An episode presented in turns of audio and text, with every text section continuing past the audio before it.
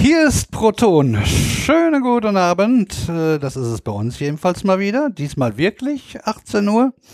Äh, mit mir im Studio, das verdächtig nach einem Wohnzimmer aussieht. Da sitzt der Sven. Hallo. Moin. Jo. Und dann haben wir natürlich unseren Uli wieder klassisch in Brühl. Schön, dass das hier steht. Kann ich keinen Scheiß erzählen. ja, also umgezogen bin ich auch nicht. Ja, gut. Ja, der, der also auch ein schönes Hallo und äh, Ja, um die Runde Hallo vollständig zu machen, äh, meine Wenigkeit ist natürlich auch wieder mit dabei. Ihr hört mich ja.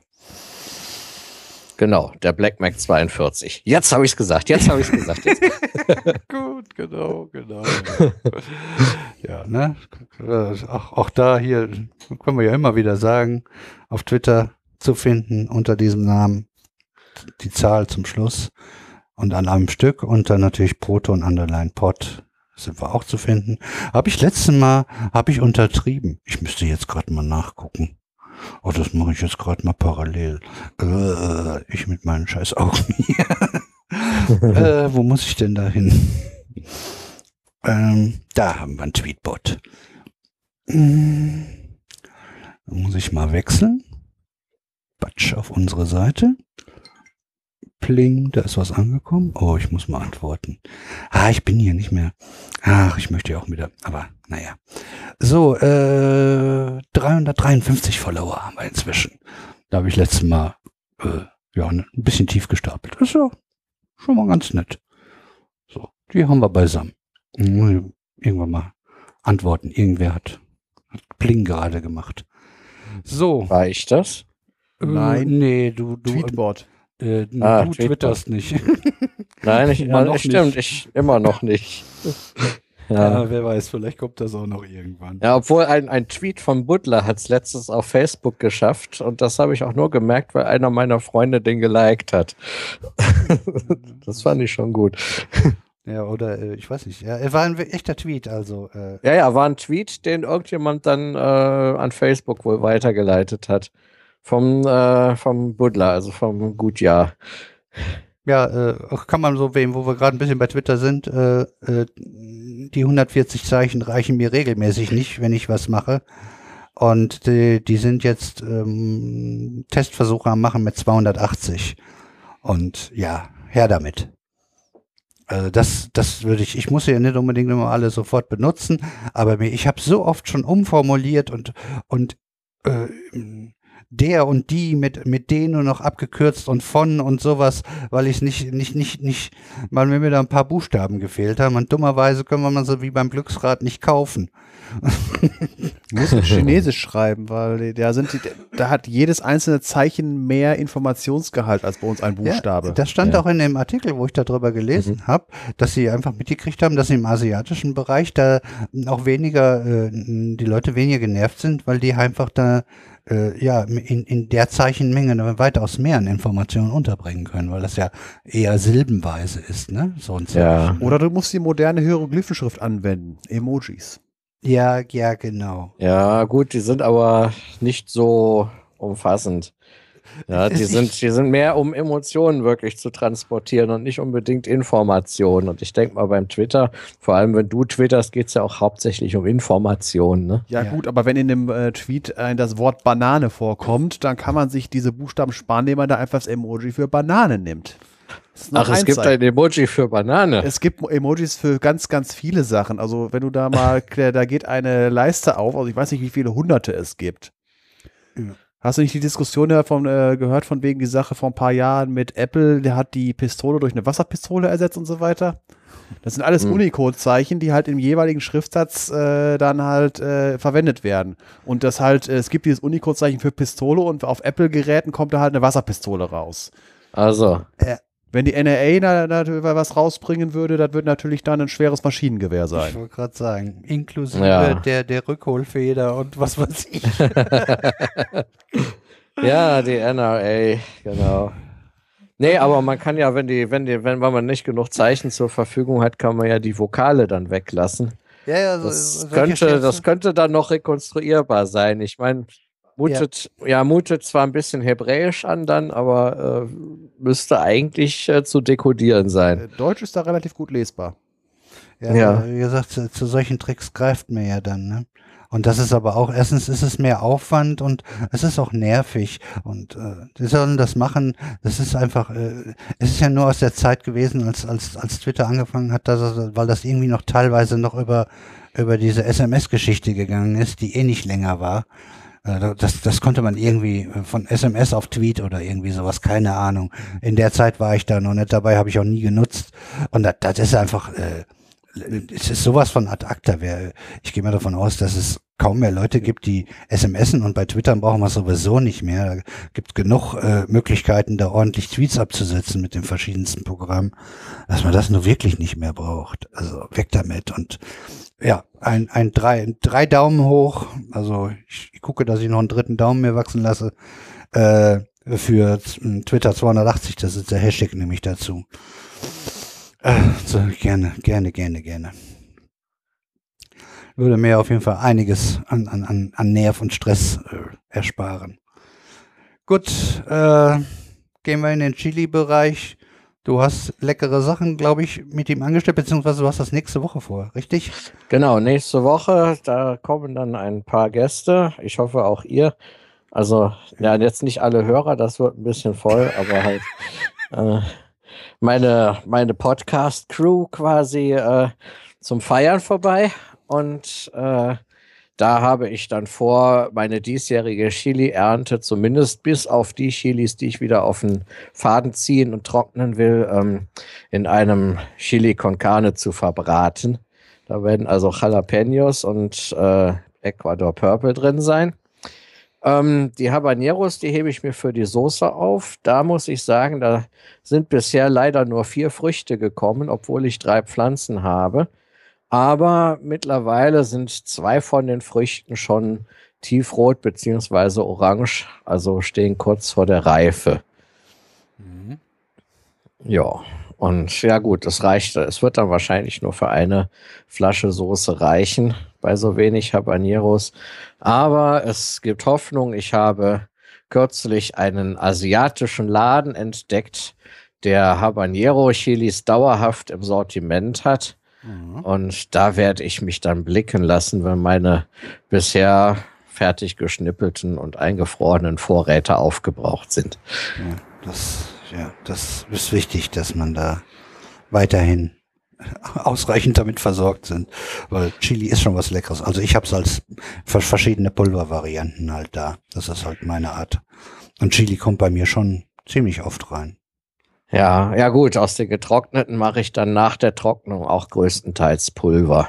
Mhm. Mhm. Aber wo du das gerade erzählt hast mit Chili-Soße, äh, äh, A, Empfehlung an, an die Gemeinde, sag ich jetzt mal so, und an dich.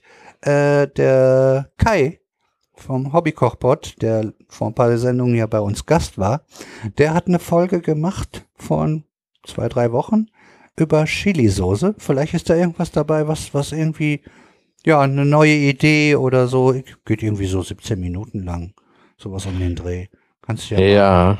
Gucken. Du kannst ja, da du ja nicht abonnierst, kannst du ja über die, über die Seite direkt abspielen. Ja, ich, ich werde mit Sicherheit mal reinhören. Äh, das Problem ist nur, ich habe bisher noch nicht mal geschafft, alle meine Ideen in der Beziehung umzusetzen. Ja, mal, mal gucken. Es kann ja sein, dass er sich, dass er irgendwie eine Idee ist oder inspirieren lassen kannst und 17 Minuten, das kriegst du auch in deinem vollen Leben vielleicht noch gerade so unter. Und ja. wer weiß, ne? Und äh, außerdem ist ja schön, dass er, äh, habe ich schon gedacht, ob er, ob er von uns inspiriert worden ist, weil äh, er war ja bei uns und äh, wir hatten uns natürlich, wie eigentlich in jeder Sendung, mal eben kurz über Chili unterhalten. Ja. Und ihn da auch gleich mit reingeholt, weil als Hobbykochpot, Mensch, kann der natürlich was da, dazu erzählen, logischerweise. Ja, bist du mit deinem Chili durch? Wird, wird lecker. Ja. Ich, ich freue mich auch schon drauf nächste Woche? Ja, also ich äh, im Prinzip sehe ich mich gerade in der äh, Lage oder in der verzweifelten Situation, äh, vier Töpfe Chili kochen zu müssen. Ja. ja. Einen mit Fleisch und scharf, einen mit Fleisch und mild, einen ohne Fleisch und scharf und einen ohne Fleisch und mild. Ach du Jemine.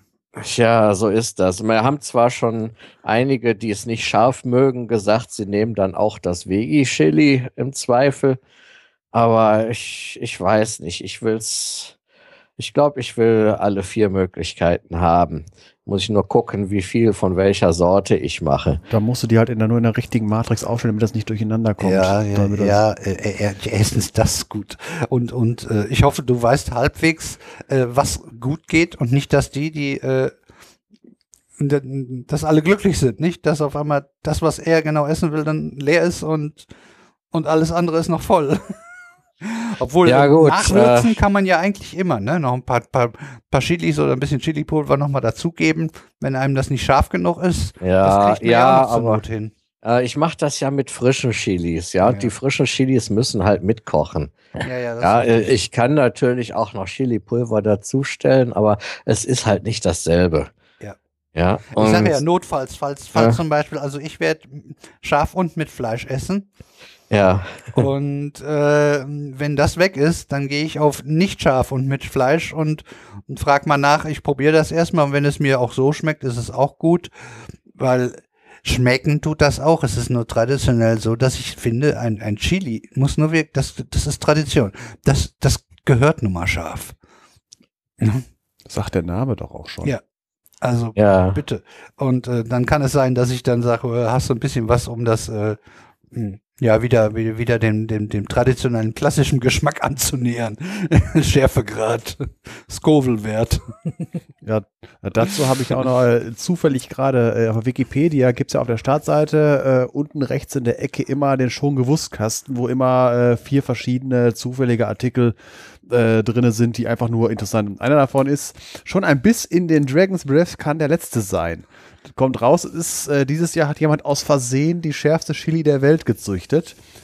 Äh, Anfang äh, 2017 äh, irgendwo in, äh, in Wales und äh, die ist so scharf, dass man möglicherweise daran einen Kreislaufkollaps oder einen anaphylaktischen Schock erleiden kann. Das heißt, dass die könnte tödlich sein. Moment Äh, mal, anaphylaktischer Schock, äh, äh, das ist doch eher bei Allergien. Ja, äh, es soll so heftig sein. Also Scoville-Wert von äh, 2,48 Millionen. Ja gut, das ist ordentlich. Ja, äh, sagen wir es mal so, die Skala ist nicht nach oben offen. Ja, ja reines Capsaicin, wie viel hat das nochmal? Äh, das, das muss ich mal eben kurz, ich muss einen weiteren Link klicken. Äh, ich meine, das wäre irgendwo mit bei 33 33 Millionen, irgendwie sowas. 33 Millionen. Irgendwie Aha. sowas. Äh, wo hab ich's, wo hab ich's, wo hab ich's? Ich weiß nicht, ich habe irgendwie die Zahl 5 Millionen im Kopf, aber äh, Ja, das wäre ja schon da drunter. unter 2,5 Millionen. Nee, äh, 16 Millionen Scoville. Reines Capsaicin. genau, da steht's auch. In der Liste. Ja, Also, äh, das ist äh, reichlich, das ist reichlich. Was, sag, was steht hier von wegen, ich habe sie mit der Zungenspitze probiert und es brannte und brannte einfach nur nach 10 Sekunden habe ich sie ausgespuckt. ja 30 2,5 Minuten Millionen ist Dragon's Breath. Das Ja. ist aus Wales, das Ja. stimmt. Ja. Carolina Reaper. Ja, die, die, die Habanero ist äh, mittlerweile schon recht nach oben gerutscht mit ihren äh, maximal 350.000 Scoville. Ähm, dabei galt die ja wirklich mal als die, äh, ähm, als die schärfste. Ach, diese Red Savina hat, glaube ich, äh, 500, 500 bis 600.000 Scoville. Ja. Ähm, das ist aber eine angebliche Messung, steht hier auch. Aber das ist ja noch, noch deutlich unterhalb einer Million. Ja. Und das kann man halt zumindest, also pur esse ich sowas nicht, aber in meiner Soße kommt das noch gut und ist noch äh, ähm, erträglich quasi. Aber äh, es ist schon recht weit hochgerutscht, ne? Ja, ja Wenn interessant. man sich so Dragon's Breath mal anguckt. Ja, also der Name ist, Die haben, der spricht schon für sich. Ne? ja gut, äh, der Vorgänger ist Carolina Reaper. Ja, Also die, das, das, das sind schon Namen. ja. Ja gut, äh, die, die Einheit kommt ja da davon, aber da steht da äh, von wegen, wie weit man es verdünnen muss. Also so für ein Tropfen von dem äh, Chili äh, mit so und so viel Tropfen Wasser, dann ist es nicht mehr scharf. Heißt aber Aha. auch mit einer äh, in einer D7 homöopathisch wäre es absolut nicht mehr vom Wasser unterscheidbar. Und das bei so einem scharfen Zeug. Ja. ja. aber das soll doch umso stärker wirken, je mehr es verdünnt wird. Aber ja, das ist doch die gleiche Sache. Schon mal das das oh, vielleicht habe ich was falsch gemacht. Vielleicht muss ich meine Habanero-Soße demnächst homöopathisch herstellen. Das ist genau wie, wie, wie Versuch eines so homöopathischen Mordes. Ich nehme Arsen D40, aber fällt nicht um. Ja, so ja, scheiße. Ne? Scheiße, ne? eigentlich hätte nee, eigentlich wie war das auch, das Entgegengesetzte soll irgendwie helfen oder wie war das? Keine Ahnung. Äh, lassen wir dieses unerquickliche ja. Thema, das hatten wir auch schon ein paar Mal. Ja. ja, es ist aber immer wieder lustig, darauf rumzuhacken, weil es gibt so viele Leute, die es einfach nicht kapieren und äh, bevor man verzweifelt, macht man lieber Quatsch. Ja. nee, man stellt es her und nimmt das Geld. So, so ja, so oder die, so. Ist die, ist die Abwehrreaktion, die man so entwickelt, wenigstens sich ein bisschen lustig darüber zu machen, ja. wenn man die Welt schon nicht ändern kann. Ne? Ja. Ja. Dann gehen wir wieder weiter, ja, würde ich mal sagen. Ne? Nobelpreise waren Physik kann ich machen, äh, ist nicht schwer. Habe ich schon mal gemacht. Was? Ja, die Gravitationswellen haben gewonnen. Das war klar, äh, dass die früher oder später äh, äh, Nobelpreis kriegen. Das ist so eine dicke Geschichte. Das war klar. Das ist war jetzt nur welch, welches Jahr die die sozusagen kriegen. Ähm, ja, haben wir eine wunderbare dicke Folge zu gemacht. Sowieso, das ist sowieso eine sehr gelungene Folge. Wer, wer, wer die noch nicht gehört hat, die Folge 9 ist unsere längste, weil wir hatten äh, Kohlenstoff eh schon vorgehabt, was die Sendung super dick gemacht hat. Und dann noch gleichzeitig kamen dann ein paar, in, in der Zeit halt die Gravitationswellen. Und dadurch ist das äh, un, unser Rekord geworden mit über acht Stunden, den wir in zwei Teile erstmal geteilt haben, also 9a und 9b. Beide wunderbare Sendungen, wie ich finde. Äh, und in B ist dann halt die, auch die Gravitationswelle mit drinne. Mit, mit allem Schnickschnack, mit Vergangenheit und Einstein und, und Technik und welche Läden es alles gibt und wo das gemacht wird und, und Spiegelaufhängungen und Schnickschnack und was in Deutschland entwickelt wurde und was demnächst alles in anderen Ländern noch steht und jetzt schon steht und was weiß ich, also ein, ein Riesenteil. Jetzt mal eben kurz im, im Schweinsgalopp, weil wer, wer, mehr dafür zu wissen will, sollte wirklich mal in die Folge 9 äh, reinhören. Das kann ich jetzt hier natürlich nicht machen, das dauert wieder eine Stunde. Äh, mit Sicherheit, äh, ich glaube anderthalb Stunden habe ich da drüber gequasselt. Ähm, Gravitationswellen ist, wenn sozusagen Masse, sehr viel Masse aufeinander knallt, dann äh, entsteht eine Gravitationswelle wie eine Blase um dieses Ereignis. Also nehmen wir das Ereignis, was wir hatten, was sie als erste Mal gefunden haben. Das waren zwei schwarze Löcher, die sind, haben sich untereinander ge gekreist und sind sich immer näher gekommen, hat es einmal Rums gemacht und jetzt ist es nur noch ein schwarzes Loch. So. Und das hat halt die Gravitationswelle ausgelöst. Das war so ein ordentlicher Rums, dass das halt gereicht hat. Äh, anderes würde auch Gravitationswellen auslösen, aber die, die sind halt dann noch weniger nachweisbar, weil das ist eh schon ein super kleiner Effekt. Äh, und die breiten sich jetzt im Universum wie, wie, so eine, wie so ein aufgeblasener Luftballon immer weiter aus. Und dadurch, dass äh, natürlich dieser Luft, das ist, das Luftballonvergleich ist eigentlich ganz gut.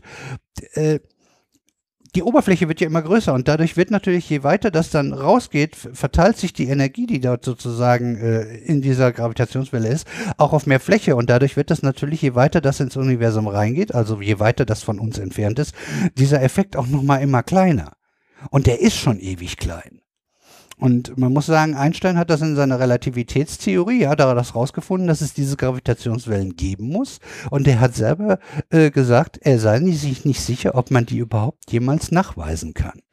Ja, ist, ist jetzt glücklicherweise doch geschehen, ne? aber so um 1904, 1905 rum, da hat er das geschrieben alles.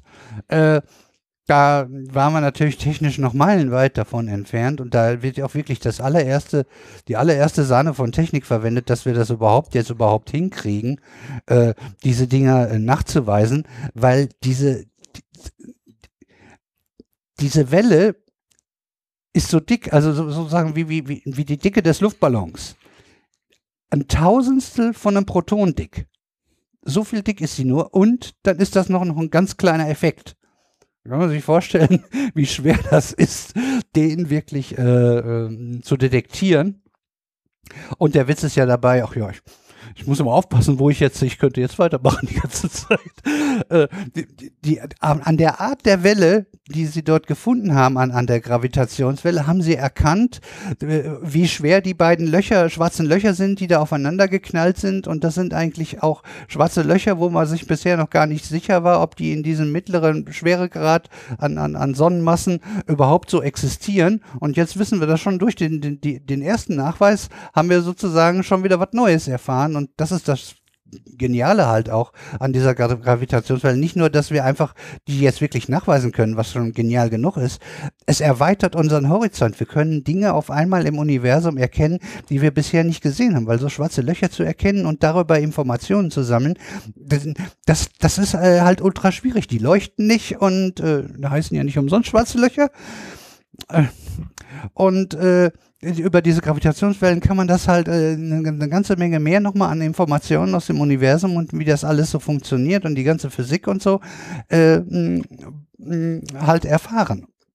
Und das ist also, die haben also noch tiefer reingebracht. Die haben also nicht nur die Gravitationswelle selbst erkannt, sondern auch die Art der Gravitationswelle und konnten daraus Rückschlüsse schließen, daraus, äh, äh, äh, was da jetzt, was weiß ich, wie weit weg irgendwo im Universum vor was weiß ich wie langer Zeit äh, geschehen ist. Äh, das Ganze äh, verbreitet sich mit Lichtgeschwindigkeit, nur mal so nebenbei noch. So, und jetzt haben wir demnächst auch noch, also wir haben jetzt schon ein paar gute Läden und die, die, die das Teil, was in den USA, Ligo heißt das, ne? Ligo war das, ne? Äh, das ist, äh, steht, glaube ich, gerade still, das wird nochmal noch mal hochgerüstet, dann ist das nochmal äh, sensitiver. Und äh, dann werden in, in, in der Welt noch so zwei, drei, vier, fünf Stück von der Sorte auch, die, die auch äh, diesen, diesen Level erreichen. Und dann haben, können wir triangulieren. Dann können wir nicht nur sagen, irgendwie, das ist so weit weg oder so, sondern wir können dann viel eher auch noch sagen, ah, äh, wenn das, was weiß ich, das eine in den USA und das andere in Japan, möglichst weit weg voneinander, äh, dann kommt die Welle ja zu unterschiedlichen Zeiten an und äh, mit einem unterschiedlichen Winkel und was weiß ich. Und dann kann man daraus wieder äh, halt auch erkennen, wo war das jetzt im Universum und solche Sachen. Und ja, das kommt alles noch auf uns zu. Sehr schön. Mehr, oh. ähm, ich könnte jetzt so weitermachen, aber ich glaube, das reicht jetzt erstmal. So. Und dann lasse ich jetzt erstmal den Sven dran, der hat nämlich die restlichen Nobelpreise gemacht. Ja, das gibt jetzt eine kurze Übersicht, weil sonst wird es wirklich zu lang. Fangen wir an mit Medizin. Äh, das haben die US-Amerikaner äh, Jeffrey C. Hall, äh, Michael Ro Rosbach und Michael V. Young bekommen für die Erforschung der inneren Uhr in Lebewesen. Äh, innere Uhr halt von, äh, von wegen, warum äh, Lebewesen halt einen Tagesrhythmus haben. Und sie haben festgestellt, dass, dass das nicht davon nicht, dass die Uhr jeden Tag mit dem Sonnenaufgang oder sowas synchronisiert wird, sondern halt tatsächlich chemisch intern in den Zellen geht äh, fing an mit Forschung an Taufliegen, werden gerne für sowas genommen. Dort äh, haben sie ein, äh, gibt es ein Gen, das äh, mit den klangvollen Namen Period, äh, das produziert ein Protein, das sich im 24-Stunden-Rhythmus auf und wieder abbaut. Äh, hört sich erstmal sehr plausibel an, aber so einfach ist es nicht, weil man hat ja weitere Fragen. Äh, äh, dass es da ist, es muss ja erstmal erstmal synchronisiert werden mit den anderen Zellen, weil es kann ja nicht jede Zelle irgendwie einen anderen äh, Rhythmus haben, der zwar 24 Stunden ist, aber nicht äh, im, im, im äh, Synchron ist. Und es muss mit der Außenwelt synchronisiert werden. Da kommt dann also doch wieder so Sachen wie Sonnenaufgang und so weiter im, im Spiel. Wobei man halt festgestellt hat, dass hier dieses berühmte Experiment von wegen, man sperrt Leute in Bunker ohne Uhren und ohne Tageslicht und guckt, äh, und, äh, und guckt, wann sie aufstehen und ins Bett gehen und da kam ja im Durchschnitt 25 Stunden raus. Äh, gefühlt kann ich das bestätigen. Mir fehlt jeden Tag eine Stunde Jetlag, Jetlag bei mir. Äh, ja. Um das, also das, ich hatte das Thema hier auch, ich hatte mir das wenigstens als Stichwort aufgeschrieben. Ich habe es jetzt so gehört, dass es auf jeden Fall eine Menge Leute, was muss wohl nicht unbedingt bei allen so sein, so habe ich es gehört, äh, die wirklich einen Tagesrhythmus haben, der länger ist wie 24, also eher sowas Richtung 25 Stunden äh, ist, äh, als als wir ihn jetzt haben. Äh, und äh, ich schließe mich dir an. Ich habe genau das gleiche Problem, wenn es wenn es hier total äh, danach gänge ich, und du kennst das ja von mir. Bei mir, ich muss immer aufpassen, dass bei du mir nicht der Tag weiter nach vorne rückt. 30 Stunden Tage. Ja, ja, ja. Äh, sagen wir es mal so, für uns beide wäre, wenn wir es eine permanente Marskolonie geben sollte, wäre das der perfekte Zeitpunkt auszuwandern, weil der Marstag ist nämlich eine halbe Stunde länger als der Erdtag. Ja, das so. könnten wir uns schon mal ein bisschen dran gewöhnen. Das, wär, das, das ja. ging schon mal in die richtige Richtung. Ja. Ne? Äh, von wegen mit diesen, äh, äh, mit der Synchronisation. Weitere Details davon. Äh, es gibt weitere Gene, die halt auch schöne klangvolle Namen haben. Timeless, Clock, Cycle. Hört sich irgendwie alles äh, sehr, äh, sehr, sehr nach selbstsprechenden Namen an. Ja. Gut, äh, der Chemie-Nobelpreis, äh, der ist, der, der ist gegangen an den Schweizer Jacques Dubochet, ich kann kein Französisch, Joachim Frank aus Weidenau, hier vorne um die Ecke, drei Ja. Straßen weiter. Ja, ja, wirklich, das ist Engsbachstraße oben. Ja, irgendwo, genau, ne? hier, hier ist äh, Sichtweite von uns. Also da können wir, können- also da komme ich auch zu Fuß hin. Ja, Es ist genau. zwar ein bisschen berghoch, aber äh, Es ist, es ist wirklich direkt um die Ecke. Äh, beides Biophysiker und der britische Struktur- und Molekularbiologe Richard Henderson. Richard Henderson. Die haben etwas äh, entwickelt, die sogenannte Crew-Elektronenmikroskopie. Soll heißen, also das Problem bei der normalen Elektronenmikroskopie ist, wenn man damit organische Proben untersuchen will, äh, damit der Elektronenstrahl nicht von äh, Luftteilchen gestört wird, äh, herrscht in einem äh, Elektronenmikroskop Vakuum. Und wenn man halt organische Substanzen, äh, die äh, aus Lebewesen, Lebewesen bestehen ja bekanntlich zu einem sehr großen Anteil aus Wasser, in Vakuum bringt, dann verdampft das Wasser sofort und das zerstört dann die äh, Strukturen von den Sachen, die man untersuchen will. richtig. Die grundsätzliche Lösung, das Ganze schockgefrieren. Schockgefrieren äh, wir- wirklich extrem schnell. Es geht äh, um mehrere ze- 10.000 Kelvin pro Sekunde äh, als Abkühlgeschwindigkeit. Äh, hat dann den Vorteil, dass das äh, Wasser äh, A gefroren vorliegt und B es liegt nicht kristallisiert gefroren vor, sondern als amorphes Eis. Richtig. Weil die Kristalle, die, äh, wenn, wenn, wenn das Wasser langsam gefriert, äh, Kristalle bilden kann und diese Kristalle wachsen und zerstören äh, Zellen. Das ist auch die Sache, warum zum Beispiel äh, die, äh, die Sache mit dem Einfrieren und irgendwann wieder auftauen, Kryoschlaf für einen Raumflug oder halt für nicht funktioniert, weil halt die Kristalle in äh, die Zellen zerstören und dann beim Auftauen im Prinzip nur Matsche rauskommt. Deswegen funktioniert zum Beispiel auch das Einfrieren, wenn man äh, Essen übrig hat und in eine Gefriertruhe äh, reinpackt, es sind die Ergebnisse nicht so schön, als wenn äh, man irgendwie von, ähm, äh, von einer ähm, Tiefkühlfirma, genau, wenn man sowas nimmt, weil die schockfrosten auch. Ja, nicht, nicht so geschockt. Nicht so, nicht so schnell, aber der Effekt Ja. ist halt da, je schneller etwas gefriert, desto weniger Zeit hat das Wasser Kristalle zu bilden. Richtig. Äh, wobei Um es beim- Zellen zu zerstören, dann Ja. wird das Ganze matschig. Ne? Ja, wobei es halt beim normalen Gefrieren für Lebensmittel nur darauf ankommt, dass das Obst halt Obst bleibt. Ähm, die Zellen, die müssen, müssen nicht unbedingt erhalten bleiben.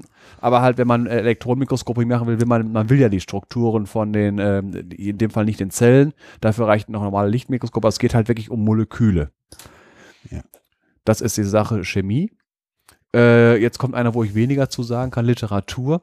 Äh, bekommen hat ihn Kazuo Ish Ishiguro, ist ein Brite japanischer Herkunft und äh, in der äh, Schrift äh, der in Romanen von starker emotionaler Wirkung den Abgrund in unserer vermeintlichen Verbundenheit mit der Welt aufgedeckt hat. Ich lasse das jetzt einfach mal so stehen und äh, verweise dann an so Podcasts wie die Feuilletöne, die sind da kompetenter bei sowas. Äh, ich ich, ich habe über ein bisschen was gehört über das aktuelle Buch. Ja. Äh, will da auch gar nicht so teasern großartig, äh, was, was der Inhalt ist, aber grob klingt es für mich interessant. Äh, ist eine Mischung aus ein bisschen Science Fiction, also äh, Sachen, die wir so jetzt noch nicht haben, und äh, Gesellschaftskritik, Politik. Äh, klang für mich fast so äh, wie, wie die Bücher, die man eigentlich mal gelesen haben soll. 84, Brave New World, Fahrenheit, wie viel? 451. Genau. Und, und, und da, da gibt's ja einige in der Richtung, die äh, ein bisschen aufdecken, was wie so eine Gesellschaft unter absoluter Kontrolle auch funktionieren kann und mit mit mit was was neueste Technik äh, vielleicht für uns auch bedeuten kann, wenn wir wenn wir damit äh, zu unsorgsam umgehen und und den den Leuten zu sehr irgendwie die, die, die, die die Macht haben, die die Möglichkeit haben, irgendwie die Werkzeuge in die Hand geben. Und naja, wenn man mal einen Hammer hat, sieht alles wie ein Nagel aus und dann möchte man gerne das unbedingt anwenden und hat da nicht mehr im Hinterkopf, dass man dadurch eigentlich auch die Freiheit verliert, weil das ist eben das, was quasi die Grundlage in allen Büchern ist. Und sowas in der Richtung äh, scheint das in dem Buch zu sein, wenn ich die Zeit dazu finde. Ich habe so, überhaupt keine Zeit. Ich komme auch nicht zum Podcast hören. Das ist alles ganz schwierig. Aber äh, da- das steht im Hinterkopf, dass ich mir, glaube ich, das Buch mal reinziehe. Das klang ganz interessant. Also, äh, weil wenn man sich so überlegt, was sonst irgendwie immer eine Lyrikerin gewonnen. Gut, ich finde, weil ich Sprache mag, äh, ich habe was äh, von der, ach, wie heißt die noch gleich? Welche? Die hat, äh, kann auch Deutsch, lebt, glaube ich, jetzt auch in Deutschland, hat vor zwei, drei Jahren irgendwie gewonnen. Äh, irgendwo in Osteuropa hat, ist die, Tsch irgendwo aus so einem schlimmen Land. Äh, damals äh, sowas wie Ceausescu und sowas. Da die Ecke ist der, ist die gewesen. Und äh, ja, da, da fehlt jetzt, aber das scheint schon fast wirklich was sein, was, was sozusagen auch eine breitere Bevölkerung äh, durchaus unterhaltsam lesen kann. Also das, das, das hat schon belletristische Anteile, sagen wir mal so. Ja. Svetlana Alexiejewitsch, Weißrussland. Nein, das war sie nicht. Ach, du hast gerade die Liste da. Ja, äh, äh, guck mal auf einen eher deutschen Namen.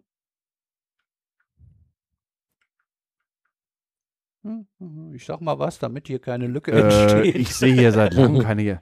Ach so, Hertha Müller, genau. Genau, ich sage also klang auch Rumänien, genau. Rumänien war das und die hatte da auch Verdichtung Probleme. der Poesie und Sachlichkeit der Prosa Landschaften der Heimatlosigkeit zeichnet.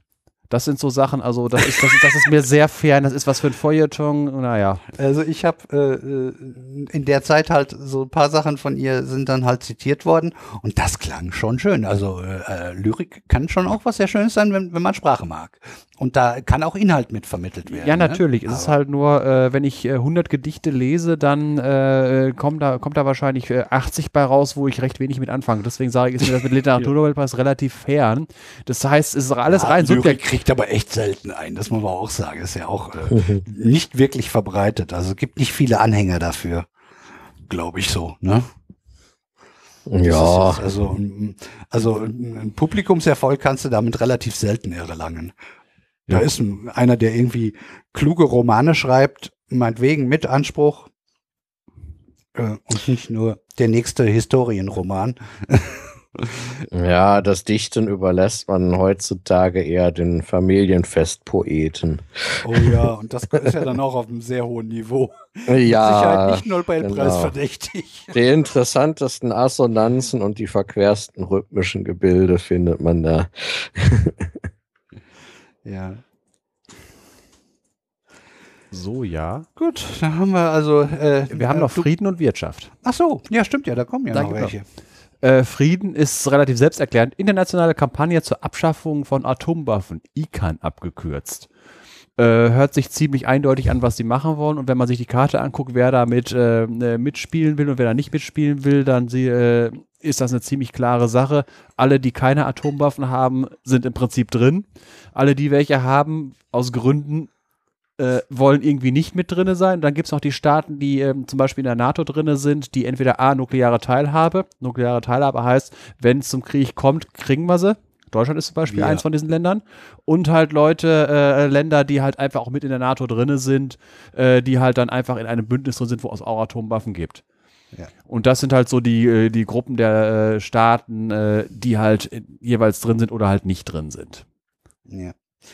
Interessant ist, Iran ist mit drin. Ja, äh, offiziell haben sie ja auch noch gar keine. Ja, klar, es ist halt so eine Sache, äh, auch, äh, wenn man wenn man sich sie wollten welche wohl wahrscheinlich. Ja, es die, die Sache so wie es aussieht. Das ist so eine Sache äh, spieltheoretisch. So, es ist halt so eine Sache, es, wenn man welche welche hat, dann kann man halt nicht mehr eben so schnell ausradiert werden und so weiter.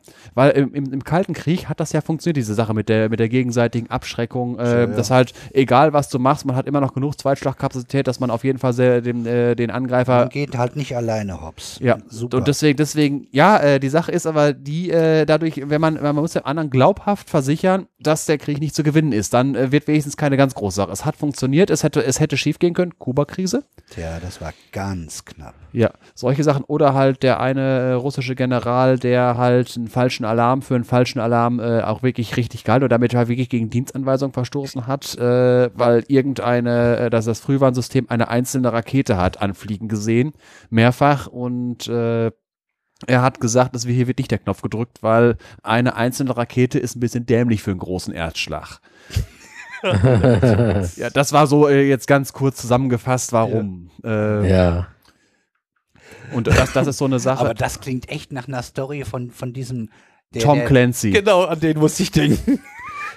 Das kann man sich gar nicht vorstellen, dass das wirklich, in, also wenn das einer geschrieben, wenn Tom Clancy das geschrieben hätte, hätten alle geschrieben, wie unrealistisch. Wobei man sagen muss, Tom Clancy, das ist nicht umsonst, wird das als Nerdporn bezeichnet. Also das, was der technisch beschreibt, also politisch kann man äh, da andere Sachen von halten von Tom ja. Clancy, aber von die technischen Beschreibungen äh, sind so am Limit dessen, was halt, äh, nie, was, was man halt äh, öffentlich zugänglich hat, wo man halt nicht irgendwie eine zu geheime Quelle äh, anstapfen muss. Ja. Also das ist also technisch schon äh, relativ akkurat von wegen. Und das ist, wie gesagt, äh, Tech-Porn, Nerd-Porn.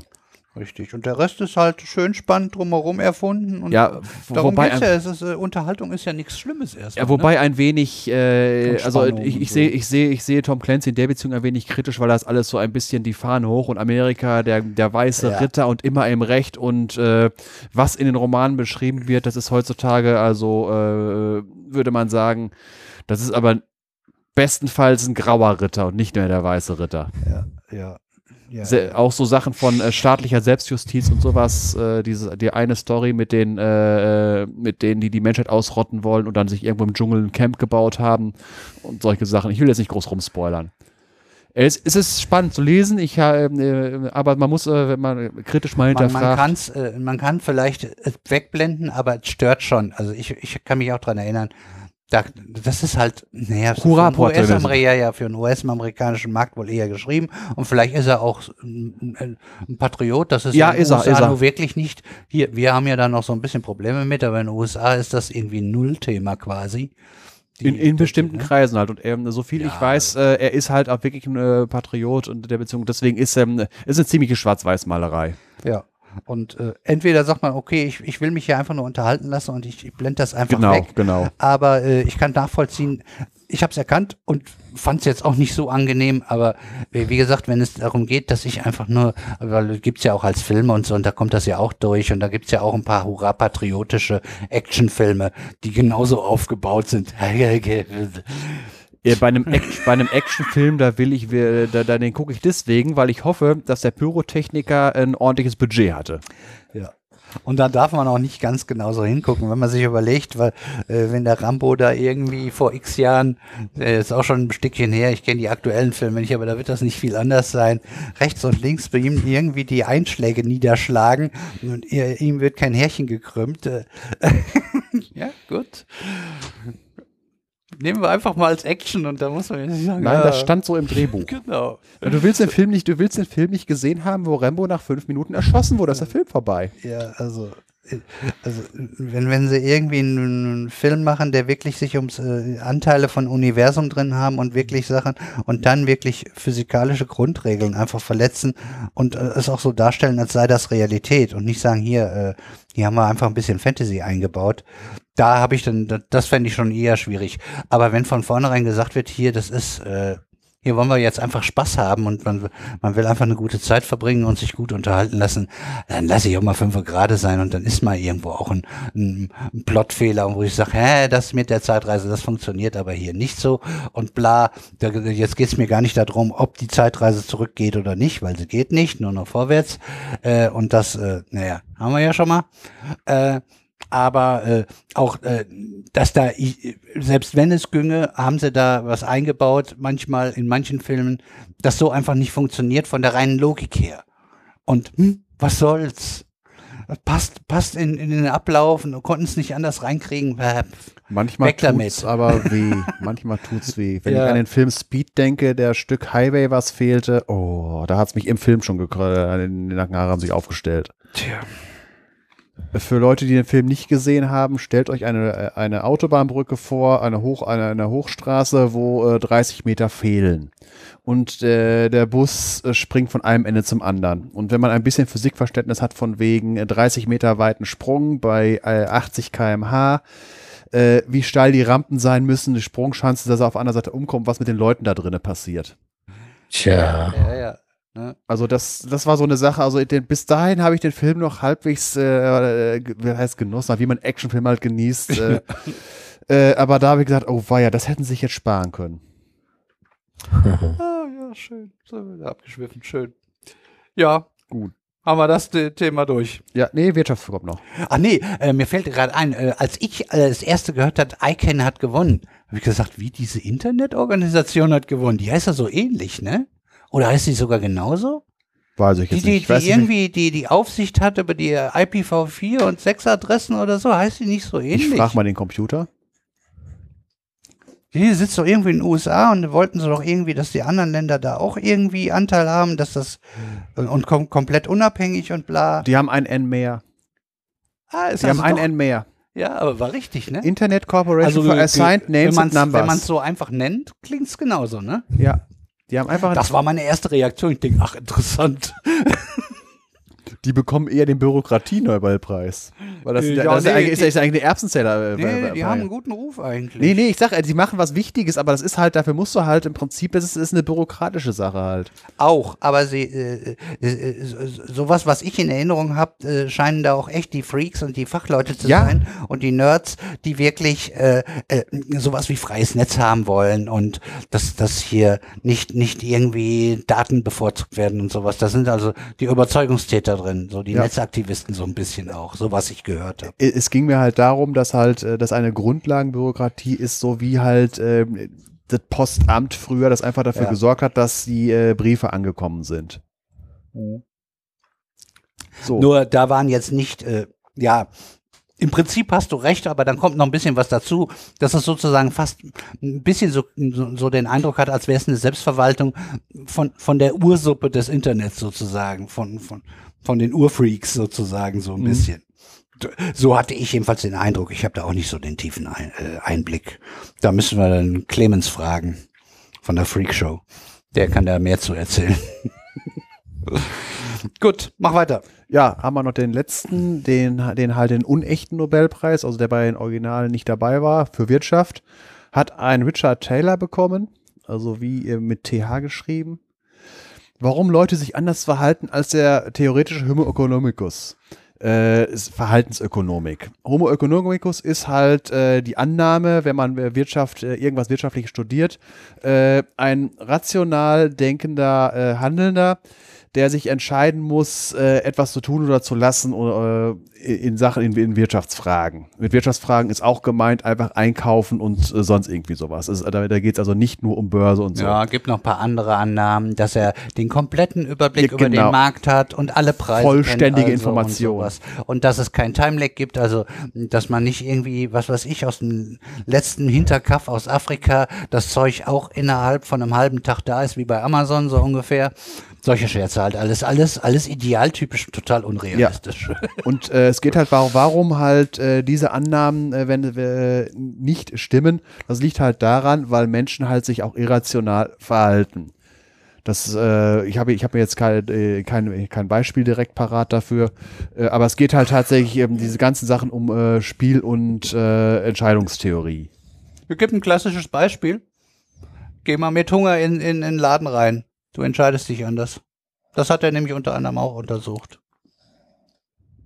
Ja, Man stimmt. sollte nicht hungrig, also das, das habe ich auch schon vorher gehört. Äh, man würde dann mehr einkaufen und zwar auch Dinge, die man eigentlich gar nicht einkaufen wollte. Äh, ich, im Schnitt. Es gibt, Ja. jeder hat natürlich einen anderen Charakter und, und ein andere, ein anderen, anderes Wesen und eine andere Beeinflussbarkeit und alles.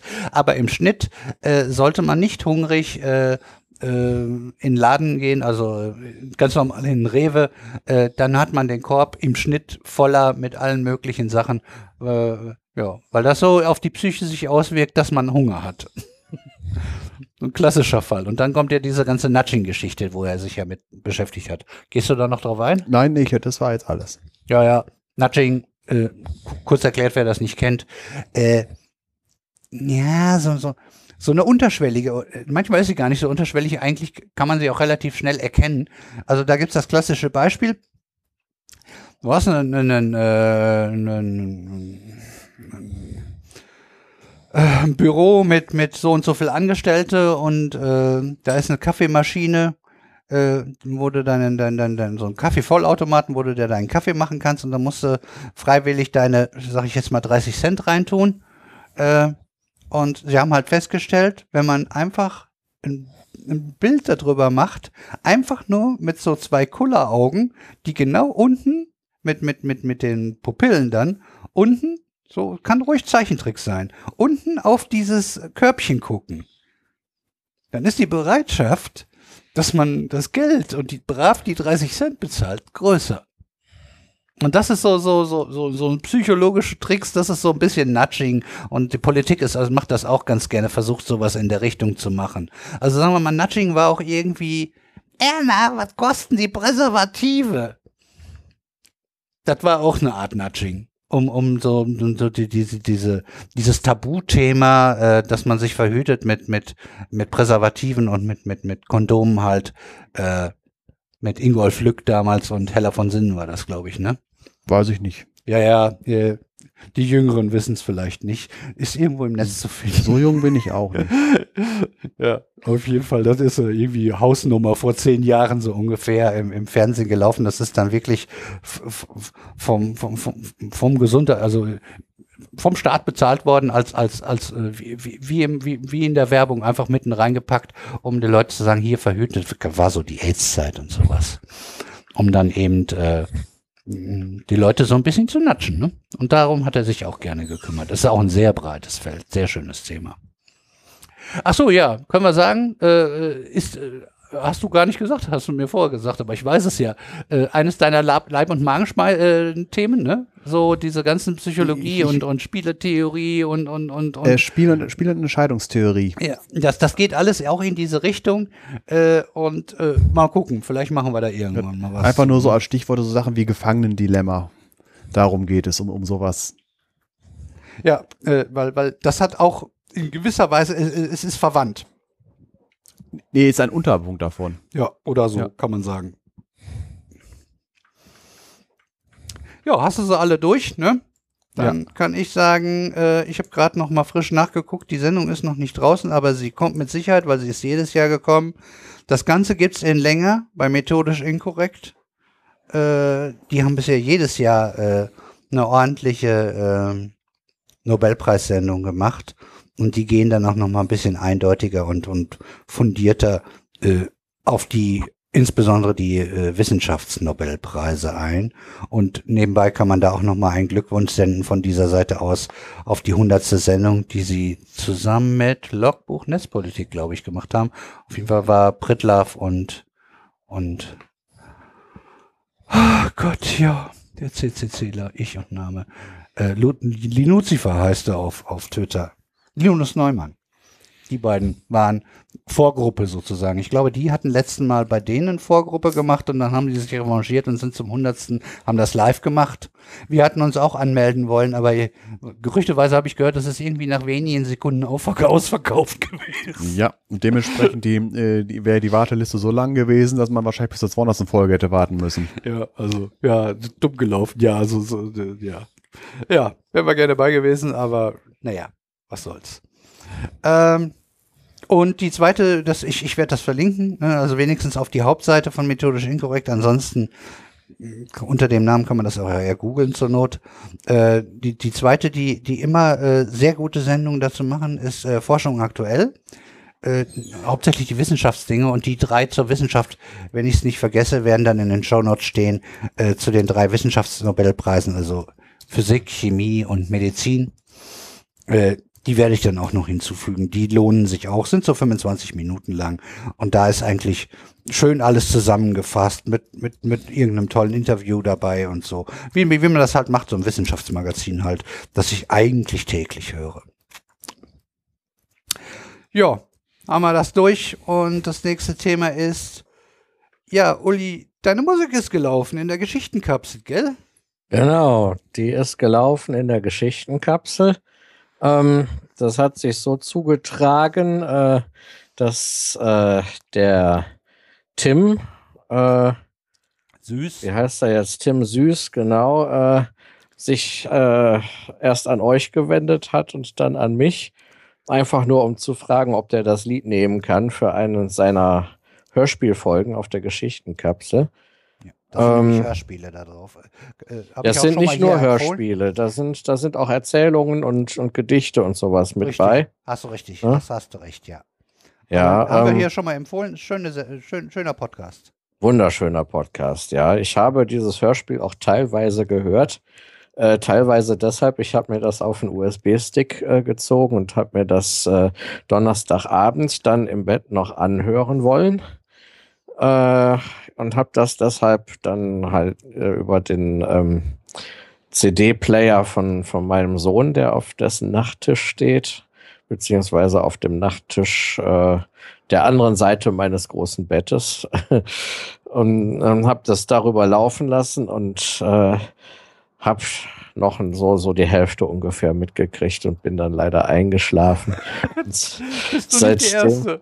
Es ist äh, ein, ein regelmäßiges Meme, was durch die Gegend geistert, dass die Leute bei Podcasts einschlafen. Alle Podcasts sind Einschlafen-Podcasts, nicht nur der, der so heißt. Ja, es gibt ja nee, es ist halt, das ist äh, so das, was ich davon mitgekriegt habe, ist wirklich ein sehr schönes Hörspiel. Und ähm, dass ich, dass ich dabei eingeschlafen bin, das ist ja auch dann irgendwie ein Qualitätsmerkmal, weil man hört es gerne, hat ein angenehmes Gefühl. Und wenn man dann halt äh, müde ist, dann schläft man halt ein. Ja, ja aber wie gesagt, nochmal vielen Dank an Tim, dass er mich gefragt hat.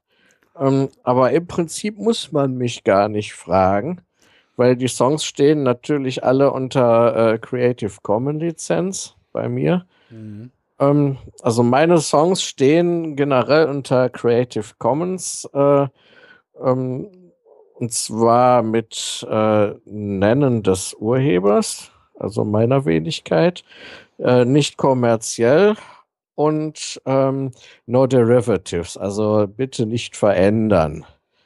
Ja, das ist jetzt kein grundsätzliches Verbot. Wer eine Idee zu einem meiner Songs hat, kann mich gerne fragen, ob er da was bearbeiten darf. Aber da hätte ich gerne noch irgendwie den Daumen drauf.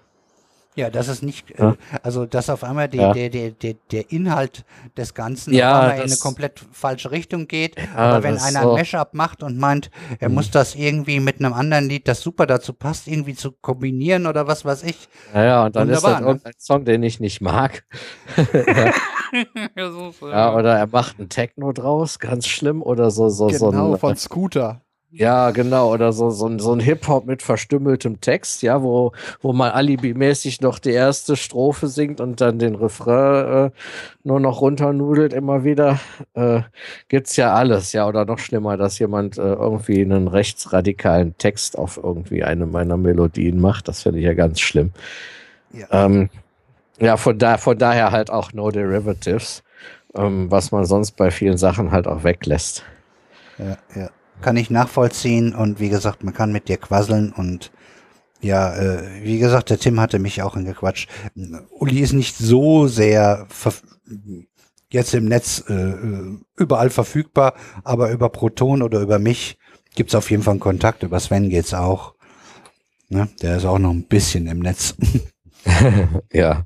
Also es kommt an, wir, wir, wir können das weiterleiten, wenn es da irgendwie Ideen gibt oder einer irgendwie was machen möchte. Mhm. Ja, vielleicht lege ich mir auch irgendwann doch meinen Twitter-Account zu. Wer weiß das schon. Ja. Spätestens ab 280, ne? ja.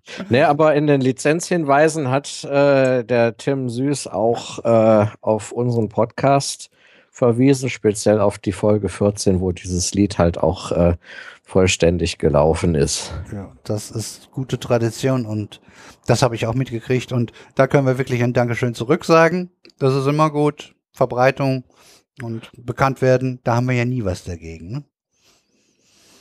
Ja, genau. Mehr, mehr, mehr, mehr Hörer bedeutet pro Hörer weniger Aufwand. Also wenn man das verteilt. Ja, ja, und ich verspreche, dass ich, ja, und ich verspreche, dass ich dieses Hörspiel auch noch mal zu Ende hören werde. Ja. Ja, und wenn's, wenn ich fünf Anläufe bräuch, brauche, aber ja, abends im Bett ist halt praktische Zeit, um sowas zu machen, aber da besteht halt auch die Einschlafengefahr immer. Alles klar. Ja, nö, ist ja schön, ne? Und äh, kann, kann man sagen, ist äh, wahrscheinlich so ein bisschen getriggert worden durch, durch dein, dein, dein, deine Musik hier auf dem Podstock wahrscheinlich, ne? denke ich. Mal. Ja, gut, klar. Ich habe, ähm, wo ein Lagerfeuer ist, da zücke ich halt gerne die Gitarre. Und da kann man mich manchmal nur schwer von abhalten. Und da ist es halt, da haben halt auch einige andere noch gehört, was ich so mache. Ja, und wenn das jemand schön findet, dann freue ich mich halt Ja, immer. ich habe in, in manchen Sendungen äh, wo, wurdest du erwähnt und es kam, kam positiv rüber. Also teilweise mit Ausschnitten hast du ja auch noch mitgekriegt. Ein bisschen ja, der. Brombeerfalter hat ja auch einen Teil äh, mit reingebracht, ne? Ja, und äh, die, wir haben auch äh, hier im, im, im äh, äh, Sen- Sendegarten. Die haben versucht, dein langes Lied äh, äh, zu sagen, wie das heißt, aber haben es nicht zusammengekriegt, das Brötchen. Ach so, das ist doch ganz einfach. Das heißt, oder an ein Weizenmehlprodukt, das auf einer Gesitzgelegenheit an einem Bahnsteig ein eher trauriges Dasein fristet. Ja, hoffentlich hören sie das jetzt, dann, wissen sie es jetzt, wie es heißt. Ja, ich meine, im Prinzip muss man das Lied gar nicht hören, weil der Titel erzählt schon die ganze Geschichte. Ja, allerdings. Ach, sehr schön, ja. Ja, ich hoffe, dass einer vom, vom Team es hört und dann kann es ja demnächst nochmal korrekt wiedergeben. also sie, sie hatten die Buzzwords, hatten sie alle drinne, aber sie haben sie halt ein bisschen durcheinander gewürfelt. Ja, ich habe gedacht, wenn das Lied schon so kurz ist, dann muss wenigstens der Titel ein bisschen länger sein. Das ist, das ist wie mit diesen PS-starken Autos, diese flachen, breitbereiften. Ne? Das ist so. Ja gut, das will ich jetzt nicht weiter ausführen. Alles klar, gehen wir in die Getränke. Ja, gehen wir in die Getränke. Ich, wie gesagt, das Unspannendste äh, nimm mal vorweg immer.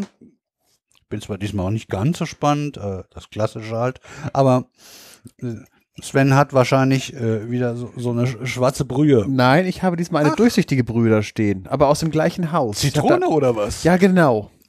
Und im, im Kühlschrank ist noch eine Flasche Malzbier. Ja, das ist auch mal was Ja, Leckeres. die, kommt nachher, die kommt ja nachher zur Pizza. Ne? Ah, Pizza. Müssen wir gleich auch bestellen. Gehört bei uns auch traditionell dazu. Hier bei so einer langen Sendung brauchen wir das auch. Ja, äh, äh, ich vielleicht bist du, mal gucken, vielleicht hat der Uli ja mehr wie ich. Ich habe einen, den ich auch schon mal hier hatte, äh, äh, Overkanja, genau, heißt der. Kommt aus Serbien, trocken, sehr fruchtig und schmeckt quasi wirklich eindeutig richtig schön nach schwarzer Johannisbeer oder Cassis. Wunderbar, Cassis mag ich. Toller, leckerer Wein. Wir haben schon vereinbart, dass ich den nächste Woche mitbringe, weil wir kommen mal einen Tag früher zum Geburtstag. Und dann werden wir uns irgendwie einen Tag vor einen Abend kombinieren mit Whisky und Wein wahrscheinlich, ne? Irgendwie. Ja, Whisky mal. gibt's auf jeden Fall. Wein habe ich auch da und äh, ja, Bier wird auch da sein. Muss ich noch gucken, in welcher Form, ob ich mich auf Flaschen, Flaschenbier beschränke oder ob ich doch so eine Partydose oder gar ein Pittermännchen hole. Vielleicht gucke ich mal, ob ich noch mal ein Fässchen Bischofkölsch kriege. Ah ja. Ansonsten, wie gesagt, die, die, die, dieses Guinness-Zeug oder was Irisches äh, ist auch ganz lecker. Wobei ich Ja, werde ja wobei- andere leckere Sachen finden. Ja, für Guinness vom Fass braucht man aber Stickstoff und eine Zapfanlage und äh, Dose. Guinness in Dosen ist schon verhältnismäßig teuer. Da weiß ich nicht. Also das habe ich, das habe ich einmal gemacht. Ähm, da habe ich das aber in den Niederlanden geholt bei den äh, äh, Brüdern von Venlo, falls das jemand weiß, was das ist. Das ist so ein Geschäft in Venlo. Und ähm, da gibt's alle möglichen auch exotischen Sachen. Die haben auch eine Fleischtheke, wo man äh, auch äh, Wild aus Afrika kriegt zum Beispiel, also Springbock und sowas in frisch. Ja, oder in relativ frisch, sagen wir mal. Und da habe ich auch eine Palette Guinness in Dosen geholt. Und das, ja, Lecker ist das ja. Ich habe das ja auch lecker ist das, Geburtstag ja. gehabt und die sind lange nicht weggegangen und das hält ja auch. Und da ich nicht der große Biertrinker bin, ich könnte, ich glaube, ich habe sie jetzt langsam weg, aber das hat schon eine Zeit lang gedauert. Das war ein Jahrgangsbier. Ja, Ja, ja, ich muss mal gucken. lecker finde ich Vielleicht, schon. Oder auch so ein anderes Ja. Stout oder so. Gibt ja noch andere Sachen in der Richtung, die auch sehr lecker sind. Schöne, stark kräftige, dunkle Biere oder so. Aber wenn du Ja. ja. Kölsch trinken willst, ich trinke das auch. Wie gesagt, nee, ich, noch, ich mach noch mir keine ist Sorgen. Nichts, noch ist nichts entschieden. Ich gucke einfach mal, was zu dem Zeitpunkt, äh, wo ich dann einkaufen gehe, äh, an dem Ort, wo ich einkaufen gehe, an schönen Sachen da ist. Ja, genau. Lassen wir uns überraschen. sagen wir mal so, lecker wird es allemal. Es ist äh, mit Sicherheit irgendwas, äh, also ich, ich mache mir da null Sorgen.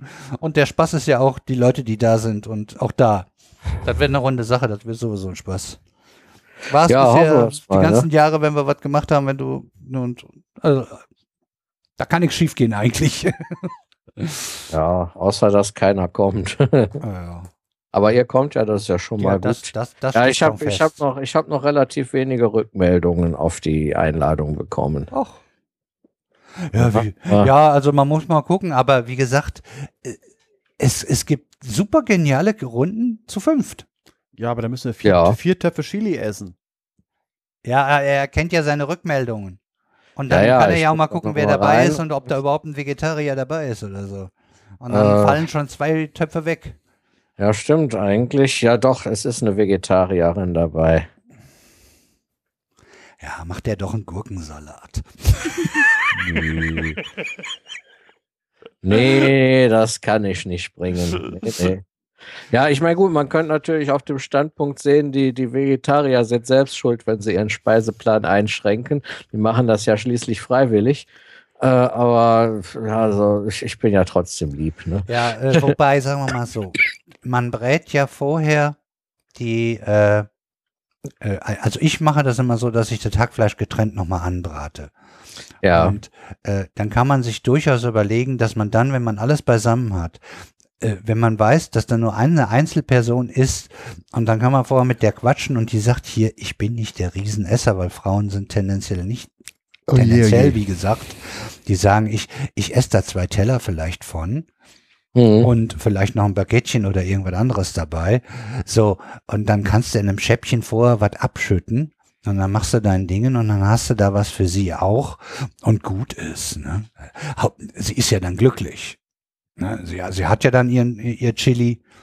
Also sofern sie dann mit der gleichen Schärfe klarkommt. Und selbst das könnte man ja dann sogar. Aber, ne? Das musste man. Ja. Also, ja, ja. da lässt sich schon einiges. Ja, ich gucke mir das doch mal genau an, wer da alles kommt. Ja, und dann kann man das ja immer noch ein bisschen so verteilen, dass es, dass alle. Ja, oder du hast halt ohne Ende, hast da irgendwie zwei Wochen demnächst äh, Chili oder alles einfrieren. Ja, ja, also, Chili hat halt den Vorteil, dass man das ziemlich gut einfrieren kann auch. Ja, das habe ich ja. äh, auch gemacht schon. Gerade, äh, also im Prinzip äh, spekuliere ich sogar schon darauf, dass ich das irgendwie einfrieren kann, ein Teil davon weil äh, gerade von dem Chili aus meinen eigenen äh, hätte ich natürlich gerne auch noch länger was, ne? Vor allem wenn es also ist auch schön. Ja, die Sache ist einfach die, der Aufwand ist an sich erstmal der gleiche. Ich mache sonst für mich alleine auch mal, also wenn ich irgendwie mir eine, eine, ordentliche große Zucchini von zu Hause aus dem Garten irgendwie ordentlich zurecht bastle, dann wird daraus, der wird gegessen und der Rest kommt in ein Pöttchen, das sage ich immer selbstgemachtes Ping-Essen zu. Da habe ich ein schnelles Essen, das lecker ist. Äh, das brauche ich mir nur aufwärmen, ein paar Nudeln dazu oder so und fertig ist die Laube oder Kartoffeln, je nachdem. Ne? Also das ist ja auch eine schöne Sache. Ne? Und der Aufwand ist im Prinzip fast der gleiche. Ne? Ob ich mir jetzt nur für den Tag irgendwie für ein, zwei, drei Personen irgendwas mache oder gleich sag, komm, mach, lass mir, der Topf ist groß genug, machen voll und der Rest wird eingefroren und dann habe ich noch irgendwie ein, zwei Tage irgendwie was Leckeres, wo, wo ich mich nicht groß drum kümmern muss und das ist trotzdem sehr lecker. Ne? Ja. Alles klar. Haben wir es durchlabern durch? Keine Ahnung. Ja, wird so eine Stunde gewesen sein ungefähr, ne? Jo. Ja, haben wir ja die, nicht über die Stränge geschlagen. Ein bisschen Wissenschaft war ja eh schon mit drin. Ja. Ich habe mein Getränk noch gar nicht gesagt. Ihr da mit eurem Wein und eurer Cola. ja. so, so, so, abgeschwiffen, dass wir das nicht mitgekriegt haben. Das machen wir jetzt einfach als Nachtrag. ja, okay, Nachtrag. Ganz im Sinne der letzten Folge. Äh, die geneigten Hörerinnen und Hörer erinnern sich, ein Appleboy geht immer neu. Habe ich heute auch wieder den Bembel und das Gerippte ausgepackt, aber habe da jetzt einen Appler Rosé drin. Das ist ein Appleboy, der mit ein wenig äh, Johannisbeer-Sirup, äh, äh, also schwarze Johannisbeere auch, ähm, äh, zu einer Art Rosé von der Farbe her gemischt wurde. Da steht auch Rosé auf der Flasche und er ist sehr, sehr lecker. Er ist natürlich süßer als so der übliche trockene Appleboy aus Frankfurt, mhm. aber doch äh, ein Hochgenuss. Es, ich finde den so lecker, dass ich hoffe, dass ich davon noch ein paar Flaschen ergattern kann demnächst. Klingt auf jeden Fall interessant. Ich wusste gar nicht, dass die ja so, so, so eine Bezeichnung haben wie Rosé, wie beim Wein eigentlich, ja, ne? Ja, das bezieht sich aber wirklich nur auf die Farbe. Mhm. Es ist jetzt nicht so, dass sie da besonders rote Äpfel jetzt nehmen oder so. Ja, ich könnte mir aber vorstellen, dass das sozusagen von der Werbeabteilung so ein bisschen gewollt ist, dass man sagt, hier Appleboy ist auch Genuss und dann wollen wir das mal so ein bisschen diese Assoziationskette Richtung Wein und so ein bisschen nutzen oder so. Das könnte ich mir schon vorstellen. Ne? Ja. Ja, warum nicht? Ne? Und wenn es schmeckt, ist doch toll. Ja, ist auf jeden Fall sehr lecker.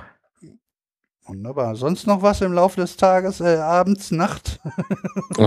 ja, wenn ihr eure Pizza äh, am Essen seid und ich den Felix ins Bettchen bringe oder ins Bettchen gebracht habe, dann werde ich mir noch mal eine Portion von den Frikadellen mit dem selbst eingekochten Rotkohl und dem selbstgemachten Kartoffelbrei ja. äh, gönnen. Ja.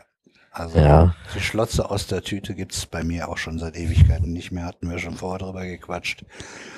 Stampfkartoffeln nenne ich das und äh, geht nichts drüber und nur noch Stampfkartoffeln. Nicht irgendwie diesen Kleister da, den es sonst gibt. NATO-Kit. Riesenkleber. ja, jetzt haben wir die Bezeichnungen alle durch. Ja. Gut, dann haben wir das jetzt mit den Getränken durch. Das war sogar Essen dabei. Ja äh, und äh, dann können wir hier in die Elemente gehen, ne? Ja. Das ist Chemie hauptsächlich. Und dann darf der Sven jetzt hier hauptsächlich äh, loslegen. Ja, dann legen wir mal los und wir haben wieder, wir haben ein neues Element, das nennt sich Kalium und äh, das äh, Kalium ist ein Alkalimetall, das in der äh, das erste Element der vierten Periode ist. Das heißt, wir sind jetzt eine Zeile tiefer gerutscht im Periodensystem. Zum Namen muss ich jetzt was sagen. Kalium, Alkalimetalle, hat alles was miteinander zu tun, kommt nämlich aus dem Arabischen. Al-Qualja, nicht Al-Qaida, Al-Qualja, Pflanzenasche. Und damit sind wir schon wieder bei der nächsten Sache von, von Namen her. Im Englischen heißt das Ganze nämlich Potassium. Wobei und Al-Qaida und Asche passt auch irgendwie zusammen ja, Zerstörung. Gut. ja, gut. Äh, von wegen Asche. Äh, im, Im Englischen heißt es Potassium und äh, da, es gibt im Englischen ein Potash. Das ist gibt es im Deutschen auch als Wort Potasche. Richtig. Ja. Nimmt man zum Backen. Ja. Und äh, der Name Potasche ist wörtlich zu nehmen, ist nämlich die Asche, die Pott übrig bleibt. Äh, früher hat man nämlich äh, die, die Pottasche, besteht hauptsächlich aus Kaliumcarbonat, hergestellt, indem man einfach Pflanzen nimmt und sie rückstandslos also verbrennt und der Rückstand, der übrig bleibt, die Asche im Pott, die wird dann äh, mit, mit Wasser ausgelaugt und dann das, was man da, was da ausgelaugt wird, äh, diese die Flüssigkeit, die man hat, wird dann in einem Pott verdampfen lassen. Was übrig bleibt, ist die Pottasche wurde äh, verwendet, zum Beispiel bei der Glasherstellung. Hatten wir ja in der Glasfolge, äh, diente im Glas hauptsächlich dazu, den Schmelz und damit den, äh, die Erweichungstemperatur des Glases herabzusetzen. Wobei ja, muss man im, Engl im Englischen muss man noch aufpassen. Also im Deutschen Potash ist tatsächlich Kaliumcarbonat. Im Englischen Potash ist eher Kalisalz allgemein. Also ein Salz mit, äh, wo ein Bestandteil Kalium ist. Und die Sache mit dem von wegen Asche, äh, äh, pflanzliche Substanzen zu Asche zu verbrennen, wenn man zum Beispiel Mehl mal, äh, eine Mehlpackung zur Hand nimmt, das man so im Laden kaufen kann, da steht ja immer Typ weißer Teufel. Das Standardmehl ist Typ 405. Dieses 405 ist. Äh, Mahlgrad, ne? Bitte? Normalerweise der Mahlgrad eigentlich. Nein, ne? nein, das ist das, was an äh, der Ascheanteil. Wenn du ein Mehl vom Typ 405 verbrennst, wenn du 100 Gramm davon verbrennst, komplett, bleiben 405 Milligramm Asche übrig. Und das ist halt äh, bei Vollkornmehlen, äh, wo halt von der von den von den äh, vom Korn äh, noch hier äh, das, das Äußere noch dabei ist, die die Hülle und so weiter. Da ist der Ascheanteil höher. Da gibt's dann äh, Typ irgendwie über 1000 und sowas. Das sind eher dunklere Mehle. Das jetzt eher mal zur Einführung von wegen namentlich. Jetzt an Eigenschaften. Dichte 0,86 Gramm, schwimmt also auf Wasser. Reagiert auch ebenso heftig damit wie, äh, wie Natrium Ja, alles da aus der Gruppe, ne? Äh, je tiefer wir kommen, also je weiter nach unten im Periodensystem, desto reaktiver wird das Zeug. Lithium kann man als Metall anpacken. Bei Natrium ist das schon nicht mehr empfehlenswert, bei Kalium überhaupt nicht mehr. Und die, die da später noch kommen, äh, die, äh, die, die reagieren noch heftiger. Äh, kann ich auch noch mal eben sagen, dieser, äh, von wegen, wenn man, ein, wenn man Kalium oder Natrium, überhaupt so ein Alkalmetall auf, äh, mit Wasser in Berührung wird, dann, äh, das hatten wir auch in der Natrium-Folge und ich glaube in unserer zweiten Folge, die Videos äh, von wegen, was passiert, wenn man Natrium mit äh, Wasser in äh, Berührung kommt. Das ist eine sogenannte physikalische Explosion, eine sogenannte Coulomb-Explosion. Die Erklärung, äh, das hat man, äh, äh das haben wir in der Natrium-Folge gehabt, äh, war ein Forschungsgegenstand. Äh, Coulomb-Explosion heißt, äh, bei der Reaktion wird für das metallische Natrium gibt es ein Elektron, oder bei Kalium das gleiche, gibt es Elektron ab, ist aber noch äh, in dem Metallverbund. Jetzt haben wir lauter positiv geladene Atome nebeneinander gleichnamige Ladungen stoßen sich ab. Und deswegen hat dieses äh, Kalium oder Natrium, wenn es mit Wasser in Berührung gekommen ist, angefangen hat zu reagieren, ein starkes Bestreben, äh, die Atome sich voneinander zu entfernen. Und das löst dann die Explosion aus. Während der Explosion ähm, äh, wird die Oberfläche des Metallklumps, äh, der mit Wasser in Berührung kommt, stark vergrößert, sodass die Reaktion immer schneller abläuft. Und bei dieser äh, Reaktion entsteht Wasserstoff und dieser Wasserstoff, der entzündet sich mit dem Luftwasserstoff und deswegen gibt das so äh, richtig schön effektvolle Explosionen. Ja. Redundanz ist eh nie verkehrt. Ja. Ich muss mich, ich, ich habe ja so ein Querschnittsthema äh, irgendwie in zwei Stunden oder was weiß ich, wann ich ja. dran bin. Äh, ich habe auch da wieder so, so Wiederholungen drinne, die wir irgendwann mal, die ich schon ja. gehabt habe. Ich gehe da zwar ein bisschen im Schweinsgalopp durch, weil ich das da halt intensiver behandelt habe, aber Wiederholungen passieren halt. Das ist auch schon in Ordnung. Gut, äh, Schmelzpunkt 63 Grad ist recht niedrig. Siedepunkt 774 Grad. Äh, diesen Temperaturbereich, der wird ausgenutzt, indem man sogar noch Legierungen zum Beispiel mit Natrium macht. Äh, NaK, also äh, das ist eine Legierung aus Natrium und Kalium. Wenn man die in einem richtigen Verhältnis mischt, äh, ich glaube sogar 77 Prozent Natrium, glaube ich, war es, äh, dann hat das einen äh, Schmelzpunkt von minus 11 Grad und eine, eine Siedetemperatur von, ja, da ist 77 Prozent Kalium. Von 785 Grad. Und das wird dann zum Beispiel als Kühlmittel in äh, Kernreaktoren genommen. Äh, Natriumreaktoren gibt es auch, äh, wobei Natrium halt auch einen äh, Schmelzpunkt hat, der äh, deutlich über der Raumtemperatur liegt und daher muss, äh, wenn selbst wenn der Reaktor nicht in Betrieb ist, äh, muss der ständig warm gehalten werden. Mit diesem Kühlmittel passiert das nicht gibt äh, bestimmte äh, gibt halt äh, gibt Probleme mit äh, Reaktivität, also chemische Reaktivität damit. Aber ansonsten äh, es geht halt um diesen großen äh, Temperaturbereich zwischen äh, minus 11 Grad und fast 800 Grad, äh, der ideal ist für solche Anwendungen. Äh, wurde zum Beispiel auch von den Russen in äh, Satelliten angewandt, so ein Rohrsat-Satelliten. Äh, Problem dabei ist, äh, die Dinger, die sind teilweise noch im Orbit, äh, die äh, lecken und äh, sorgen da im Prinzip für einen recht merkwürdigen Weltraumschrott, nämlich gefrorene Kalium-Natrium-Brocken. Und einer, einer von den Satelliten ist auch irgendwann mal runtergefallen über kanadischem äh, Territorium. Und es war unabhängig äh, von, äh, von dem äh, Natrium und so weiter. Das größte Problem war halt der äh, Brennstoff da drin. So, jetzt zum Thema Alkalimetall. Äh, Alkalimetalle zeichnen sich dadurch aus, dass sie ein Elektron außen haben äh, und dieses Elektron zur Erfüllung der äh, Oktettregel gerne abgeben, weil äh, die, an der andere Weg, sieben Stück sich besorgen, ist äh, sehr ähm, ein sehr weiter Weg. Ein sehr weiter Weg, der nicht gegangen wird. Es wird sein Elektron so gerne los, dass es von Kalium keinerlei äh, ähm, Elektronenbindung gibt, also äh, diese kovalenten Bindungen, wie zum Beispiel zwischen, zwischen Kohlenstoff äh, unter sich oder Kohlenstoff und Wasserstoff, sondern nur Ionenbindung. Das heißt, es gibt sein Elektron ab und bildet dann halt Kaliumsalze. Es ist sehr unedel, gibt es nur in seinen Verbindungen, deswegen die heftigen Reaktionen. Es will sein Elektron halt äh, mit ziemlicher Vehemenz loswerden. Und äh, die Reaktivität ist halt äh, so groß, dass es an, an, Luft schnell mit einer Schicht aus Oxiden, Hydriden, äh, Hydriden und, also Hydride sind die mit äh, Wasserstoff, die äh, Verbindung, und äh, Carbonaten äh, bildet. Und diese Schicht, die bildet sich äh, nicht nur äh, in der, äh, an der Luft, sondern sogar, wenn man es äh, unter Paraffin, also einem äh, Kohlenwasserstoff lagert, der eigentlich normalerweise dafür sorgen soll, dass es nicht reagiert. Aber selbst äh, das bisschen gelöste Sauerstoff und so weiter in Paraffin reicht aus, um mit dem Kalium zu reagieren.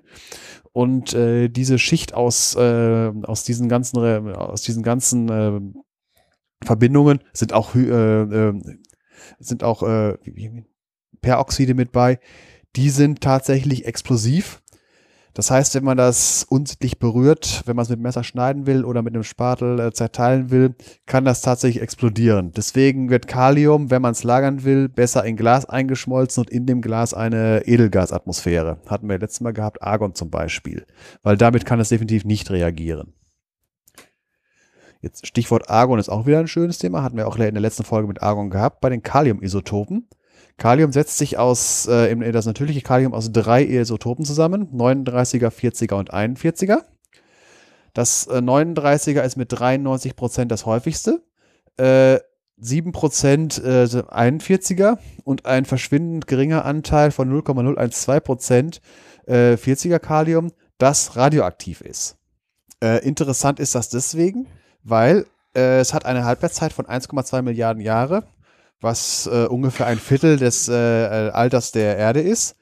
Und dementsprechend ist von dem Kalium, was ähm, bei der Bildung der Erde im, äh, im irdischen Kalium vorhanden war, noch nicht alles zerfallen. Ein Sechzehntel ist noch ungefähr übrig.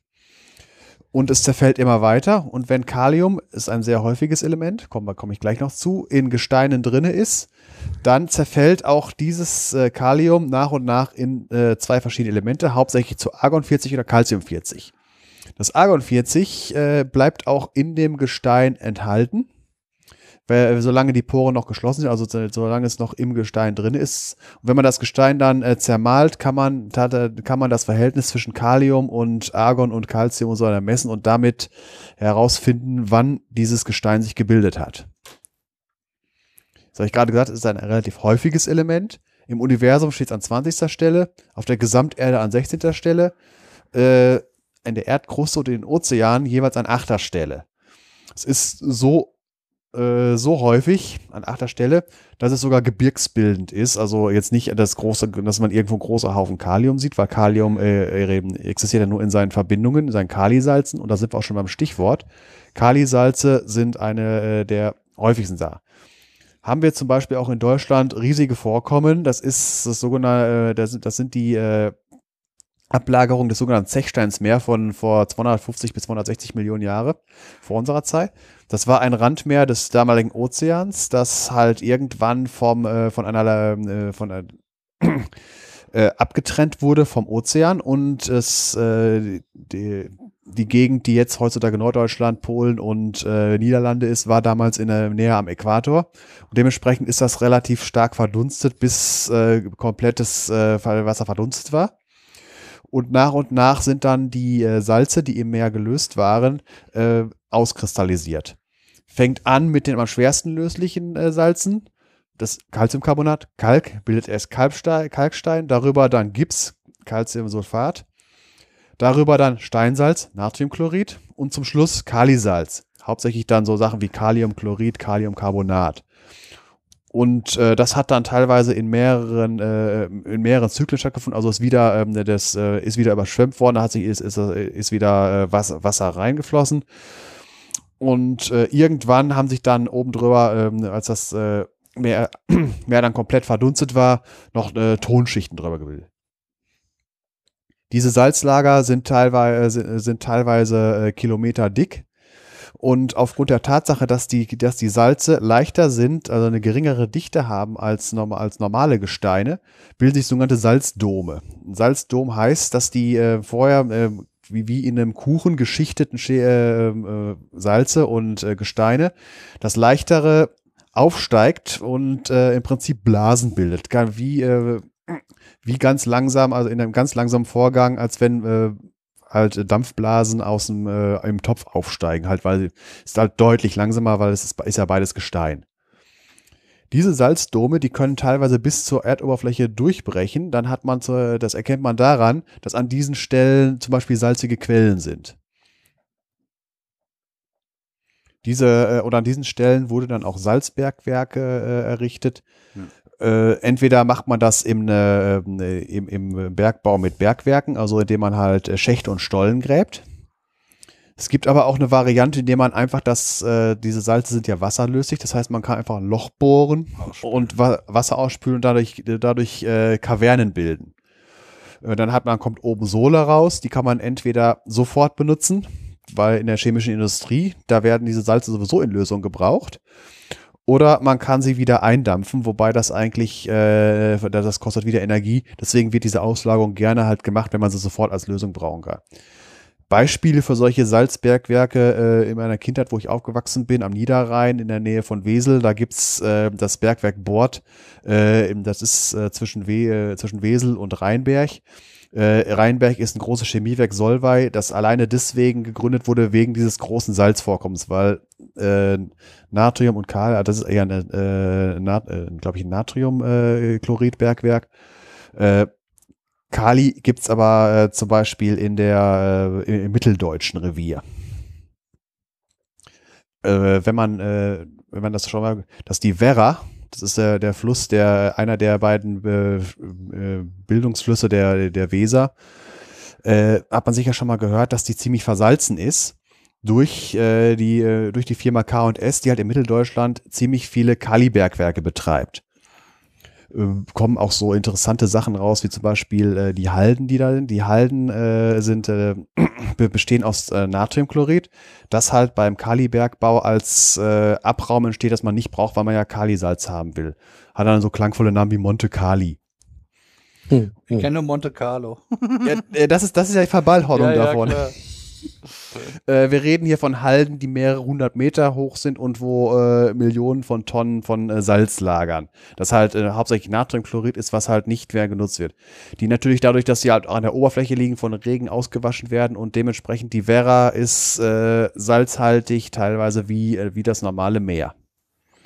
Hm bei diesen Haben ganzen. sich die entsprechenden Fische und da schon eingefunden und alles? Äh, nein, das Problem ist eher andersrum. Es lebt nicht mehr so viel da drin. Ja, das Dumme ist, sie müssen ja auch irgendwie da hinkommen, ne?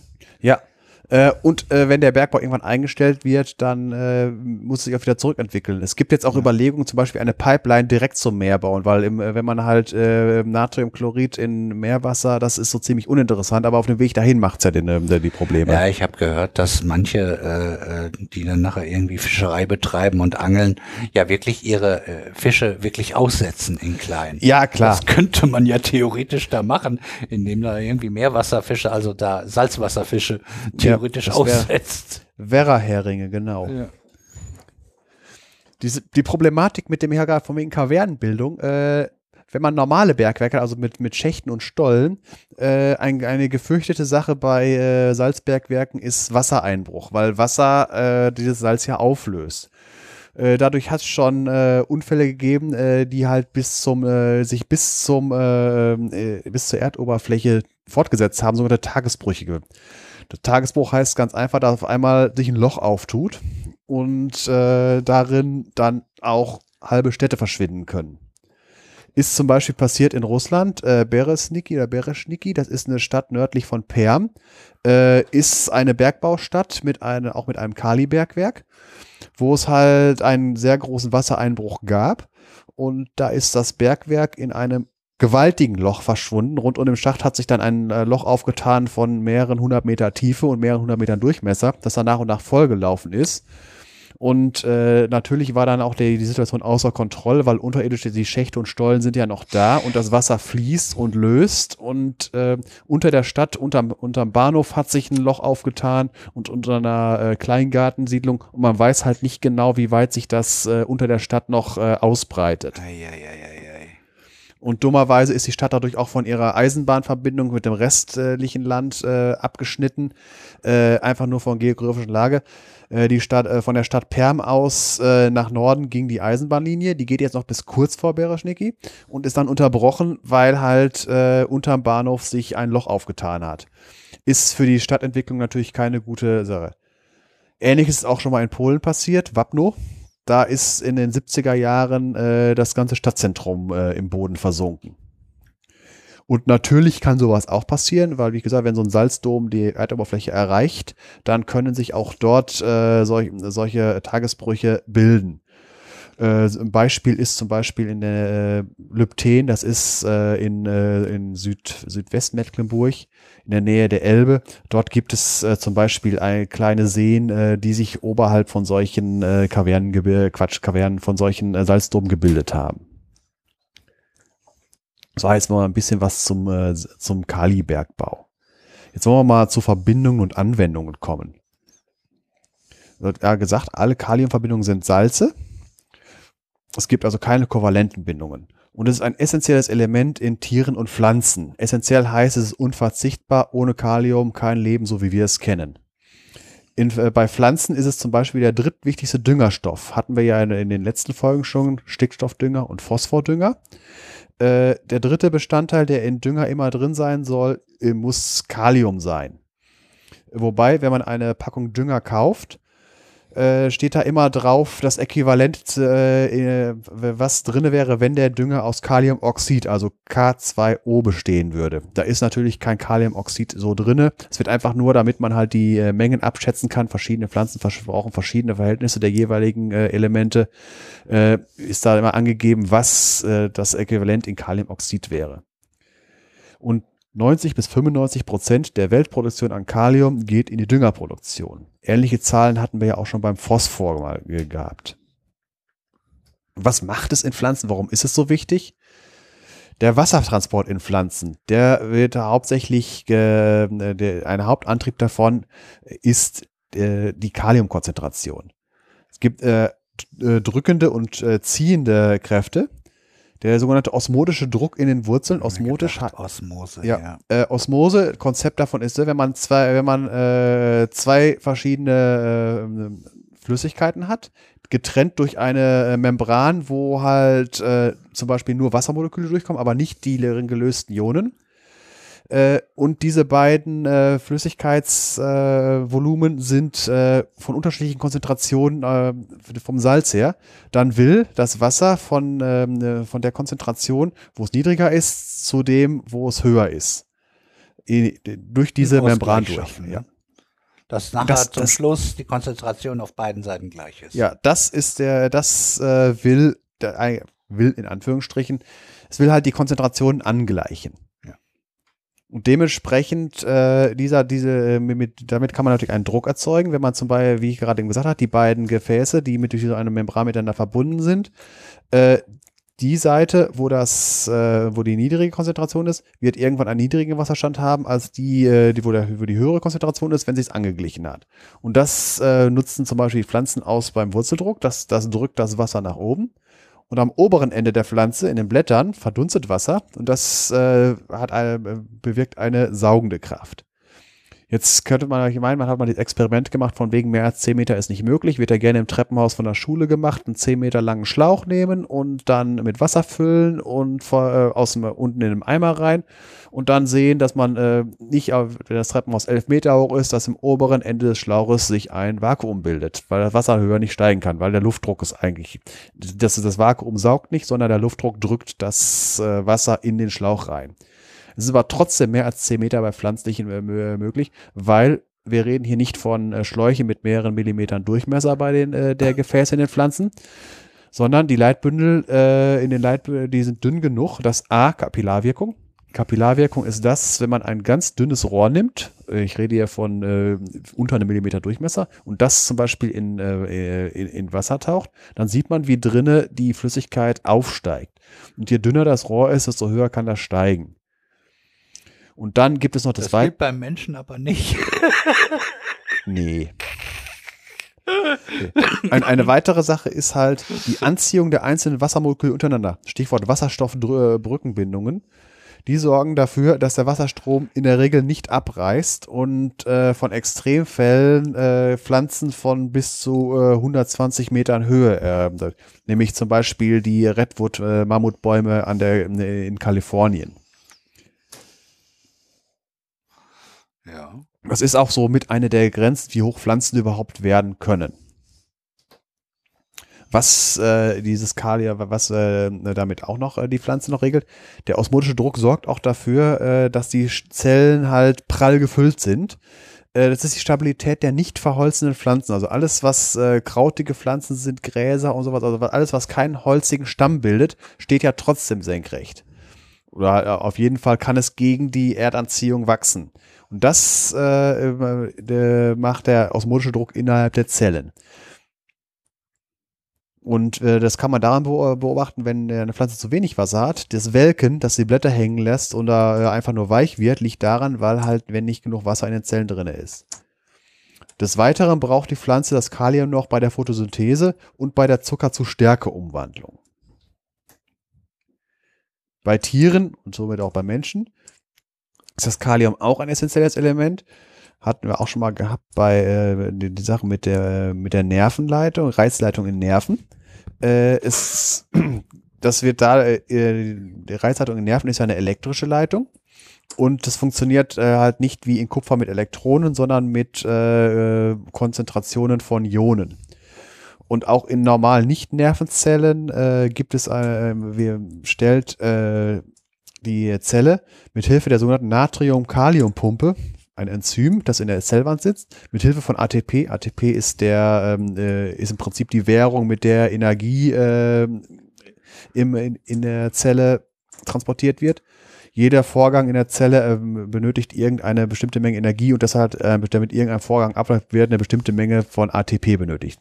Adenosin-Triphosphat ist das. Äh, damit äh, stellt dieses Enzym ein äh, genau das Gegenteil von dem, was wir gerade bei der, bei, der, bei der Osmose will eigentlich äh, das Wasser die Konzentration angleichen und dagegen arbeitet diese Natrium-Kalium-Pumpe an, die dafür sorgt, dass zum Beispiel Kalium von draußen nach drinnen getransportiert wird und Natrium von drinnen nach draußen. Drinnen innerhalb der Zelle, draußen außerhalb der Zelle außerhalb der Zelle ist alles, was halt der sogenannte extrazelluläre Raum, das ist halt alles, was äh, zum Beispiel Blut gehört, auch mit dazu. Und also alle Flüssigkeiten im Körper, die nicht innerhalb von Zellen sich befindet. Einfach um Zahlen zu nennen, das Konzentrationsverhältnis Kalium drinnen nach draußen ist 150 zu 4 und Natrium 10 zu 140.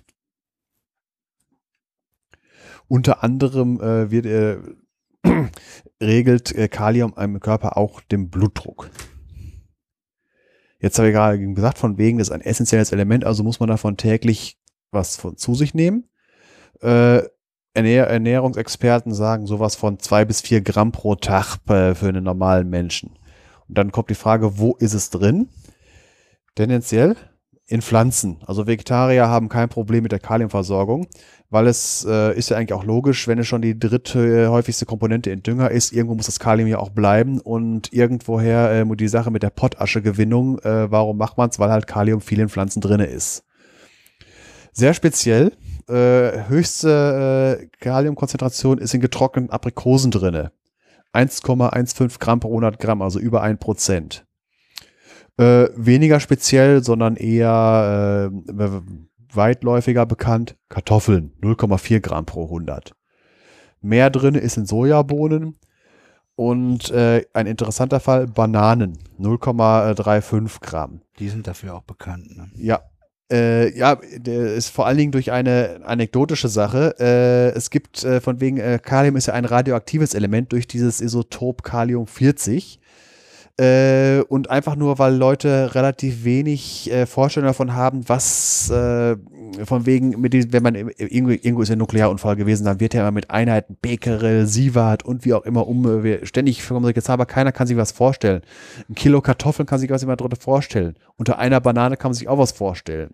Deswegen hat jemand mal äh, im Prinzip halbwegs scherzhaft gesagt, die sogenannte Banana-Äquivalent-Dose wie viel, also von wegen, äh, wie viel Radioaktivität ist in einer Banane drin, weil da ist ja eine gewisse Menge Kalium drin.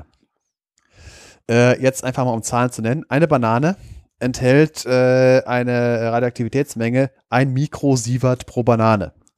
Jetzt die Einheit Sievert, äh, einfach mal Hausnummern.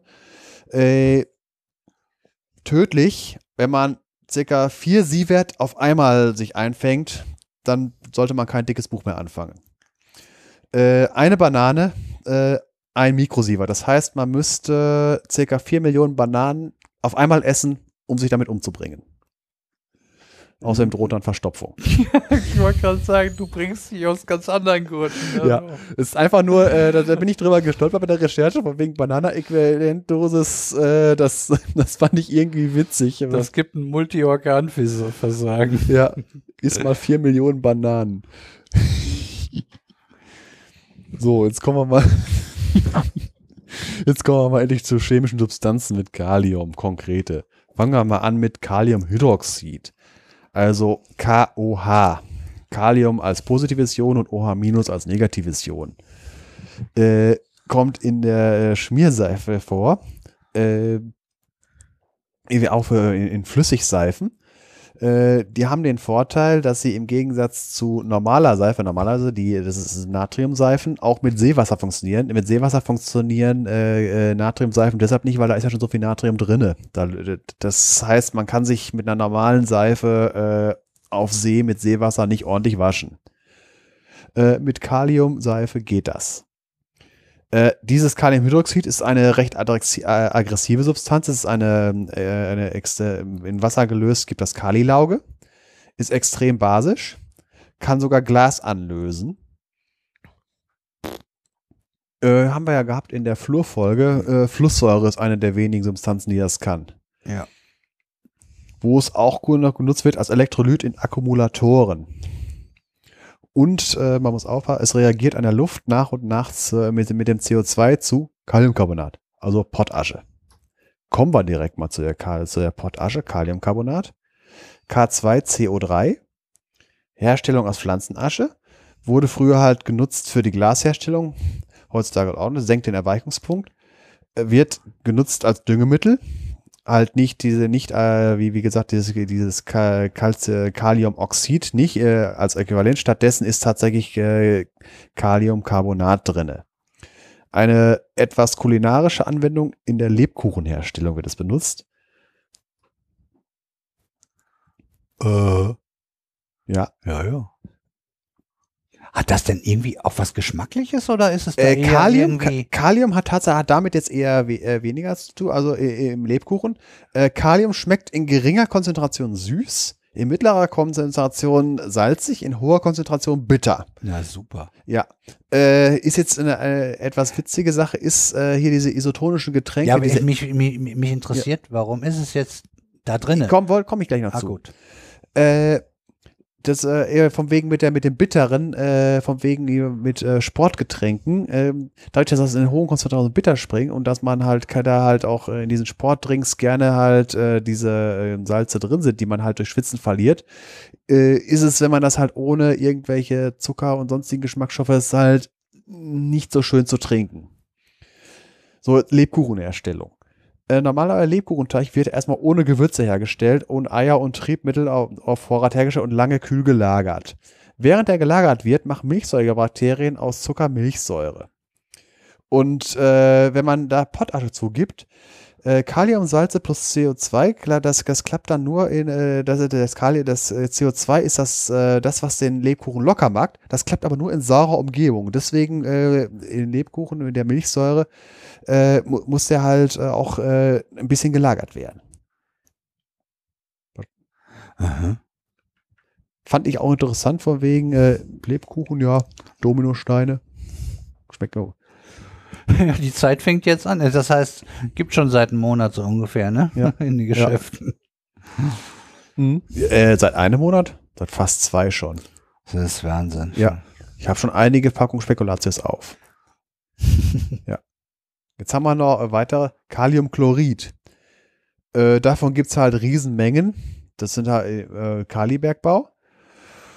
Äh, wo es genutzt wird, es wird auch für einen sonstigen Bergbau genutzt, nämlich das ist äh, ein Bestandteil der, der Fracking-Flüssigkeiten, soll halt äh, beim Fracking äh, de, de Risse vergrößern und überhaupt Risse erzeugen, dass man halt das Gas ähm, das aus dem Gesteinsverbund lösen kann. Und wozu es auch genutzt wird, dadurch, dass Kaliumchlorid ist halt Kalium drinne. Kalium ist Kalium 40 drin und diese Radioaktivität wird genutzt zur Kalibrierung von Dosimetern. Das sind halt die Geräte, die du halt am Hemd hängen hast, wenn du äh, in äh, Anlagen rumlaufen musst, wo halt Radioaktivität auftritt, Kernkraftwerke, Forschungsanlagen oder sowas. Jetzt kommen wir zu einer etwas bekannteren äh, Substanz, äh, aus Krimis zum Beispiel, Cyankali. Ist das Kaliumsalz der, äh, der Blausäure, KCN, extrem giftig, wirkt dadurch, dass es die Zellatmung in den Mitochondrien äh, blockiert. Die Mitochondrien sind die Organellen in den Zellen, die halt mit Sauerstoff und äh, Glucose äh, Energie erzeugen.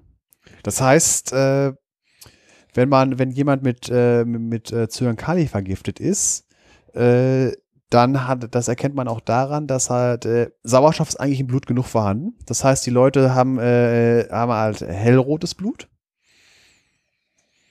können aber halt im äh, dadurch, dass halt in der, in der Zelle das, der Sauerstoff nicht genutzt werden kann, ersticken sie trotzdem. Und äh, Kalium, das Kaliumcyanid selbst ist nicht giftig, aber es wandelt sich mit der, äh, mit der äh, Säure im Magen in Blausäure um und die ist das Gift. Und es äh, ist schon in wenigen Nanogramm giftig. Das Weitere noch Kaliumsulfat ist wieder auch ein, äh, ein, gro ein äh, großer Bestandteil von Sonnenmineralien und Gesteinen. Wird auch äh, als Dünger verwendet. Und was hatten wir in einer unserer ersten Folgen gehabt? Äh, beim, in Feuerlöschern als BC, also für, äh, für, für, Flüssigkeiten und, und, und äh, für, äh, für Feststofflöschpulver. Jetzt wieder was äh, zum Essen. Kaliumnitrat. Das ist das Pökelsalz. Schon mal, sicher schon mal gehört. Äh, das äh, Nitritpökelsalz. Das und des Weiteren auch wieder als Dünger hat man direkt schon Stickstoff mit dabei. Und was man, äh, hat man in so einer Sprengstofffolge schon gehabt, ist Bestandteil von Schwarzpulver. Dieses normale Rezept für Schwarzpulver war ja Kohle, Schwefel, Salpeter. Kaliumnitrat, Salpeter. Wo es auch noch verwendet wird, zusammen mit Natriumnitrat als Wärmeträger in Solarthermiekraftwerken. Das sind, äh, weil das einen sehr großen Bereich hat, 220 bis 95 Grad flüssig ist und es ist äh, stabil und zersetzt sich nicht. Ist das das, was man dann unterirdisch hat oder in großen Bassins, um die Wärme äh, speichern zu können? Oder was, das ja, genau, die, die, Geschichte ist das. Von wegen, damit ah. man auch bei Nacht äh, noch, äh, noch durchgängig Strom ja, ja, erzeugen, erzeugen kann. Ja. Jetzt kommt etwas, wo, äh, was der Detlef kennt. Kaliumhydrogentatrat, KC4H5O6 in Klammern Weinstein. Ja. Das ist das Kaliumsalz der Weinsäure. Weinsäure ist eine äh, Substanz, vier Kohlenstoffatome an, äh, in einer Kette. An beiden Enden jeweils eine Säuregruppe, also eine Carbonsäuregruppe, äh, COOH. Und an den beiden mittleren äh, Kohlenstoffatomen eine Alkoholgruppe, OH. Und das äh, Kaliumsalz ist ein, äh, der, der Wein, das Kaliumhydrogentartat hat, äh, ist nur eins von den äh, Wasserstoffen durch ein Kalium ersetzt. Und das ist der Weinstein, der sich im äh, Wein absetzt. Jetzt Boah, auch, ist ja doch umfangreich, ne? Ja, doch. natürlich, natürlich. Kalium ist wichtig. Jetzt auch, was man auch sicher schon mal alles gehört, Kaliumpermanganat. Ja. Wobei das wird eindeutig in der Mangan-Folge nochmal kommen, weil das Interessante am Kalium-Permanganat ist nicht das Kalium, sondern das Permanganat. Was, du äh, willst eine Manga-Folge machen? Mangan-Folge. das können wir auch nee. wissenschaftlich auseinandernehmen. Ja, gut. Aber da sind wir, glaube ich, nicht so kompetent zu. Und ja, müssen ja. wir irgendwie. Ja. Gut, Palium, äh, Palium Kermanganat, Pali, Kalium Permanganat, KMNO4 äh, setzt sich zusammen aus dem K-Plus-Ion und dem MnO4-Ion. Äh, wobei dieses äh, äh, Mangan-O4-Ion, äh, da liegt das Mangan in der Oxidationsstufe minus 7, nee, äh, plus 7 Jetzt kommen wir durcheinander. Doch plus 7 vor, ist die höchste, höchste Oxidationsstufe, die, Kalium, die Mangan erreichen kann. dadurch ist es ein starkes Oxidationsmittel, weil halt auch sehr viel Sauerstoff enthalten ist was genutzt wird zum, äh, zum Beispiel als Desinfektionsmittel, weil es halt äh, schlimme Dinge kaputt oxidiert. Man kann es äh, auch benutzen zum Feuer anzünden, äh, wenn man Kaliumpermanganat hat äh, und Glykol drauf äh, träufelt oder Glycerin. Das zündet sich äh, äh, von selbst an. Das äh, zischt ein bisschen und nach ein paar Sekunden brennt es. Hat eine, eine mit Glycerin eine sehr hohe Temperatur und wird deswegen genutzt zur, äh, zur Zündung von Thermitreaktionen. Hatten wir gehabt in der, ich glaube in der Aluminiumfolge war das. Äh, die Sache mit dem, äh, wo man äh, Aluminiumpulver mit Eisenoxid reagieren lässt zu Aluminiumoxid und flüssigem Eisen. Und dazu braucht man hohe Zündtemperaturen. Das kann man halt mit Glycerin und Kaliumpermanganat zur Zündung bringen. Dieses Kaliumpermanganat ist auch bekannt, äh, weil es so schöne lila Lösungen bildet. In sehr gering, äh, ein kleiner Kristall, fast schwarz ist das, glänzt metallisch. Ein ganz kleines Stück davon kann eine Menge Wasser lila färben. Und jetzt noch zum Schluss zur ganzen Kalium-Sache. Es gibt noch was Exotisches. Ich habe gerade eben gesagt, normalerweise ist Kalium nur äh, positiv geladen, einfach positives Ion oder halt als Kaliummetall. Es gibt tatsächlich Kalium-Ionen. Äh, dazu muss man einen Trick anwenden. Es gibt äh, eine äh, Substanzengruppe, die nennt sich Kronenether. Äh, Ether sind Substanzen, äh, die eine sogenannte Ethergruppe enthalten. Ethergruppe ist ein äh, Sauerstoffatom, das jeweils mit einem äh, Kohlenstoffatom äh, das weiter in einem, in einem äh, sogenannten aliphatischen Rest, also eine, äh, eine, ein Molekül, was nur aus äh, Kohlenstoffatomen und Wasserstoffatomen besteht. Und ein Kronenether, der wird deswegen so genannt, weil diese Substanzen Ringe bilden, die aussehen wie eine Krone. Äh, Beispiel, es gibt zum Beispiel eine Krone, Krone 6, so wird er genannt. Ganz komische Benennungen.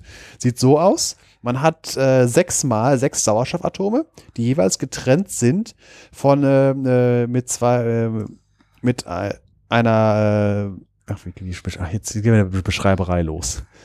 Also ein Sauerstoff, dann geht es, äh, kommen zwei Kohlenstoffatome, wieder ein Sauerstoff, zwei Kohlenstoff und so weiter, bis man einmal rum ist, effektiv sechsmal das ordnet sich so an, dass die Sauerstoffatome in diesem Ring nach innen ragen und die, äh, äh die äh, organischen Reste, also wo nur äh, Wasserstoffatome am Kohlenstoff sind, nach außen.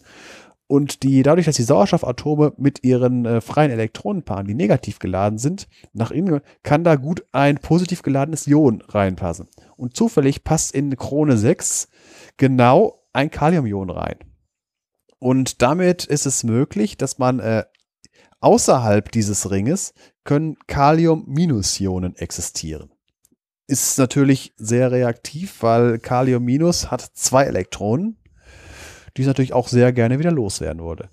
Ist eher, äh, finde ich, eine interessante Sache und äh, kuriose Sache. Damit bin ich erstmal durch. Ja, habe ich schon so mitgekriegt. Ja, man merkte ja wirklich, wie du regelrecht äh, fast schnell durchgegangen bist, weil das ist ordentlich ein dickes Thema, ne? Hätte man nicht gedacht, ne? Also, also, ja gut. Ja, schön.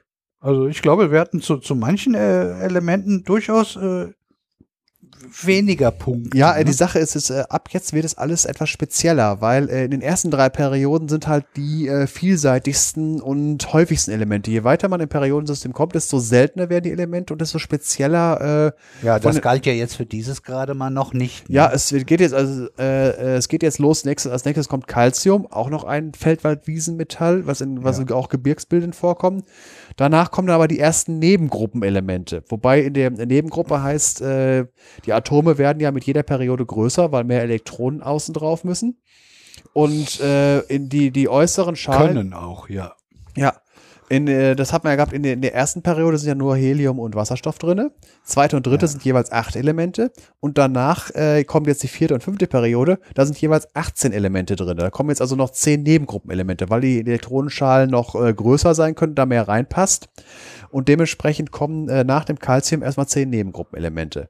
Da sind äh, Nebengruppen, hört sich jetzt so wichtig, aber da, da sind in, de, in dieser, in der vierten Periode sind da noch ziemlich wichtige Sachen drin. So Sachen ja. wie Eisen, da kann man noch viel drüber reden. Ja. Kobalt, Nickel, solche Sachen sind da noch drin. Die, die echten Metalle.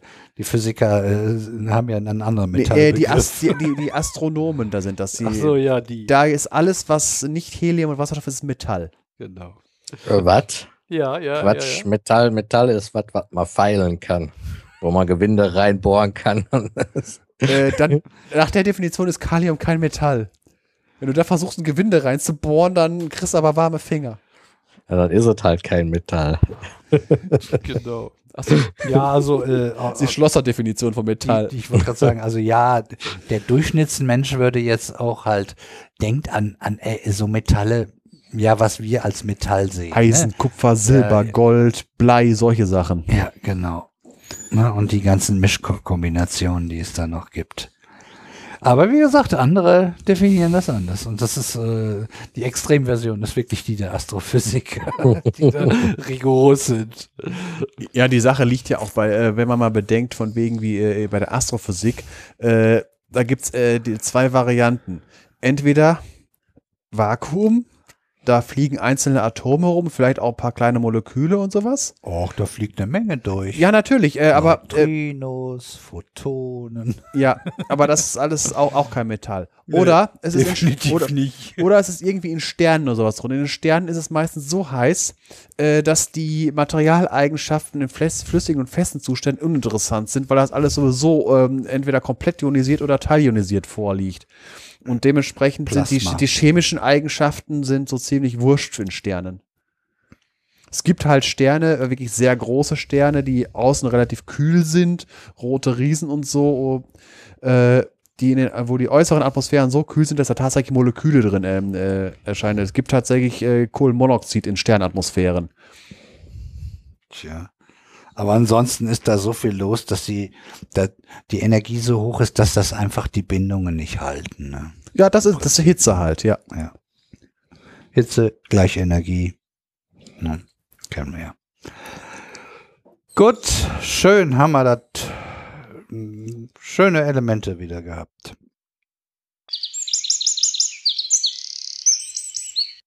So, kommen wir in unsere nächste Mole Moleküle-Richtung. Ja, ja, also ich höre es schon. Man kann quasi hören, worum es gleich gehen wird. Ja, genau. Ich, mein, mein, mein Wein wirkt schon ein wenig. Äh, wir bleiben natürlich dem Alkohol, wie angekündigt, äh, äh, verbunden und gehen jetzt sozusagen, wie ich hier das spaßeshalber genannt habe, in die angewandte Chemie. Das ist zwar nicht ganz richtig, aber das hat, ist mir dazu eingefallen. Wir gehen jetzt so mehr in die alkoholischen Getränke und mal gucken, was und wie der Sven sich das vorgestellt hat. Ich denke mir, das wird auch ganz interessant. Und dann gucken wir mal, dass, dass, dass Uli und ich mit unserem Genussbereich vielleicht auch noch das ein oder andere sagen. Gucken wir mal. Lassen wir uns überraschen. Aber erstmal darf der Sven wieder äh, Alkohol chemisch und, und was weiß ich durchleuchten und also es geht um Alkoholgewinnung und wirklich äh, ja wie die verschiedenen Getränke hergestellt werden und sowas in der Richtung. Ja und dann ja. Äh, kannst du ja ja da wollen wir mal loslegen. Also angewandter Alkohol. Alkohol in Getränken und so.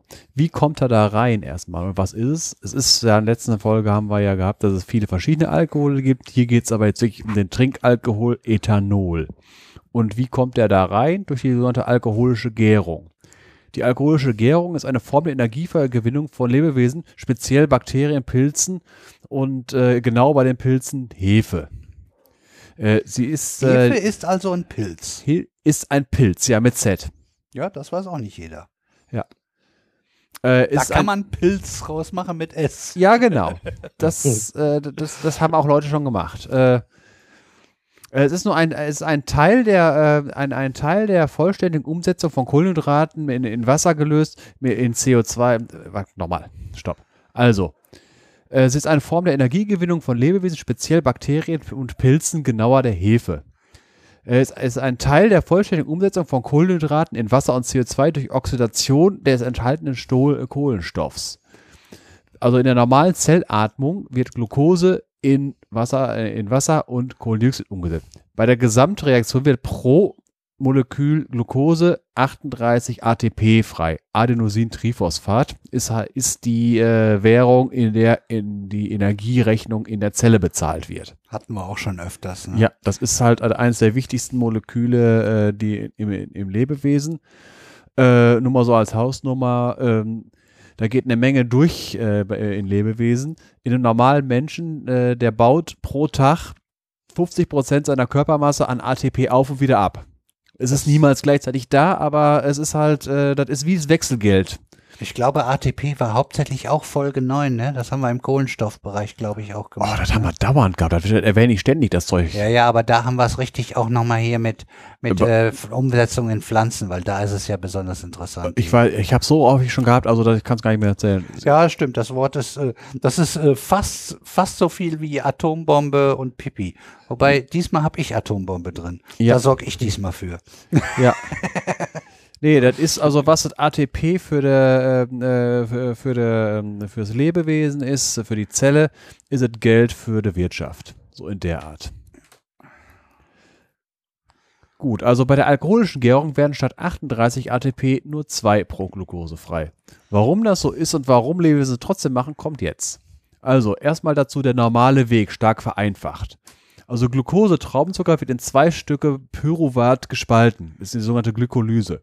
Pyruvat ist ein, äh, ein äh, Salz der Brenztraubensäure. Also Brenz, nicht Benz, habe ich mich auch mal verlesen. Äh, die sieht äh, so aus, ist eine Dreierkette, drei Kohlenstoff. Äh, an einem Kohlenstoff hängt die Säuregruppe, Benztraubensäure. Und am, am mittleren Kohlenstoffatom hängt ein doppelt gebundenes Sauerstoff. Von diesen Molekülen entstehen aus, dem, äh, aus einem äh, Glucose, C6H12O6, hat man ja Zuckerfolge gehabt. Entstehen also zwei Stück davon und äh, wenig Kohlendioxid. Bis dahin kommen äh, zwei ATP-Gewinne raus für die Zelle kostet zwei. Das ist der Grund, warum sie das überhaupt macht. Die, die nutzt das genauso wie wir hier mit unserem Sauerstoff und sowas. Die nutzt das zur Energiegewinnung, um zu überleben. Ja, das ne? ist da, das, das zentral, also die Atmungskette ist eine zentrale äh, Sache in, in Lebewesen. Ja. So, also dieses Pyruvat wird weitergegeben an die Mitochondrien, die zusammen da mit, äh, mit O2 aus der Atmung daraus Wasserstoff, äh, Wasser und äh, Kohlendioxid machen und eine Menge ATP, halt die, die restlichen 36 Stück. Und dann ist das durchoxidiert. So, wenn jetzt kein Sauerstoff da ist, äh, dann kann damit keine, dann können, ob Mitochondrien da sind oder nicht, äh, egal, wenn, wenn, wenn halt keine Sauerstoff da ist, kann halt keine Oxidation weiter stattfinden. Das heißt, dann hört das bei der, bei der Pyruvat auf. Das Problem ist, äh, die Glykolyse hört auch auf, wenn zu viel Pyruvat da ist. Das heißt, das Zeug muss weg. Äh, hast du schon Pyruvat oh, ist das Salz der Brennstraubensäure. Hatte ich. Ah, das gut. war das. Dieses drei, drei, äh, drei Kohlenstoff lange Kette. So, ah. also das Zeug muss weg. Der menschliche Stoffwechsel macht daraus äh, Milchsäure. Das ist die sogenannte, der sogenannte anaerobe Bereich beim Sport.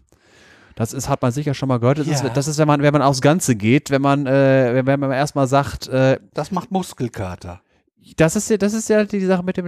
Jetzt ist die ja, Sache, ich meine wenn, auch, weil, weil, weil, weil ein paar Muskelzellen vielleicht irgendwie eine Beschädigung abgekriegt haben, aber ansonsten ist es das. Ne? Ich wollte, ich wollte das jetzt genauer von wegen, äh, weil diese Sache war, war was mit der, dieser Milchsäure, äh, diese die Milchsäureerzeugung im, im Muskel. Äh, das ist halt, es gibt ja grundsätzlich zwei Sorten von Sport. Einmal, wo man kurzzeitig richtig Gas gibt, Sprint oder sonst irgendwie sowas, oder sowas wie die Tour de France, wo man lange Dauer. durchhalten, Dauer da. Ja äh, den Milchsäure, äh, die, die Milchsäure-Sache, äh, die möchte man auf jeden Fall nicht bei, bei, der, bei der Tour de France haben, weil das ist dieses klassische Übersäuern von Muskeln und so weiter. Das heißt, du musst immer äh, bei, bei Ausdauersportarten, wenn du hohe Leistung auf Dauer bringst, im aeroben, also im sauerstoffveratmenden Bereich bleiben, weil, äh, jetzt komme ich nämlich dazu, die Sache ist nämlich extrem ineffizient, weil, wie gesagt, äh, 38 bei der kompletten Veratmung, 2 nur bei äh, 2 ATP pro Glucose, nur bei, äh, bei, bei der bei Milchsäurestoffwechsel. Der Vorteil bei der Milchsäure ist kurzzeitig extreme Leistung, also äh, ATP-Produktion, 100 mal mehr als bei der Oxidation, weil diese, äh, die, diese Glykolyse, die, funktio die funktioniert direkt im Zellplasma und muss nicht erst äh, an die Mitochondrien weitergegeben werden. Das Problem ist die, äh, eine sehr hohe Ineffizienz 2 zu 38, ungefähr 21. Daher effektiv nur die fünffache Leistungssteigerung. Und es ist nur kurzzeitig möglich, weil die Glucose halt sehr, sehr schnell verbraucht wird. Und weitere Sache, das Laktat reichert sich an und muss weggeschafft werden. weil in den Zellen gibt es kein Enzym oder was, was Laktat weiterverarbeiten, in den normalen Zellen nicht. Da gibt es dann Spezialisten für, das sind die Leberzellen. Das heißt, das muss erstmal vom Blut dahin transportiert werden. Und was macht die Leber damit? Die Leber baut es nicht weiter ab, sondern macht daraus wieder Glucose allerdings sehr ineffizient. Sie äh, hat die doppelten äh, ATP-Kosten, äh, als bei der Glucolyse frei wird.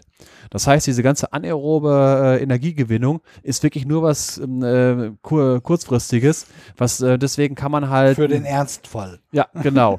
deswegen ein 100 Meter Lauf geht klasse damit. deswegen kann man es auch machen im, bei, beim äh, Sprint, äh, beim Tour de France sieht man ja im Zielanlauf, wo man richtig Gas gegeben wird, weil danach braucht man es ja nicht mehr. Man, man, ist ja da. Also für die Sprinter. Ja, Klar, äh, wenn man es während der, äh, das ist ja auch wieder so eine Sache mit der Training, wenn man, wenn man so einen Zwischensprint macht, mhm. da, da, muss man aufpassen, man kann nicht so viel geben wie beim Endspurt, weil da kann man auf äh, wirklich Raubbau machen. Weil zwischen, wenn man in den anaeroben Bereich geht, muss man halt dem Kreislauf und Körper Zeit geben, das wieder zurückzuarbeiten. Und es sind ja noch zusätzlich Kosten, äh, ne, ne Kosten, um das wieder zurückzumachen zu, machen zu Glucose. Das heißt, man hat, in der, man hat äh, in der Energie verbraucht, die einfach nur äh, im Körper verbraucht wird, aber keine Nutzenergie hat. Ist also für für Ausdauersport äh, nicht brauchbar, der anaerobe Bereich. Jetzt zur Hefe. Die Hefe, die kann anaerob und aerob. Sie macht bevorzugt die aerobe Variante, weil da ja auch viel mehr Energie bei frei wird. Und wenn, wenn viel Glucose vorhanden ist, kann sie aber auch schon die anaerobe Variante auch mit anwerfen. Wenn gar kein Sauerstoff vorhanden ist, dann macht sie logischerweise nur noch die anaerobe Variante. Also die fängt erstmal an, wie alle anderen Zellen auch, mit der Glykolyse zum Pyruvat. An, anstatt äh, aber Laktat davon zu machen, um das Pyruvat zu entsorgen, macht halt die äh, Hefe Ethanol. Und zwar so. Äh, Im Schritt 1 wird aus dem Pyruvat mit, äh, mit CO2, ähm, äh, mit CO2 frei und Acetaldehyd, Ethanal.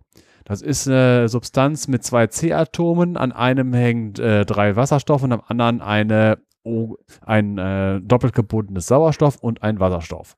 Und jetzt wird es interessant. Aus dem Acetaldehyd macht ein Enzym namens Alko Alkoholdehydrogenase Ethanol. Das ist keine Oxidation, sondern das Gegenteil von einer Reduktion unter Energieaufwand. Äh, jetzt äh, die, das Interessante ist, warum macht die Hefe das? Weil es kostet eigentlich Energie. Das liegt auch daran, weil äh, ATP ist zwar die Substanz, die es haben will, aber es gibt noch eine weitere, weitere Substanz, das sogenannte Nikotinamid. Nikotinamid Adenin. Nochmal. Nikotinamid Adenidinukleotid. deswegen wird das immer abgekürzt, weil das keiner aussprechen kann. NAD. das, kann, das ist ja noch schon, das ist ja schlimm. Äh, es gibt davon die Variante NAD Plus für die oxidierte Form und NADH für die reduzierte Form. Nicht äh, zu verwechseln mit ADHS, das ist was anderes. Ja, deswegen kann ich es nicht ordentlich aussprechen, weil ich das nur. äh, das Problem ist, dass die äh, eine, dass die eine Variante äh, in, äh, benötigt wird in der Zelle, aber halt bei der, bei der, bei dem Abbau äh, bei, dem, bei, dem, Aufbau von dem ATP verbraucht wird und wieder äh, in die andere Form zurückgeführt äh, werden muss. Äh, insgesamt, das äh, werde ich mir, da werde ich das jetzt nicht genauer erklären. Es geht halt einfach nur darum, dass halt äh, am Ende die Alkoholdehydrogenase aus dem Acetaldehyd Alkohol macht. Und jetzt, was auch noch interessant ist, diese, die, diese Enzymgruppe Alkoholdehydrogenase ist die gleiche, die auch bei, in Menschen in der Leber vorhanden ist. Das heißt, diese, diese Enzyme können das vorwärts und rückwärts. Und in der Hefe machen sie es natürlich vorwärts. Sie machen Ethanol davon. Und wir haben in der letzten Folge ja, äh, habe ich ja auch erzählt, äh, dass äh, was den Kater macht, wenn, äh, wenn der Alkohol abgebaut in der Leber, ist das Acetaldehyd, äh, was halt äh, dann den Kater verursacht. So. So, jetzt wo wir wissen, wo der Alkohol herkommt, wollen wir auch noch erklären, wo er überall zu finden ist in den, in den verschiedenen Getränken. Und da habe ich jetzt bei der Recherche was Interessantes herausgefunden, was ich so, ich dachte, dass, dass das alles äh, komplizierter wäre. Sämtliche alkoholischen Getränke, egal was es ist, äh, wird im Prinzip nach den, äh, die Anfangsschritte sind die gleichen. Man nimmt irgendetwas, äh, wo Kohlenhydrate drin sind und äh, macht Oder daraus. direkt Zucker, ne? Das sind Kohlenhydrate. Ja, i- i- ja.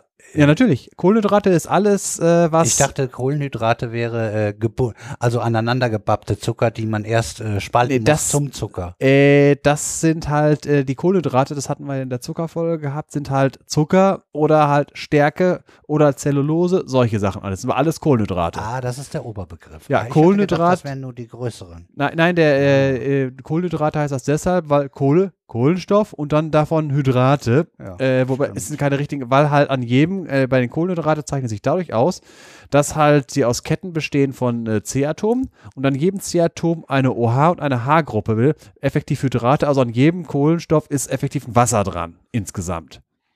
So, wo wollte ich jetzt hin? Also diese Kohlenhydrate äh, gibt man in, äh, in, mit Wasser in Lösung und lässt die, äh, lässt die, Ster äh, die Hefe dann diese, diese Kohlenhydrate zu äh, Alkohol vergären. Das Ganze äh, kann man, wird halt aktiv gemacht. Es geht aber auch spontan, also ganz, ganz normale faules Obst, faule Äpfel, die rumliegen, äh, dort äh, im Inneren der Frucht, wo kein Sauerstoff hinkommt, können durchaus anaerobe Milieus äh, auftreten, sodass im Inneren der Früchte Alkohol entsteht. Eindrucksvoll in einem Walt Disney-Film mal gezeigt worden. Davon gab es, äh, so ich glaube aus den 60er oder 70er Jahren waren die. Äh, es gab Dieser einen, Naturfilm. ja, äh, davon gab es mehrere. Der eine heißt, der die Wüste lebt. Das, da geht es um die amerikanische Wüste und den, den, den zweiten, der, wo ich weiß nicht, wie der heißt, der Spiel, da geht es aber um die Kalahari und Okavango-Delta. Äh, und dort ist dann, äh, dort, dort gibt es einen Baum, der halt auch Früchte hat, die schon am Baum anfangen zu verfaulen und die fallen dann runter und die Tiere, die haben äh, auch Spaß daran, das zu, äh, zu sich zu nehmen. Und dann hat man halt äh, nachher Rumtorkel, Elefanten und Affen. Richtig. Ah, Du meinst wahrscheinlich den Marula-Baum. Das kann gut sein. Ja, ja, die Marula-Früchte, die äh, sind ja auch, äh, gibt es mittlerweile auch in Deutschland äh, eine Grundlage für den Amarula-Likör. Gehört habe ich den Namen auf jeden Fall schon mal. Ja, ich habe ihn auch schon probiert. Ich habe mir, als ich das erste Mal in Namibia war, habe ich mir dann äh, im Flugzeug quasi duty-free eine Flasche gekauft und habe gedacht, damit musst du ganz vorsichtig sein, weil den kriegst du ja in Deutschland nicht. Ja, und ein halbes Jahr später gab es den dann auch hier bei uns. Ja, du hast einfach nur äh, mal die Vorlage gebracht und die einer, dann haben die Transportunternehmen das hinterhergebracht. Inzwischen Ach so. kann man ja fast alles im Netz holen. Ja. Ja, gut. Äh, habe ich gesagt, erstmal Maische machen und dann halt das Ganze gären lassen. Jetzt werden wir mal konkret. Fangen wir mal bei dem Feldwald-Wiesengetränk an. Bier. Bier wird aus Getreide hergestellt, hauptsächlich äh, in Deutschland Gerste und Weizen am bekanntesten. Alles andere geht auch, es muss nur Stärke sein. Reis, Mais. Effektiv ist Reiswein, daher ein Bier. Was ist, da, was- ist das, äh, wa- warum, äh, warum halt als, äh, als Bier? Weil in den ganzen Getreiden liegt, äh, liegt die, äh, liegen die Kohlenhydrate als Stärke vor. Stärke kann von der Hefe nicht verarbeitet werden, sondern nur Zucker. Also genauer Glucose genau, und äh, bisschen allgemeiner Einfachzucker. Also kein, äh, hat man in der Zuckerfolge gehabt. Es gibt jetzt, äh, Zucker besteht ja aus äh, einzelnen Ringen äh, gerne äh, Vierer, äh, Fünfer oder Sechser Ringe und davon können auch mehrere aneinander ge, äh, getackert sein. Zum Beispiel Saccharose ist ein Zweierring. Es läuft dann also so ab, erstmal muss Malz hergestellt werden.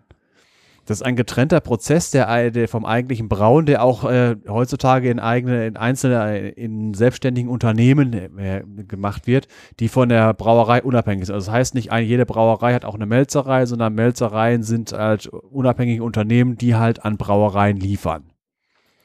Was, was wird gemacht? Das Getreide wird keimen gelassen. Dabei wandeln Enzyme, die in den Getreidekörnern drin ist, Amylase, die Stärke in Zucker um. Hier konkret Maltose, Malzzucker. Aber nicht komplett, es bleibt noch ein bisschen Stärke enthalten. Dieses Keimen wird dann irgendwann abgebrochen durch Darren, Erhitzen und Trocknen. Das ist ein zweiteiliger Prozess, äh, genannt Schwelken und Abdarren. Dabei äh, kommt je nachdem, welche, wel- welche Temperaturen äh, zum Einsatz kommen, äh, verschiedene äh, Farben äh, und Aromen in, die, in das Malz rein. Wenn man bei höheren Temperaturen äh, wird es ein dunkleres Malz. Es kann sogar bis zum Rösten kommen, dass da so eine sogenannte Maillard-Reaktion stattfindet. Das sind halt die, die halt in Lebensmitteln unter Hitzeeinwirkungen äh, die dunkle Farbe ist. Auch wenn Toastbrot braun wird und solche Sachen oder wenn man Schnitzel brät, äh, die Panade, äh, wenn die dunkel wird, Maillard-Reaktion. Komme ich auch ja, noch mal irgendwas. Äh, Rösten, das ist äh, Ulis Bereich schon fast. Ich glaube, das geht beim Whisky geht das schon in die Komm, Richtung, ne? Ja, komme ich, komm ich nachher noch zu. Weil äh, die Whisky-Herstellung und die Bierherstellung am Anfang, äh, wenn man da, wenn man da reinguckt, sieht, da ist das nicht viel Unterschied. Gut, da hat man also Malz. Dann kommt das sogenannte Maischen. Das Ganze mit Wasser mischen, sodass Zucker und Stärke und Aromen in Lösung gehen. Das macht man bei 45 Grad Starttemperatur und die wird dann langsam erhöht mit Pausen, sogenannte Rasten.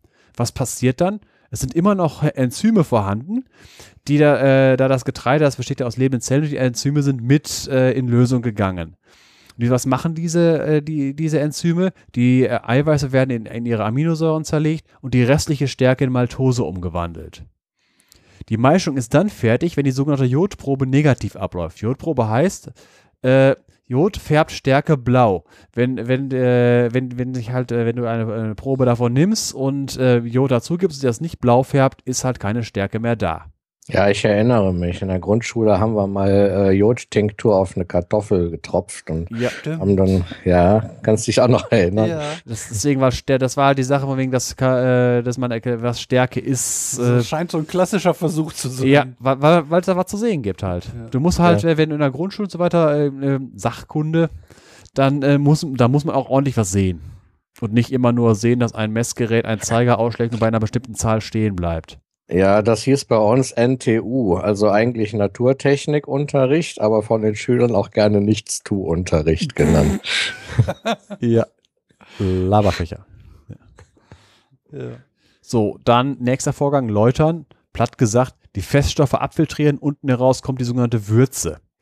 Äh, das Filtern funktioniert äh, deshalb auch gut, weil in dem Getreide sind noch die sogenannten Spelzen drin. Das sind die Hochblätter der Getreideblütenstände, auch als Ähre bekannt, die dann halt auch mit als Filter wirken. So, wenn das Ganze da, wenn diese Würze dann äh, raus, äh, dann wird das Ganze in der Sudpfanne gekocht. Da werden dann die Enzyme, die Am Amylase, da hat der hier tatsächlich gerade die Autoasylase gemacht von. hat das irgendwas mit Asyl? Weil also das M und das S liegt sehr weit auseinander. Ich weiß nicht, was der Computer sich dabei gedacht hat. Also Enzyme und Eiweiße werden denaturiert, also funktionslos gemacht und treiben dann an der Oberfläche. Dann kommt noch das, was äh, im, äh, im Bier noch den herben Geschmack der Hopfen dazu. Äh, könnte auch was anderes sein, aber dann ist es kein Bier mehr nach Reinheitsgebot. Es gab halt, ähm, das Reinheitsgebot ist ja auch deshalb mitgemacht worden, weil früher halt andere Dinge da reingekommen sind, andere Kräuter. So. Und wenn das feste, äh, wie, wie kommt das feste Zeug da raus? Gibt es mehrere Möglichkeiten für. Äh, heutzutage wird das in einem sogenannten Whirlpool gemacht, früher in einem sogenannten Kühlschiff. Kühlschiff ist im Prinzip ein großes, flaches Becken mit einer sehr großen Oberfläche.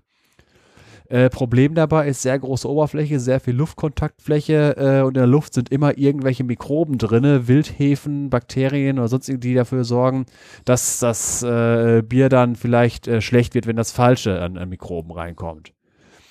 Äh, so ein Whirlpool rund, logischerweise, hat einen tangentialen Einlauf, äh, wo das, äh, wo die Flüssigkeit dann eingespritzt wird und durch diesen tangentialen Einlauf kommt das Ganze in Rotation. Und das feste Zeug sammelt sich dann in der Mitte. Und was man dann dabei rauskommt, hat man äh, äh, die, die Flüssigkeit, das hat man sicher schon mal gehört, diese sogenannte Stammwürze. Was ist da drinne? In Wasser gelöst, Malzzucker, Eiweiße, Vitamine und Aromastoffe.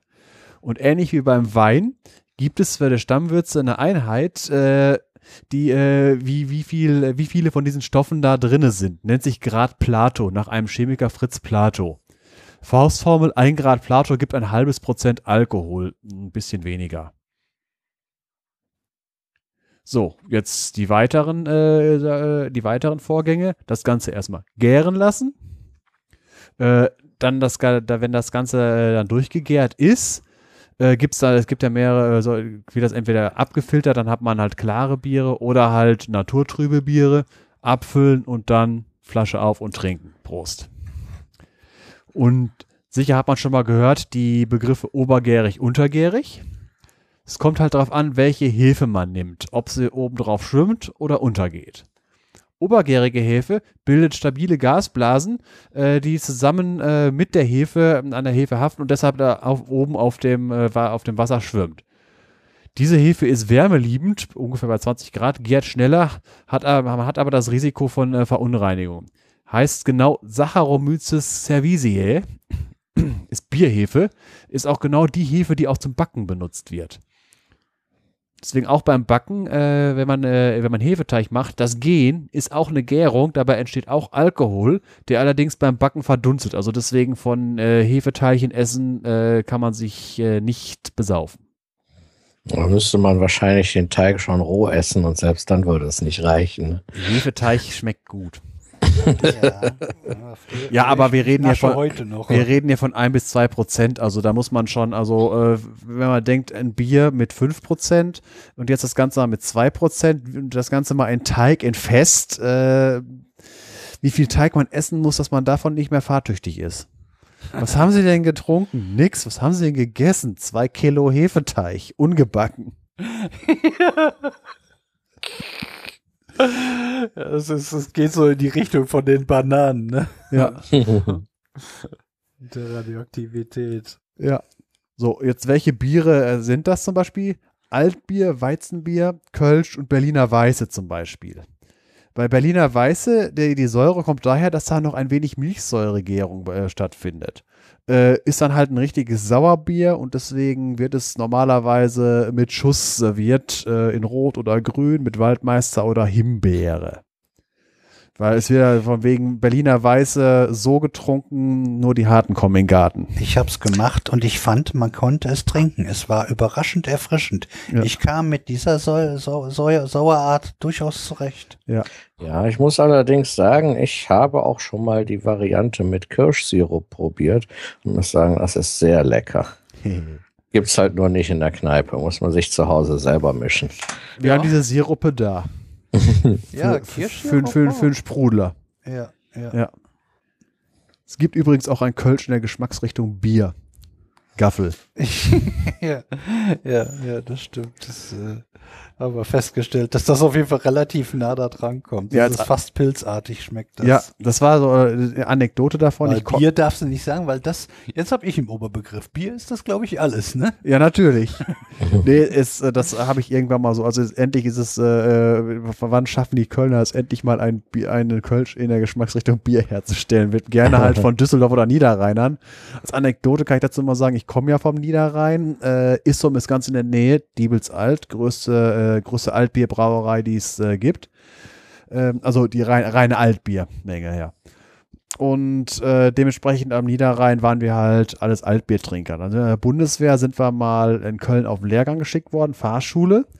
Äh, und am äh, ersten Abend sind wir nach Köln reingefahren, haben erstmal Kölsch probiert. Am zweiten Abend sind wir nach Düsseldorf gefahren. Für den Rest der Zeit. ja, ja, wir, haben, wir haben nicht Gaffel erwischt. Äh, das äh, Kölsch, das ist ja um einiges kräftiger und dunkler auch im Geschmack im Schnitt. Ich weiß du auch, meinst, das, meinst das, Alt. Alt. Das Alt. Ja, ja, ja, und das Kölsch. Äh, ich muss ja auch sagen, ich habe ja inzwischen schon eine Menge verschiedene Sorten durchgemacht. Da gibt's auch ganz schöne Palette an Vielfalt, aber das Alt schmeckt doch noch mal ganz anders. Was was ist das? Ist das jetzt hier mehr Stammwürze oder was? Da hätte ich jetzt was ist da anders drin? Das äh, das, das die, die Herbheit kommt hauptsächlich vom Hopfenanteil. Das, ah. Ja, der aber Hopfen, ich glaube, die Farbe kommt von der Darre. Die kommt der Darre. Äh, deswegen, da kommen wir jetzt gleich zu. Bei den untergärigen Bieren, da ist zum Beispiel auch das Schwarzbier bei. Das äh, dementsprechend deswegen so, weil es dunkles oder geröstetes Malz enthält. Äh, ist auch ein, eins meiner Lieblingsbiere, äh, genauer das Köstritzer, was halt äh, netterweise mittlerweile in ganz Deutschland immer erhältlich ist. Deswegen, jetzt kommen wir mal zu den untergärigen Bieren. Das ist halt, wo die Hefe nach unten sinkt. Das ist eine, eine andere Art. Das ist äh, zum Beispiel hier der, der wichtigste Name ist Saccharomyces carlsbergiensis. Jetzt ratet mal, welche Brauerei dieses, äh, diese Hefe gezüchtet hat. Karlsberg. Der äh, Kandidat erhält 100 Punkte. äh, was nur aufgepasst. Ja. nee, äh, was dabei jetzt äh, wichtig ist, äh, dass äh, dieses Bier muss gekühlt werden, so sieben Grad, damit es nicht zu schnell gärt. Äh, dementspre dementsprechend ist es zu, noch nicht so lange sehr weit verbreitet. Es wurde zuerst in winterkalten Gegenden, zum Beispiel Böhmen, Pilsen, hergestellt oder in Gegenden, wo man Eiskeller hatte. Und mit der Erfindung der, äh, also de, de, von, von äh, billigen Kühlverfahren, Lindeverfahren, Ende des, äh, Ende des 19. Jahrhunderts breitete sich dann die, die untergärigen Biere auch in Gegenden aus, die halt nicht äh, über kalte Winter und, und äh, einfachen Zugang zu Eis für Eiskeller äh, Zugang hatten. Also habe ich ja gerade eben gesagt, eins, eine der, der wichtigen Sachen ist das Pilz. Weitere Marken sind, äh, sind Export und Lager, wobei Pilz, benannt nach der Stadt Pilsen, die, die äh, erste, das erste Pilz, was in der Art hergestellt wurde, das Pilsner Urquell, gibt es immer noch seit 1842. Äh, gibt es dann so eine Anekdote vorher, von wegen, dass aus Pilsen äh, vorher nur ungutes Bier war und dann wurde sich halt Hilfe aus Bayern geholt und diese Brauart erfunden. Mit ist ein stark gehopftes Bier und deswegen auch ein relativ bitteres Bier. Äh, relativ, wenn man es mal so mit Kölsch vergleicht. Deswegen auch die Sache, äh, das Gaffel, das. Ja, aber wenn ich denke an Hopfen, denke ich eher auch äh, an diese ganzen Hopfensorten, die, was weiß ich, in Zitrus gehen und blumig sind und so. Ich, ich verbinde Hopfen gar nicht so sehr mit Bitterkeit. Äh, das macht, das ist aber da, das, äh, das was, was das Bier bitter macht. Aha. Ja. Ja, ja aber es gibt, ja, es gibt natürlich Aromahopfen. Ja, so ja, die ja, Sorte Citra ist ganz bekannt, die wird häufig verwendet. Ähm, aber da gibt es auch noch mehr.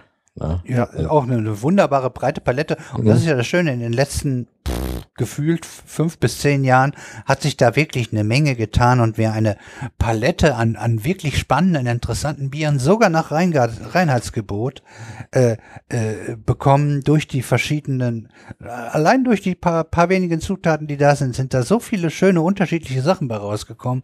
Ganz toll. Leute, die sich wirklich viel Mühe geben. Ja. Gut, äh, haben wir noch von wegen Export. Was äh, heißt tatsächlich so, weil es für den Export bestimmt war. Äh, Hochburg für Exportbiere war und ist Dortmund. Äh, was ist das Merkmal eines Exportbiers? Es hat deutlich mehr Stammwürze als ein normales Bier und äh, der Sinn dahinter war, äh, dass man halt, äh, dass es, wenn es exportiert wird und im, im äh, Zielland ankommt, dort mit dem dortigen Wasser verdünnt wird und wieder auf normale Stärke gebracht wird. Äh, effektiven Konzentrat, Tran Transportkapazität sparen, ist ein interessantes Biertritop. Nee, ist es nicht.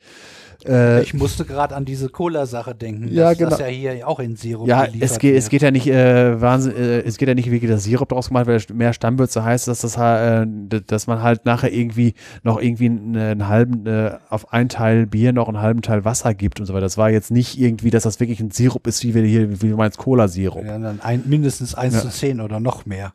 Ja. Ja. Äh, Lagerbier äh, wegen der längeren Haltbarkeit. Wobei man sagen muss, im Englischen werden äh, alle untergärigen Biere als Lager bezeichnet. Und was ich eben schon gesagt habe, zum Beispiel das Schwarzbier mit dem dunklen und gerösteten Malz. Wo ich jetzt nicht drauf angehen, weil es off-topic wäre und off-topic wollen wir ja nicht. Wer ist das so alles? Das ganze Blei, Ach. das ganze bleifrei Bier, also alkoholfreies Bier.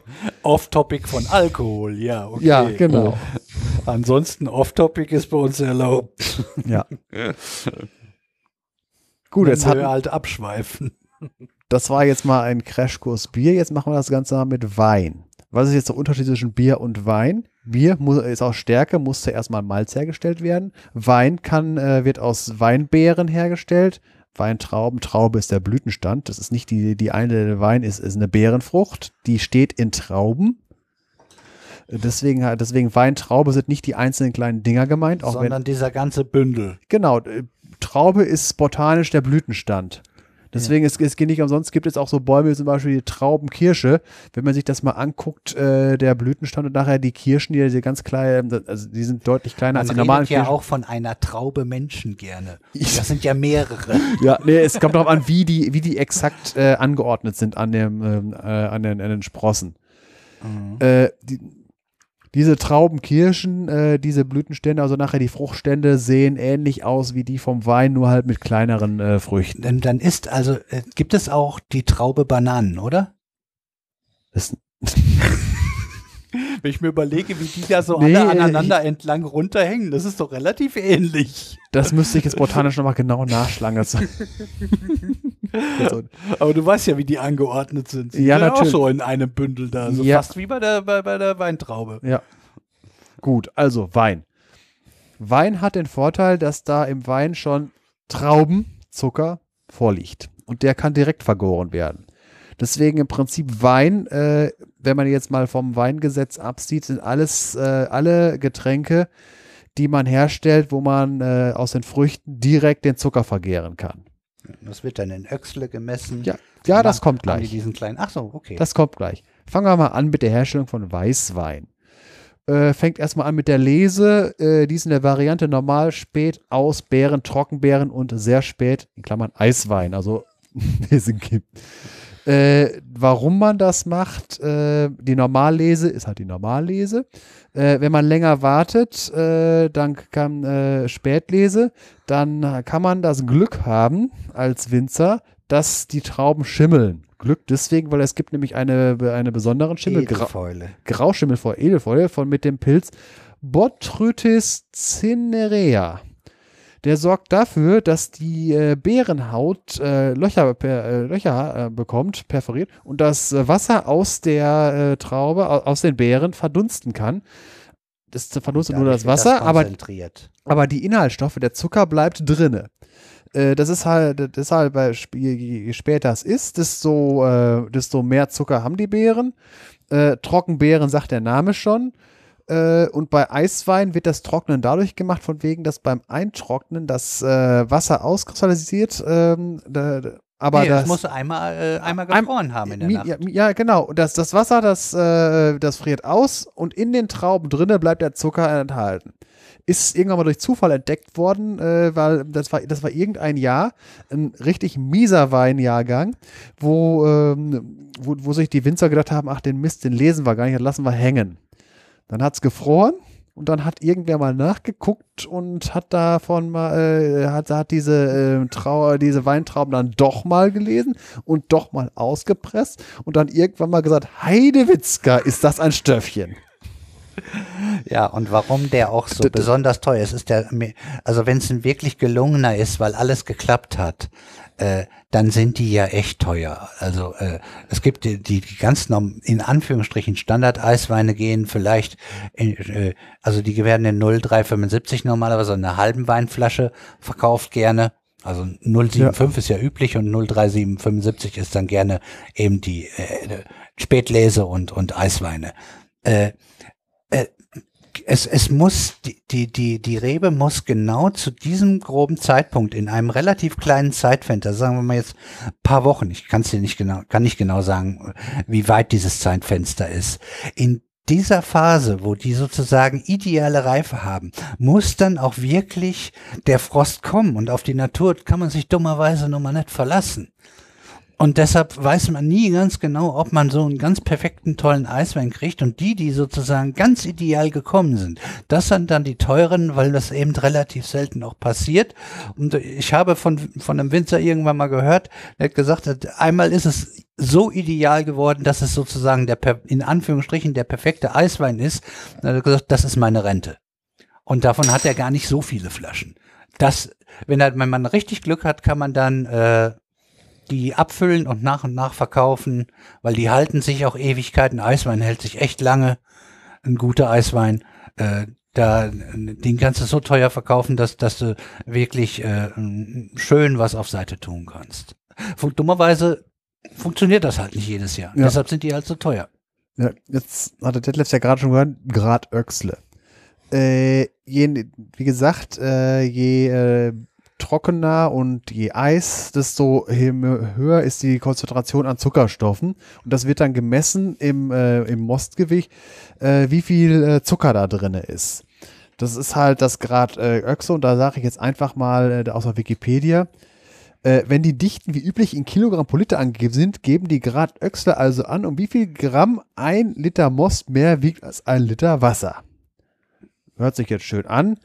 Jetzt machen wir mal einfach mal Zahlen. Ein normaler Jahrgang hat ca. 75 Grad Öxle, das was ungefähr 10 Prozent Alkohol möglich macht.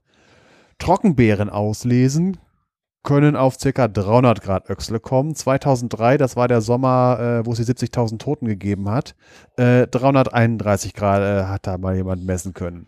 Äh, das, ist, das ist so, nein, ja, genau. Das war nicht die Temperatur, so warm war es dann doch nicht. Äh, 40 Grad Öchsle ist eine ziemlich dünne Brühe. Das ist nicht. Nee, aber 331 Grad Öchsle, das, äh, das kann auch nur ein Süßwein geben, weil äh, so viel Zucker können, ähm, können die äh, Hefezellen gar nicht in Alkohol umwandeln, weil Hefe stirbt irgendwann, wenn eine gewisse Konzentration ist. Naturhefen, Die bringen sich selber um, weil sie den Alkohol nicht vertragen, den sie selber herstellen. Genau, also. So bei äh, Naturhefen äh, machen schon bei 10% Feierabend. Äh, es gibt welche, die äh, können dann auf äh, 15, 16 kommen und irgendwelche äh, Hochleistungshäfen können auf durchaus 20 äh, Ko- Prozent kommen. Aber die normalen Weinhefen können diese 331 Grad gar nicht komplett in Alkohol umwandeln. Öxle. Öxle, ja. So, wie machen wir? Also, gelesen haben wir, dann wird gemeischt. Äh, vorher müssen dann äh, die, die Stiele von den Beeren getrennt werden, weil in den Stielen äh, Stoffe drin sind, die den Wein bitter machen. Äh, und dann wird das, äh, dann wird das Ganze äh, in, in, in, äh, ausgepresst. Die Inhalte der Beeren gehen in Lösung und Enzyme, die, die, die sogenannten Pektine, die lösen die Beerenhaut noch auf und dadurch kann man das dann auch leichter pressen. Das muss man allerdings vorsichtig machen, damit auch die Kerne nicht äh, zerstört, weil da auch Bitterstoffe drin sind. Das ist dann dieses, dieses Weinpressen halt. Danach wird Früher mit Füßen. Ja, genau. Dann kam dann noch so ein liebliches Aroma. Also ich hätte es nicht gedurft. Ja, ja, ja, no. Gut. Da, äh, ich ich, ich habe da einen anderen Menschen. Ja, dann hätte man sich den nächsten, das nächste sparen können, nämlich den Schritt Schwefeln. Da kommt entweder äh, Schwefeldioxid oder äh, schwefelige Säure rein. Ist ein Oxidationsschutz und sorgt dafür, dass falsche Lebewesen äh, nicht da drin rumgären. Das ist da, das ni- nicht umsonst steht dann auf dem Wein drauf, enthält Sulfite. Ja, äh, kann man sagen, das ist jetzt nicht so, dass das irgendwie eine mindere Qualität wäre, aber Es- es, gibt schon äh, Leute oder Winzer, die darauf Wert legen, dass sie das halt ohnehin kriegen und das, manche sehen das, äh, sehen das als einen positiven Aspekt und haben lieber welche ohne. Auf den eigenen Geschmack ja, und klar, so hat es kein, eigentlich keinen Einfluss oder so. Es ist, das Risiko Es ist, ist halt noch mal ein größer, bisschen ja. natürlicher, genau. weil da kann wieder was schief gehen. Ja. Dann hat man direkt Essig oder so. Ja, das ist ja das. Ne, aber je, je, je schöner und je spannender und je toller der Wein ist, umso mehr Risiken musst du eingehen, weil du kriegst natürlich durch Naturvergärung kriegst du zum Beispiel eigentlich im Schnitt eigentlich bessere Weine. Ja. Aber äh, du weißt nicht so ganz genau, was, äh, äh, außer wenn du deinen Keller kennst und der seit, seit, was weiß ich, wie viele Jahrhunderte oder so, mh, schon immer einen schönen Mix beisammen hat, da kannst du, äh, kann dir nicht ganz so viel passieren.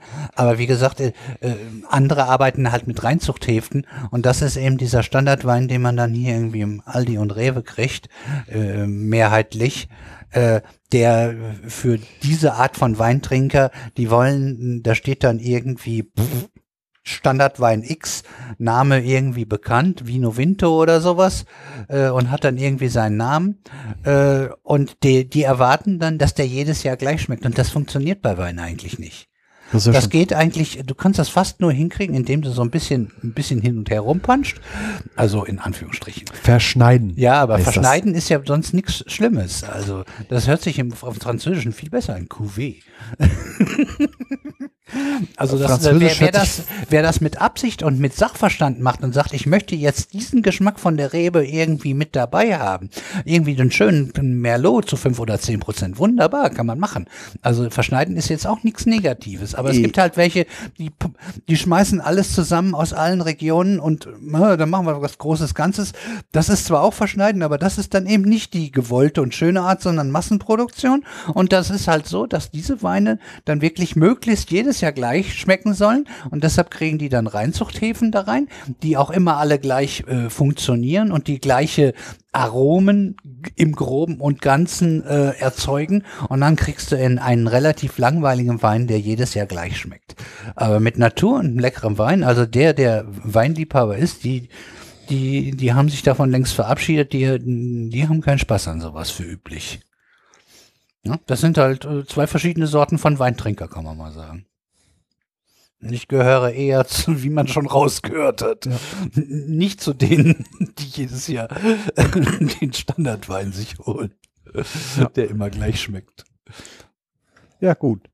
So, also nach dem Schwefel lässt man es gern. Dauert ungefähr eine Woche. Dann erfolgt der Abstich, wo äh, hauptsächlich geht es darum, die tote Hefe vom Wein trennen. Also effektiv, Wein ist untergärig. Äh, wichtig ist das deswegen, weil die Hefe, wenn sie tot ist, äh, da sind aber trotzdem noch Enzyme drin, die können in der sogenannten Autolyse äh, sich, sel sich, selbst auflösen und dann äh, sch schlechte Geschmack Geschmacksstoffe an den Wein abgeben. Dann wird, das, äh, wird der Wein in andere Fässer äh, umgefüllt und dann erfolgt die Reifung. Das ist die lange Phase. Dort kann stattfinden die Nachgärung durch Feinhefen, die nicht abgesunken sind und äh, dann kommt jemand, der, wo Detlef immer darüber redet, so Sachen wie Barrique-Geschmack und was da von dem Fass, wo es drin war und sowas, alles, alles Details äh, von äh, wie, wie Aromastoffe sich äh, bilden. Ja, also verschiedene Hefen machen tendenziell unterschiedliche Aromastoffe, kann man das so sagen, ne? Also es gibt ja verschiedene. Ja, ja, die, die, die machen ja nicht nur die ganzen. Äh, das meinte ich ja mit diesem Reinzuchthäfen. Und äh, es ist halt so, wenn man einen alten äh, Weinkeller hat und da äh, sozusagen wirklich Naturvergärung, das heißt, der Wein kriegt die, die quasi die Hilfe und den ganzen Kladderadatsch holt er sich aus der Luft raus. Also jedenfalls wird der mit dabei getan. Es wird vielleicht auch was zugesetzt oder irgendeine Mischung, aber es ist äh, die, die die schweben da in der Luft und und gehen mit in den Wein rein. Und dadurch hast du eine Mixtur von verschiedenen und dadurch kriegst du auch viel komplexere Aromen. Und äh, also dadurch kriegst du die eine Variante von Aromen. Ne? Und dann äh, gibt es halt zusätzliche Sachen, dass A, Tannine sind eigentlich, wenn man äh, die insbesondere bei Rotwein wird's gemacht und beim äh, beim Weißwein gibt's inzwischen sowas wie Orangewein, da wird das äh, auch so in der Richtung gemacht. Äh, Komme ich man, gleich man, dazu. Ach so, hast du das doch drinne, weil du sagtest, du wolltest es weglassen. Nee, nee, äh, ja gut. Äh, deswegen, da, da, da wollte ich gleich dazu ja, von wegen, Ich war ja erst mal bei Weißwein. Äh, Rotwein äh, wird's, wär, im Prinzip ähnlich, nur da werden Schritte vertauscht. Da wird nämlich in der Maische gegärt und danach gekeltert, weil es sonst nicht rot wird, weil die Farbe in den Schalen sitzt. Richtig. Anthocyane. Also man könnte theoretisch aus roten Trauben Weißwein machen. Das ist dann Roswe äh, äh, Roséwein. Ja, der muss noch nicht mal, ich weiß gar nicht, ja, ob da überhaupt Rosé, aber auf nee, jeden Fall wird er erheblich heller. Ja, äh, Roséwein ist im Prinzip äh, äh, äh Rotweintrauben, die im Weißweinverfahren äh, äh verarbeitet werden. In der, die Maische wird ein wenig gären gelassen. Und dein Orangenwein ist im Prinzip das äh, Umgekehrte. Genau, Weißwein, äh, der im Rotweinverfahren. Das heißt, die Schalen bleiben lange drin und die, wenn man sich die Schalen, wenn man sich mal Weinbeeren anguckt, die sind eigentlich grün, aber wenn, wenn, sie, wenn man zum Beispiel bei Trockenbeeren aussieht, die werden immer oranger. Weil das, das ist halt, äh, viele Früchte und so weiter äh, gehen ja auch in, äh, in, in, in eine gelbe Farbe über, wenn sie nicht halt rot werden durch Anthocyane. Ja. Ja, ich hatte mir mal einige Leck, also war, war eine inter interessante Erfahrung. Ich habe ja. die damit, mit, ja, ich habe die mit, mit auch auf Potsdam genommen und ich hatte sie davor schon probiert. Äh, und äh, habe ein paar Ohren, schöne Orangeweine mal durchprobiert. Das ist schon was anderes. Das ist ja. äh, also für einen Rotweintrinker durchaus mal eine Überlegung wert, da mal was auszuprobieren, wenn man eigentlich sonst kein Weißweintrinker ist, weil man eben dort eben diese Tannine-Geschichte und sowas, das, was man am Rotwein gerne mag oder viele Rotweintrinker halt gerne mögen, das findet man dort auch. Es, es ist äh, und äh, eine interessante Erfahrung. Gibt's gar noch nicht so lange. Es ist ein Trend, den es noch nicht so lange gibt. Ja. Also es doch, äh, also es gibt eine ganz alte Tradition, wo das schon so gemacht worden ist, aber jetzt, äh, so die letzten x Jahre ist es so, dass es, dass man sie hier jetzt kaufen kann. Aber ansonsten ist das irgendwas, was schon von Anno Dutze mal irgendwo in irgendwelchen Regionen schon gemacht worden ist. Aber sei es drum. Ja. So, jetzt die Sache mit dem Schaumwein. Schaumwein ist alles, was wie ein Wein hergestellt wird, aber wo er noch, noch ordentlich Druck auf der Flasche ist, wo gelöstes Kohlendioxid drin ist. Also Sekt, Champagner, alles diese Sachen. Das funktioniert halt so, dass man in der Flasche Also es gibt mehrere Möglichkeiten. In der, ähm, in der Flasche nachher nochmal nachgären lässt, also in der zweiten Gärung. Dazu wird bei der Abfüllung noch ein bisschen Hefe und Zucker wieder dabei gegeben. Es gibt auch die Variante, dass da fremde, fremdes Kohlendioxid beigetan wird, aber das, das irgendwie hört sich das für mich an, als wenn man das im Wassersprudler auch selber machen kann. Muss ich, ich mal ausprobieren, demnächst mal in meinen Wassermax mal Wein reintun und dann mache ich mir meinen, meinen eigenen Sekt. Ich glaube, keine Ahnung. Ich glaube, ich glaube, in der Champagner hauen die mich jetzt. Ja, in der Champagne wird das ja auch nicht gemacht. Deswegen sage ich ja, deswegen, ja. Aber im, es, ist, es ist im Prinzip kein ganz, kein anderes Getränk, sondern einfach nur, wo ein bisschen von der äh, Gärung nachher noch in der Flasche stattfindet und deswegen der Druck da drauf ist. Und es gilt halt äh, als, äh, es gibt noch ein Zwischending, Perlwein. Richtiger Schaumwein ist das, wo Minimum drei Bar auf der Flasche sind, bei 20 Grad. So, das war jetzt die beiden größten Ge Getränkegruppen, also Bier und Wein. Also das, was man so kennt. Äh, jetzt von wegen Wein im weiteren Sinne, Fruchtweine, also die nicht ja, aus. hast du jetzt, Barrique hast du noch nicht. Nee, Barrique. Ich, das, ich mach, Wollen ich das noch machen? Ja, ja. Also, äh, dass, dass, dass die Bitterstoffe, äh, die herben Stoffe gerne dann aus der Schale beim Rotwein kommen. Äh, irgendwie, äh, hast du, weiß ich gar nicht, hast du gesagt, dass du es machen willst? Ich glaube. Was? Äh, ja, ist ja auch egal. Mach jetzt einfach. ja. Wein ist dein Gebiet. Ich trinke Cola. ja, äh, und die, diese Barrique-Geschichte ist halt, äh, das äh, muss man erstmal sagen, das Fass an sich macht nochmal eine Menge mit dem Wein ganz allgemein, weil man kann ein ganz frisches Holz nehmen, dann, dann, dann schmeckt es auch wirklich nach frischem Holz, auch teilweise harzig. Also es gibt ja extra nochmal geharzte Weine, so den, so aus dem griechischen Bereich kennt man das. Äh, Rezina. Rezina, genau, auch was sehr Leckeres. Äh, und äh, aber ansonsten äh, diese ganz frischen, ganz frischen Fässer, das schmeckt auch schon fast in die Richtung. Das schmeckt auch wirklich nach jungem frischem Holz. Und dann gibt's eben die alten Fässer, die sind schon ein paar Mal benutzt worden oder teilweise auch äh, für andere Sachen schon benutzt worden und dann nachher mit Wein benutzt worden. Da kann, da kann man sich alles Mögliche vorstellen. Äh, aber oftmals sind es halt mehrfach benutzte äh, Weinfässer.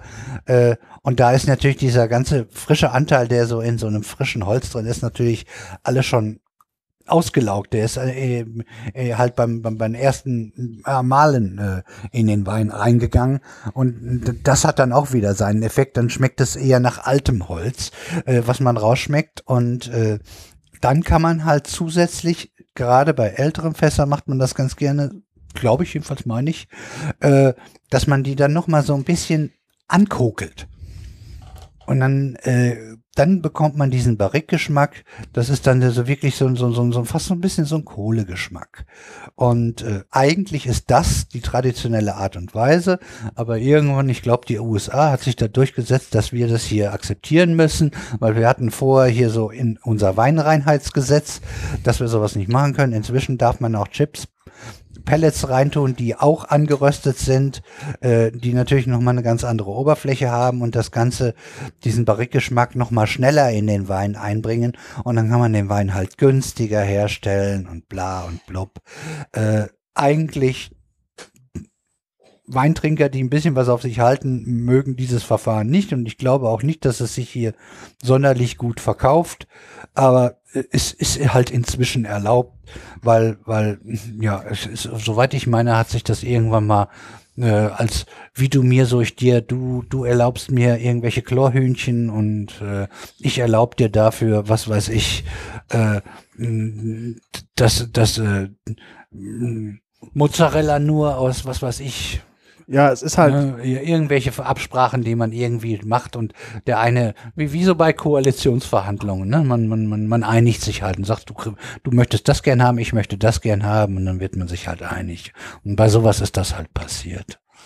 Aber man muss es ja nicht, glaube ich, also ich, ich weiß gar nicht, ob es äh, klassifiziert werden muss, aber wenn man irgendwie einen vernünftigen Weinhandel hat und die Sommeliers, die wissen, dass die, die nehmen sowas für üblich erst gar nicht in ihrem Weinkeller Ansonsten, man kann doch lesen, das ist genau wie bei Hühnchen. Bei Hühnchen ja, kann ich man, weiß halt noch nicht, ob es verpflichtend ist, es draufzuschreiben. Das- Könnte ich mir aber vorstellen. ja, Ich äh, so, so ist ja Ich habe es noch nie gelesen. Kann aber auch sein, dass das daran liegt, dass ich solche Weine erst gar nicht in die Hände bekomme. Naja, gut. So, das sind so die Sachen, die mir noch dazu eingefallen sind. Und dann können wir Ja, auch. ja du ruhig- bist halt der Weinexperte, wie gesagt. Ja. Das, das ist jetzt von wegen äh, Wein im weiteren Sinne, Fruchtweine, äh, von wegen Weinrecht, da muss man dann äh, sagen, man muss draufschreiben, Apfelwein, nicht Wein aus Äpfeln, weil äh, das ist, Wein darf nicht alleine stehen, außer es ist echter, Wa- also wirklich aus Weintrauben, Weinbeeren. Äh, vom Konzept her läuft es äh, im Prinzip genauso ab. Mal Erstmal wieder Maische herstellen, dazu wird das Obst zerquetscht, aber nicht zu doll, sonst hat man Mus, also Apfelmus. Äh, wenn das Obst äh, selbst nicht genug Fruchtzucker hat, darf Zucker dabei gegeben werden, damit es äh, ausreichend Alkohol ergibt. Äh, Beispiel hat der, hat der Uli ja gerade immer gesagt, Appleboy. Ja, den hatten wir ja, Ja, gerade. Genau. Kann man aber im Prinzip aus beliebigen Früchten machen, die halt äh, Zucker enthalten. Äh, man kann auch noch äh, was anderes nehmen, Met, Honigwein. Dazu muss man den Honig in Wasser lösen, nicht zu viel. Einfach nur aus dem Grund, weil Honig, äh, Honig ist ja auch bekannt dafür, dass er sich ewig hält. Stichwort Pharaonenhonig. Äh, hält sich deshalb wegen, äh, jetzt sind wir wieder bei der Osmose. Äh, die Zuckerkonzentration in Honig ist so hoch, dass wenn irgendwie eine Hefezelle oder Bakterienzelle in Honig gerät, äh, das Wasser aus der Zelle rausgezogen wird und die Zelle dabei tötet. Deswegen hält der Honig so lange. Was ist jetzt der Trick beim Honigwein machen? Man gibt den Honig nach und nach dazu bei der Gärung und nicht alles auf einmal, um die Zuckerkonzentration nicht hoch äh, zu werden lassen. Mhm. Und jetzt noch ein etwas anderes äh, Konzept von Getränken, nämlich mit Milch, Kefir. Kommt ursprünglich aus dem Kaukasus. Das sind so Knollen, die eine Lebensgemeinschaft aus Hefen und Milchsäurebakterien sind. Kann man schön selber machen. Die Dinger sind so walnussgroß, äh, gummiartig, also als wenn, man- als wenn man ähm, äh, wirklich so wie so ein Gummitier. Äh, das hat, wenn man das in der Milch dann drinnen lässt, äh, also meine Eltern haben das mal gemacht, also so zwei, bis zu 2% Alkohol kommen daraus, ist also kein wahnsinnig starkes Getränk, äh, ist wieder eine andere Variante äh, von wegen, was man mit Milch alles machen kann, halt hier halt mit Alkohol, weil normalerweise wird nur Milchsäurebakterien genommen und da kommen dann halt so äh, Sachen wie äh, äh, Käse bei raus und Joghurt und alles, was es so gibt. Quark. Quark, genau. So, das, das waren jetzt alles, das waren jetzt die Getränke, die man direkt trinkt. Wenn einem der Alkoholgehalt nicht reicht, äh, kann man, dadurch, da die Hefen ja bei spätestens 20 Prozent sagen, ich will nicht mehr, kann man auf die äh, Destillation zurückgreifen. Da macht man also Brandwein. Da, eher gesagt überhaupt Brände.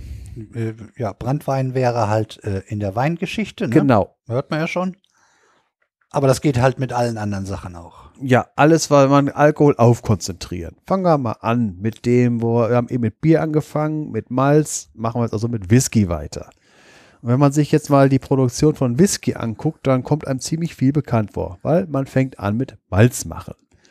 Jetzt kommt ja die Sache mit dem Rum, Rumgetorfe. Wo kommt der Torfgeschmack her? Der kommt beim Darren des Malzes über Torffeuer und über, äh, wenn, wenn mal, wenn direkt äh, Moorwasser genommen wird, hat man dann natürlich auch Torfgeschmäcke drin. Und äh, als Maß für die Torfigkeit von Whisky wird der Phenolgehalt gemessen. Und äh, richtig torfige Whiskys haben einen recht hohen Phenolanteil. Ja, wenn man dann, äh, der kann der Uli wahrscheinlich nachher noch mehr zu erzählen. Ich mache jetzt mal eben die schnelle Übersicht noch. Äh, wenn, da, wenn das Malz dann fertig ist, funktioniert im Prinzip grundsätzlich wie beim Bier, wird das Ganze geschrotet und gemeischt. Und danach dann die äh, Flüssigkeit von den Feststoffen getrennt. Und da die Flüssigkeit, die herauskommt, entsteht Würze. Englisch Wort, also Word, wie auch schon, weiß ich nicht. Wird gären gelassen mit Bierhefe. Immer noch so ziemlich.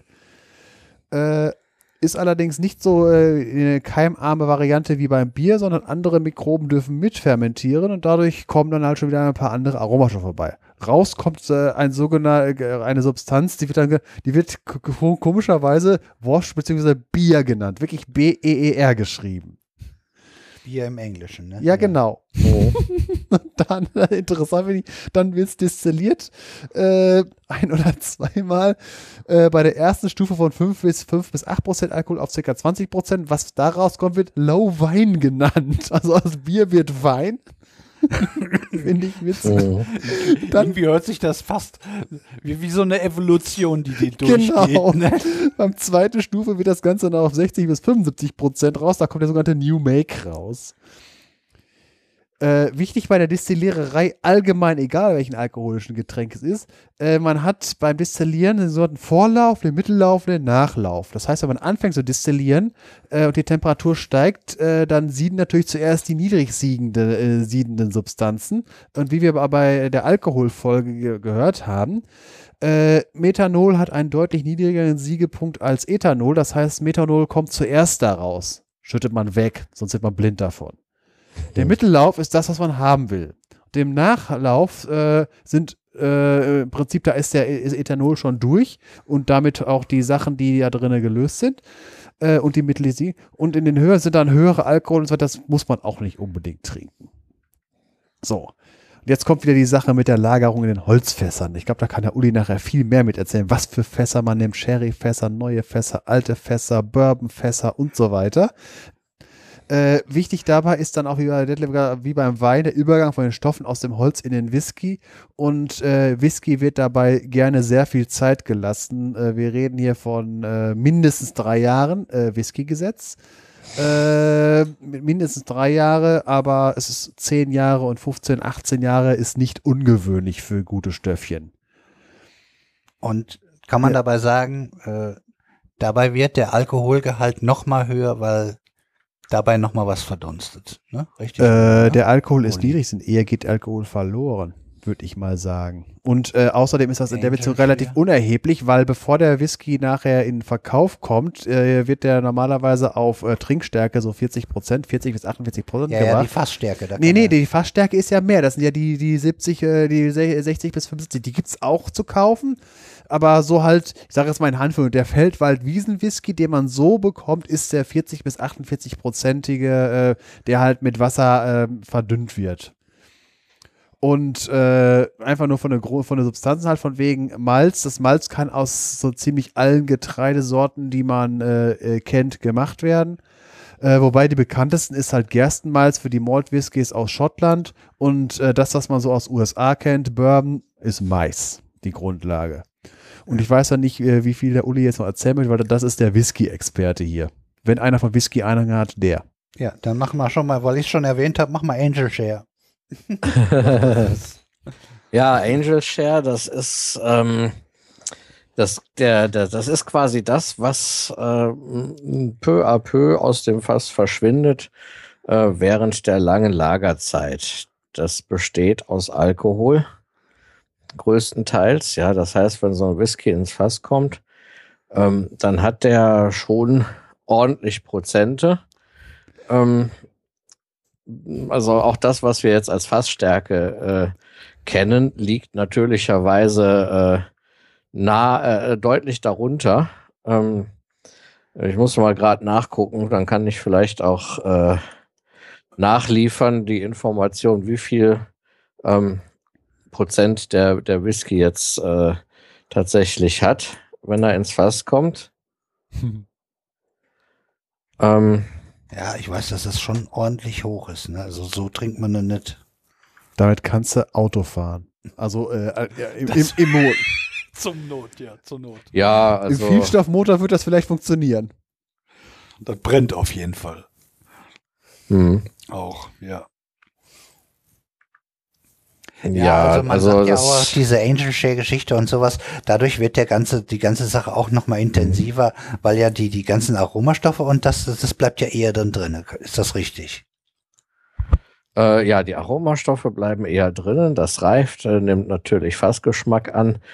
Ähm, und ähm, ja, so durch die Poren von dem Fass verdunstet halt was und das ist hauptsächlich Alkohol. Ich finde jetzt leider auf die Schnelle keine Information, ähm, wie viel äh, ähm, Prozent der Whisky hat, wenn er so ins, äh, ins Fass kommt. Ja, Sven meinte ja irgendwas von 70, 75 Prozent. Da geht ja, noch das mehr, kann schon, in, das, in dem- das kann schon sein, ja. in dem Whisky-Gesetz steht auch dran, äh, dass halt äh, maximal irgendwie auf 94, Komma irgendwas äh, gebrannt werden darf.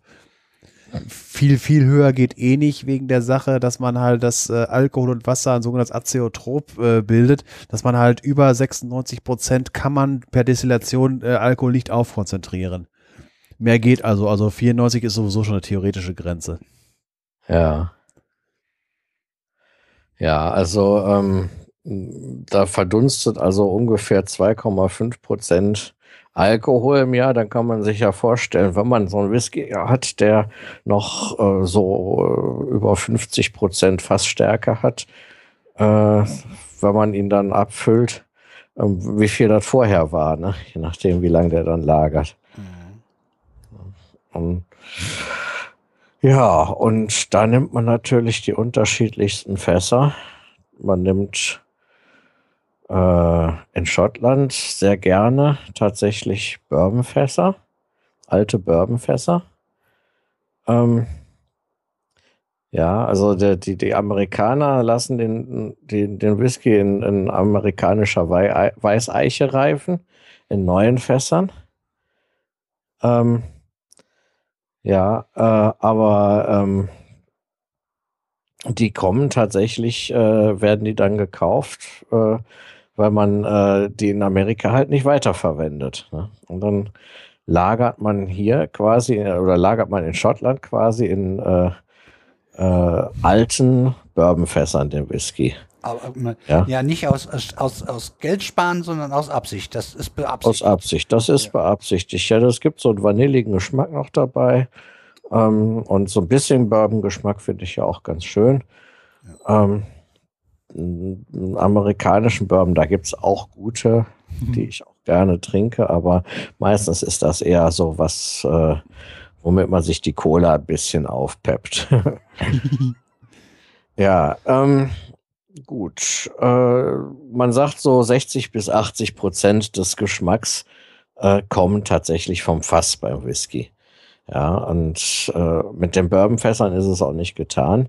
Äh, man nimmt zum Beispiel ähm, Fässer gerne, wo vorher Sherry oder Portwein drin war. Ja, da, Das, das ist sich das, dann logischerweise, weil ich von der Weinecke komme. Alles, was in die Richtung geht, gefällt mir. Und Weinfässer geht ja, glaube ich, auch, ne? Das gibt's auch, ne? Äh, gibt es äh, ab und zu auch mal. Ja, ähm, das ist äh, ähm, Also ich habe hier einen aus Wein und einen, glaube ich, aus Sherry, den, den, den, den ich mir geholt habe und wo ich so nach und nach mal dran gehe. Ja, das machen noch nicht allzu viele, aber es gibt zum Beispiel einen Franzosen, ähm, der kauft in Schottland Whisky ein, füllt den in Weinfässer und lagert die in Frankreich. Hm. Ja, Ist das, ist das dann ein französischer Whisky oder was ist das dann? Mm, Das, das, ist ein EU-Whisky. ja, das ist, das ist die Frage. Ähm, Ich habe ja, ich habe so mal, ich habe mal, so, ein- ich hab mal so einen so einen Whisky gehabt. Ähm, äh, ich weiß gar nicht, ob der, ich, ich glaube nicht, dass der als äh, französischer äh, Whisky äh, äh, lief, sondern der lief, glaube ich, als schottischer Whisky tatsächlich. Oder ähm, hatte einfach nur einen Namen. Ähm, da muss ich, müsste ich noch mal nachgucken. Ja, ansonsten, so was man so kennt, hier so Autoproduktion und was weiß ich, da wo irgendwie die Endmontage ist, in, dem Land ist es dann, ähm, halt ist es dann Made in Germany, auch wenn die ganzen Zubehörteile quer durch die Welt verteilt sind, ne? Also Ja. es, es scheint da ein bisschen anders äh, gehandhabt zu werden. Das kann durchaus sein. Bin ich aber auch nicht auf dem Laufenden, wie das geregelt ist. Mhm.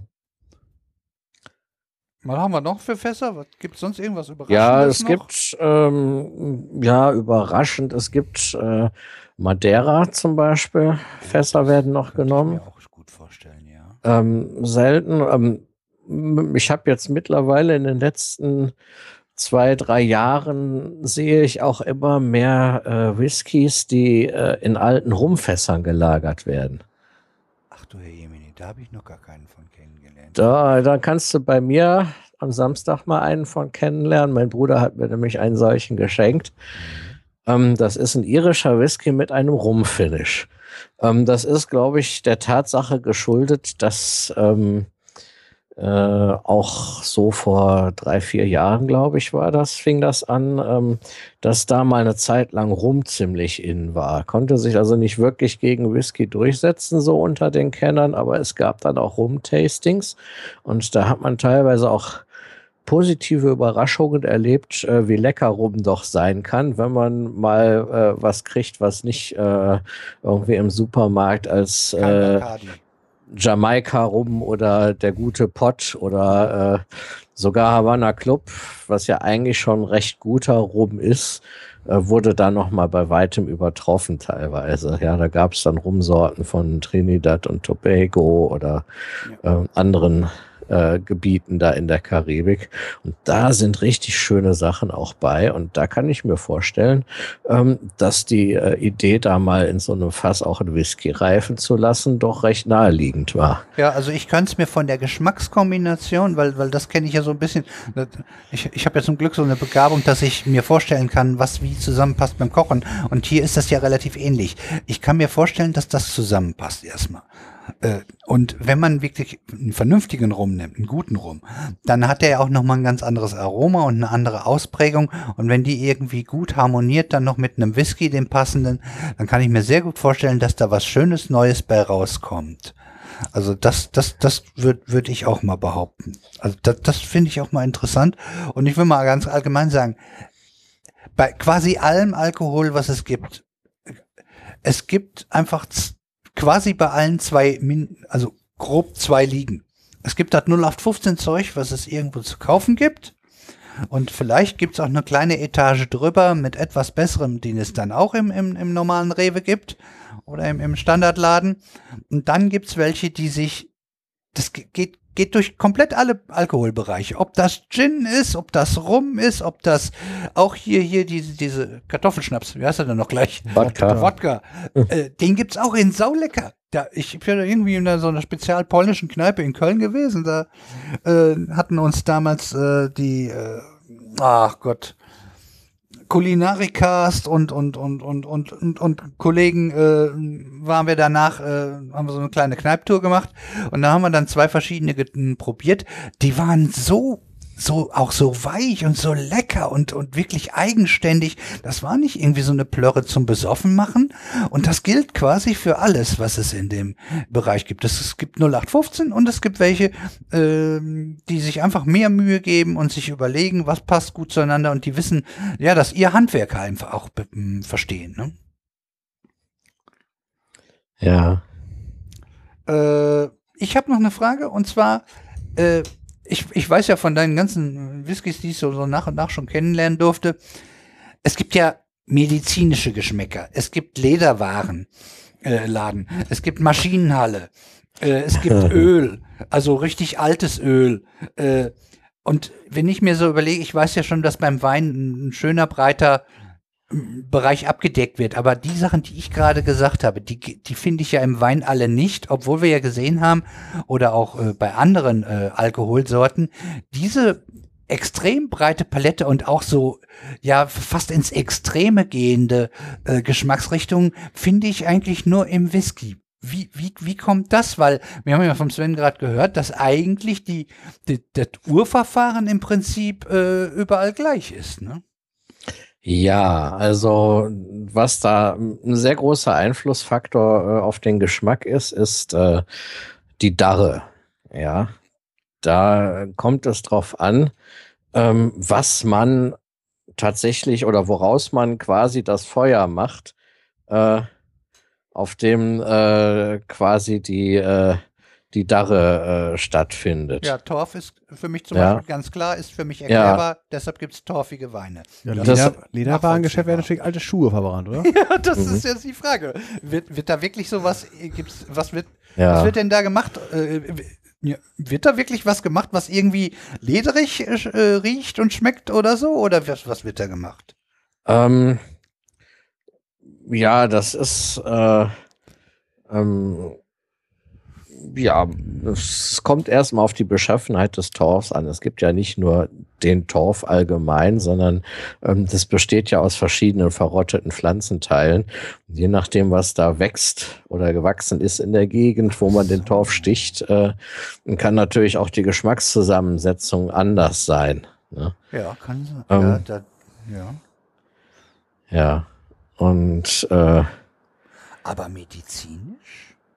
Ja, medizinisch, das ist dann wieder was anderes. Äh, das äh, hängt, äh, denke ich mal, auch sehr von der Lagerung ab, weil da hat nicht nur das Fass einen Einfluss, sondern auch das Klima, in dem dieses Fach la äh, Fass lagert, ja. Ähm, wenn es da zum Beispiel, ähm, es gibt ja in jedem Lagerkeller ein anderes Mikroklima, das natürlich auch von dem äußeren Klima beeinflusst ist.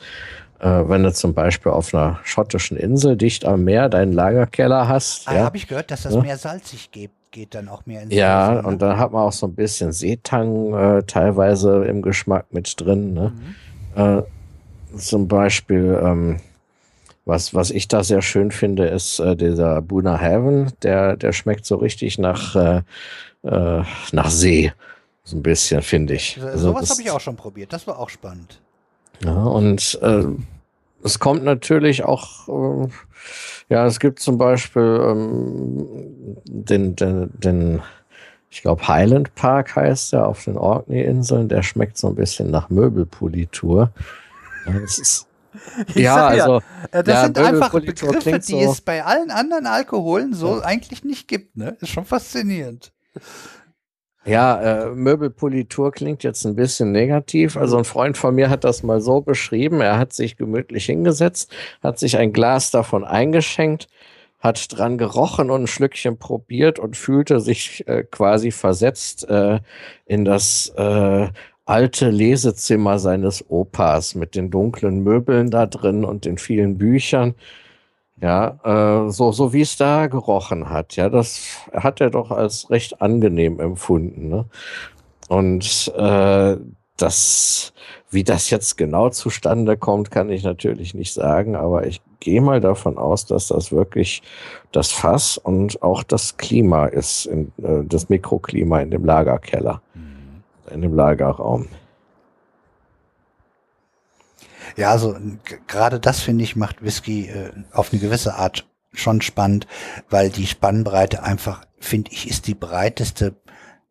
Habe ich jedenfalls den Eindruck, ich habe bisher nichts anderes kennengelernt, äh, wüsste jetzt nicht, welcher Alkohol so ein, eine Palette an Aromen und, und Geschmäckern bietet. Hm. Also da kommt, der Wein hat ja doch, da gibt's ja auch schon die ganzen Früchte und die ganzen mineralischen Geschichten und was weiß ich, da gibt's ja auch schon eine ganze Menge. Aber da kommt das, glaube ich, würde ich mal behaupten, da kommt das nicht dran. Hm.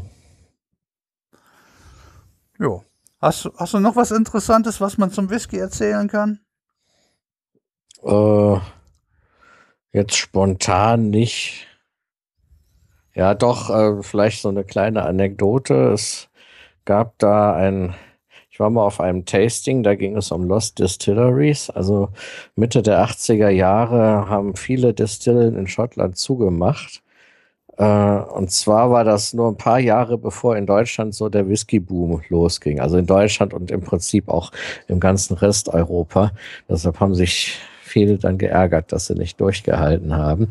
Und eine so eine Distillerie, die war in einem kleinen Dorf. Ich weiß das nicht mehr, wie es hieß.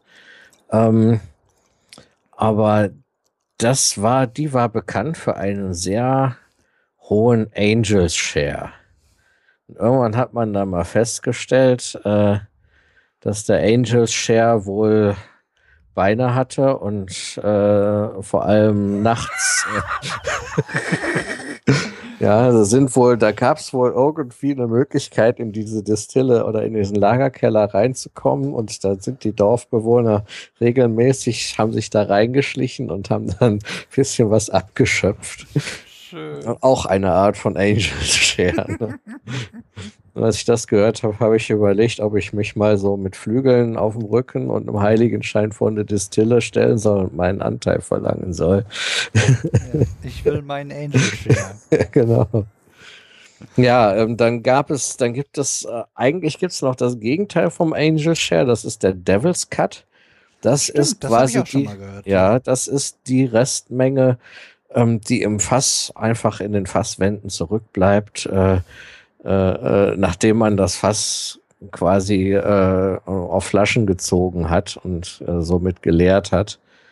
Ja, da kommt man nicht dran. Dann gab es mal eine amerikanische Bourbon-Brauerei, die behauptet hat, ein Verfahren äh, gefunden zu haben, wie man das, das Zeug noch extrahieren kann aus den Fasswänden. Aber die haben so viel davon auf den Markt geschmissen, dass zumindest ich persönlich der Meinung bin, das kann kein reiner Devil's Cut sein, was die da verkauft haben. Aha. Dann haben die die Fässer gepresst oder was? ja, keine Ahnung, wie sie es gemacht haben. Vielleicht mit Vakuum oder wie auch immer. Ne? Aber die haben tatsächlich äh, behauptet, sie hätten diesen Devil's Cut auf Flaschen gezogen. Den ist auf Flaschen Ist gedruckt. das denn jetzt irgendwie heute äh, marktrelevant? Ist das, äh, hat das seine Fangemeinde oder was ist das? Oder? Ähm, ich habe lange nicht mehr danach geguckt. Ich habe mir zum Probieren davon mal eine Flasche gekauft.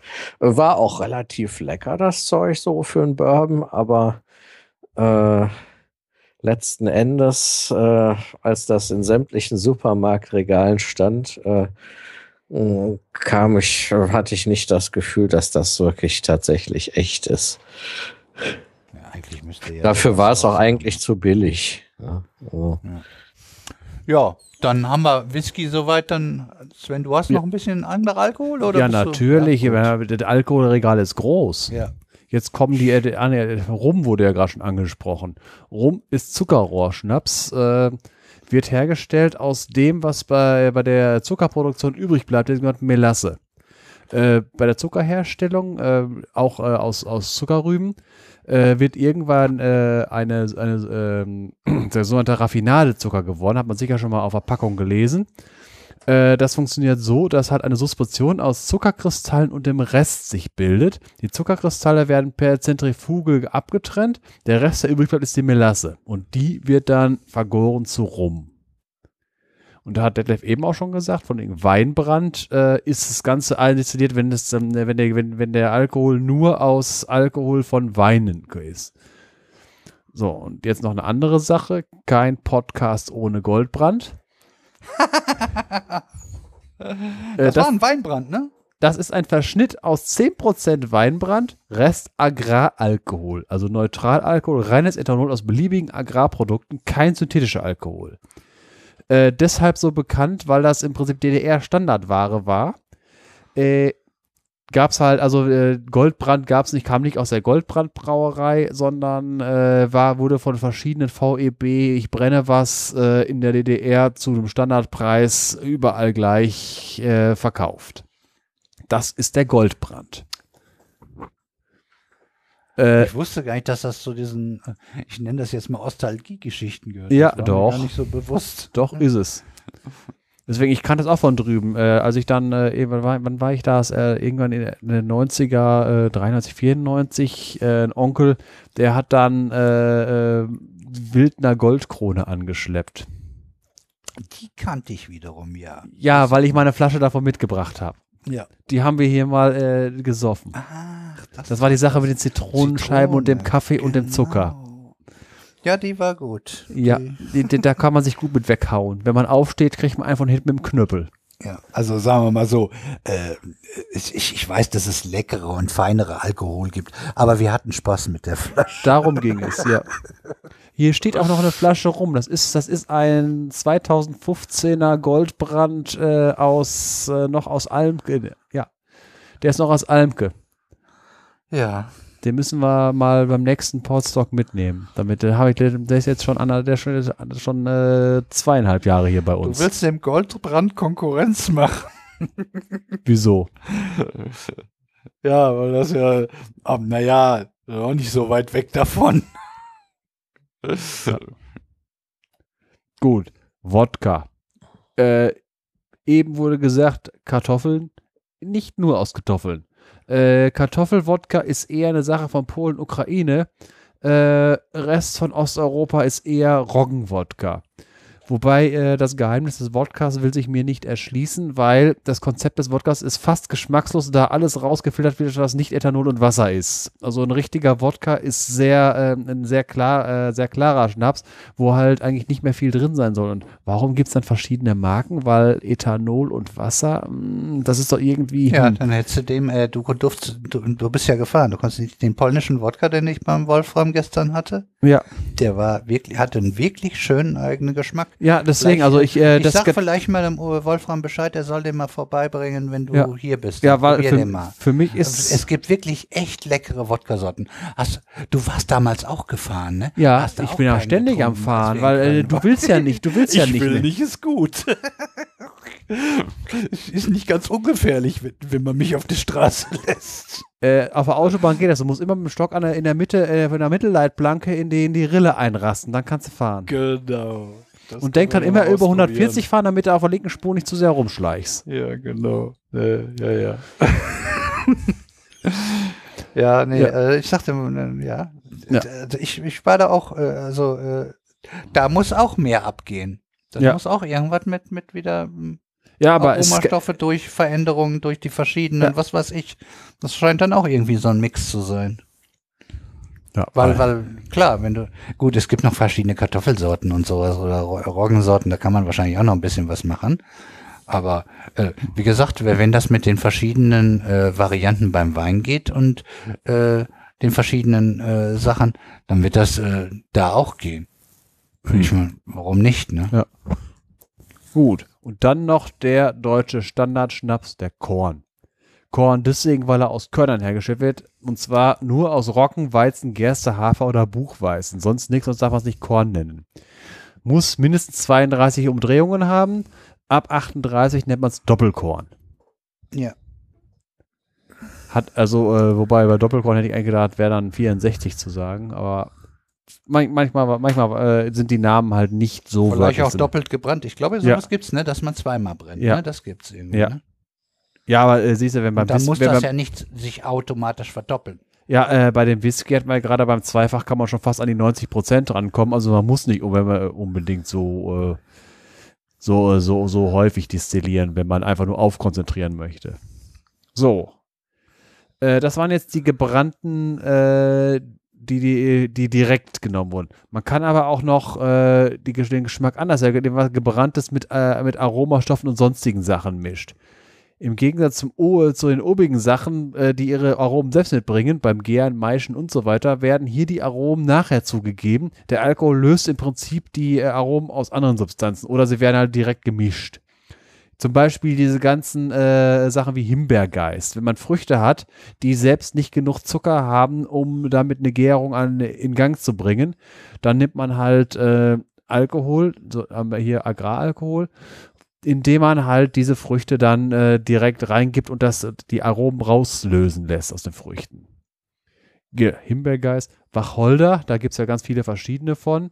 Äh, gibt es dann, äh, entweder werden die mitdestilliert, also kommen mit in die Brennblase rein, oder äh, in den Dampf äh, werden die werden Wacholderbeeren reingegeben. Bekannte, äh, ich sage jetzt nicht Marken, aber halt Varianten, Geneva oder auch mit Gin, da sind aber noch mehr Kräuter drin, verschiedene andere. Also der Bereich, wer mal ausprobieren will, in, in diesem ganzen Wacholder-Bereich gibt's echt auch interessante Sachen. Haben sonst die alten Leute eher getrunken. Früher. Also darunter habe ich das abgebucht. Ja, natürlich. Aber da gibt's echt leckere, auch sehr leckere Sachen. Also das ist auch vielleicht noch ein bisschen unentdeckter Bereich. So, und jetzt noch was zum Abschluss, noch was Süßes, Liköre. Äh, Definition von Likör oder ist mindestens ah, 15% Alkohol, mindestens 100 Gramm Zucker pro Liter. Also süß und alkoholisch. Äh, bekannte Sachen, Jägermeister, nur echt mit 56 Kräutern. Oder hier Feigling. Äh, Wodka mit Feige und natürlich einen Haufen Zucker, weil sonst kein Likör wäre. Und der bekannte Eierlikör, äh, der braucht nicht so viel, mindestens 14% Alkohol, mindestens 140 Gramm Eigelb und mindestens 150 Gramm Zucker, also noch süßer, äh, pro, äh, pro Liter. wird hergestellt, indem das Ganze gemischt wird und auf 60 Grad erhitzt wird, aber bitte nur auf 60, bei 62 denaturieren die Eiweiße. Genau. Ist also, das ist so ein bisschen Riding the Red Line. Äh, das Ganze bleibt in Emulsion, äh, einfach nur deswegen, weil im Eigelb ist Lecithin drin, was ein Emulgator ist. Das heißt, die äh, Öltröpfchen bleiben stabil. Äh, und man braucht auch keine Angst vor Salmonellen haben, weil Salmonellen kommen mit über 14% Alkohol nicht zurecht. Das heißt, äh, Eierlikör ist eigentlich lange haltbar, solange er halt wirklich diese Vorschrift einhält und mindestens 14% Alkohol enthält. So, und dazu sage ich jetzt einfach mal Prost. Jetzt müssen wir das alles, was wir gerade erwähnt haben, jetzt mal durchprobieren. Mm. Machen wir mal einen am Kopf. Besonders, wenn wir das alles durcheinander trinken. Ja, In der Reihenfolge, wie ich sie gerade aufgezählt habe. Oh ja, Gin, Rum. Ja, da kommen, sind schon einige Sachen beisammengekommen. Ne? Ja, ja, ich glaube, das würden wir gar nicht schaffen. Nö, müssen wir, wenn, auf mehrere Tage verteilen. Ein paar von den Sachen schaffen wir am nächsten Wochenende. ne? Ja, ein Wein und Whisky werden wir schaffen. Machen wir. Und dann mal gucken. Ja, schön. War gut.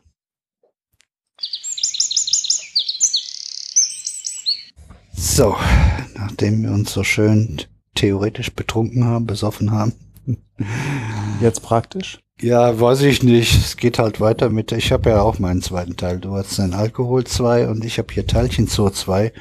Und das wird auch noch ein Teilchen Zoo 3, weil die Kräfteteilchen, das war schon wieder genug. Ich mache eigentlich erstmal alle Kräfteteilchen, wobei einige, ein, ein, ein Paket habe ich zu- zusammengefasst, aber das seht ihr dann gleich.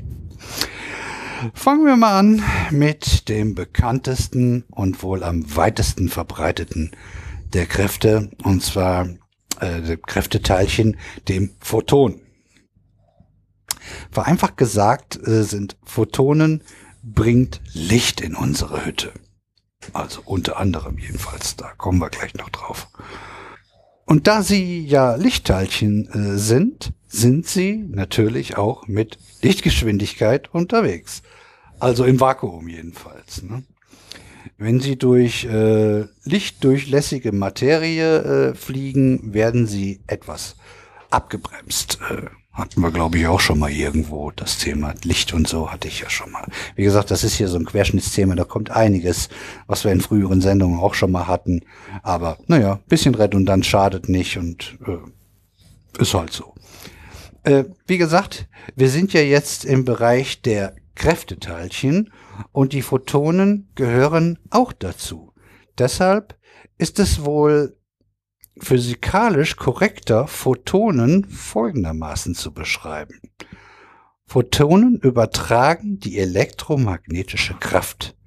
Wenn zwei Elementarteilchen über diese Kraft miteinander wechselwirken, wird immer ein Photon ausgetauscht. Photonen sind masselos und sie wiegen also nichts. Und im Vakuum haben Photonen eine unendliche lange Lebensdauer. Sie sind also stabil. Nach der Elektronen wurden Photonen als zweite Elementarteilchensorte vorhergesagt und nachgewiesen. Der Name stammt von dem griechischen Wort für Licht. Es gibt ja schon unfassbar viele Neutrinos, wie wir in der letzten Sendung äh, äh, gelernt haben, aber Photonen sind noch viel häufiger in unserem Universum anzutreffen. Sie sind quasi überall.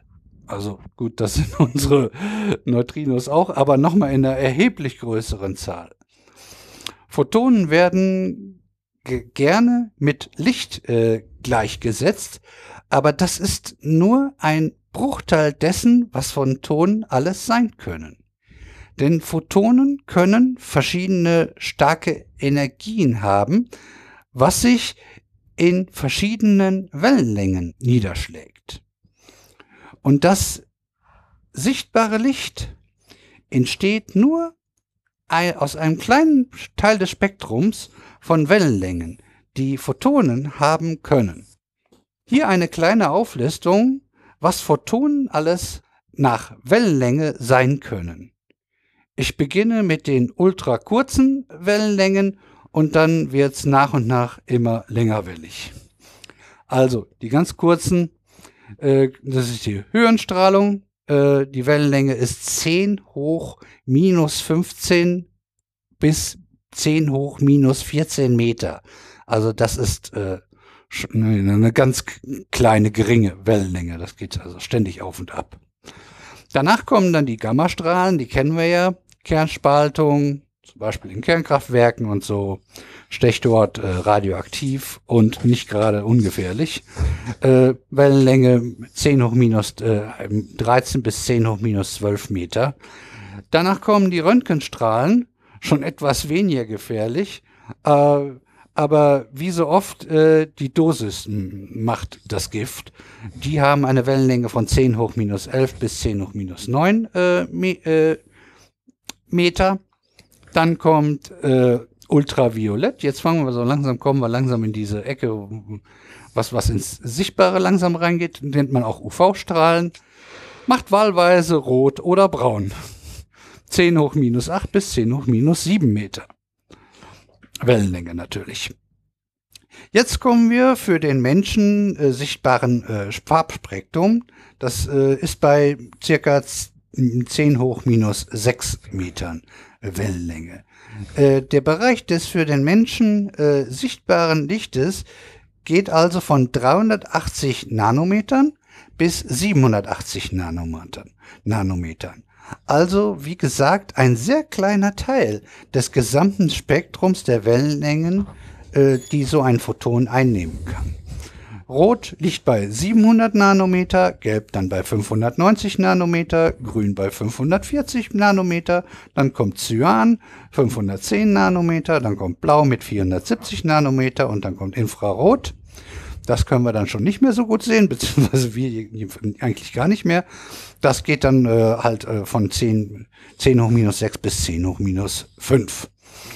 Äh, Umgangssprachlich wird Infrarotstrahlung oft auch als äh, Wärmestrahlung äh, gleichgesetzt. Auch wenn äh, sowohl Mikrowellen als auch äh, sichtbares Licht wie eigentlich die gesamte elektromagnetische Spektrum, äh, Spektralbereich zur Erhöhung der Temperatur beitragen. Aber wir können also sagen, Photonen sind auch Wärme. Also auch eine, eine Variante von, von was, was Photonen alles sein können. Es gibt Tiere, die einen anderen äh, Farbspektrum äh, wahrnehmen können. Äh, das kann durchaus dann in den Infrarot- und in den UV-Bereich äh, mit hineingehen. Deshalb können langweilige, Wei nicht langweilige, langweilige, ich war so bei Wellen, äh, also langweilige weiße Blümchen für Bienen viel spannender und interessanter aussehen. Wir sehen das dann nur nicht. Äh, danach kommt dann die Terahertzstrahlung bei 10 hoch minus 4 äh, äh, äh, Meter. Äh, dann kommt, das kennen wir dann schon wieder eher, Radar innerhalb von 10 hoch minus 3 und bis 10 hoch minus 2. Und dann kommt die Mikrowelle, die aus der Küche zum Beispiel äh, ist bei 10 hoch minus 2 bis 10 hoch minus 1 Meter. Da merkt man schon, das wird ganz schön weitwellenlängig jetzt so langsam. Ne? Und jetzt kommen wir zum Radiohören, weil Photonen sind auch Radio. OKW, Mittelwelle, Langwelle, alles übertragen über Photonen. Der Radio geht von 10 hoch minus 0, also eigentlich 1 Meter, bis 10 hoch 4. So, und dann gibt's noch die hoch-, mittel-, niederfrequente äh, äh, Wechselströme von 10 hoch 4 bis 10 hoch 7. Äh, und das hört sich irgendwie so an, als wenn der Uli vielleicht dazu was äh, sagen kann. Das hat was mit Strom zu tun. Das könnte sein, dass du was dazu sagen kannst. 10 hoch 4 bis 10 hoch 7. Ja, es geht um. Hast du mal eine Frequenz für mich? Ich mag das jetzt gerade im Kopf nicht umrechnen. Äh, nee, äh, ja, ich kann ja, ne, ja, ich kann, es geht halt um hoch-, mittel- und niederfrequente Wechselströme. Kannst du was dazu sagen aus, dem, aus der Hüfte? Äh, ja, aus der Hüfte kann ich erstmal sagen, ein Strom sind natürlich nicht bewegte Photonen, sondern bewegte Ladungsträger. Ja. Ähm, aber natürlich kann man äh, elektrische Energie auch als elektromagnetische Wellen über eine Antenne abstrahlen.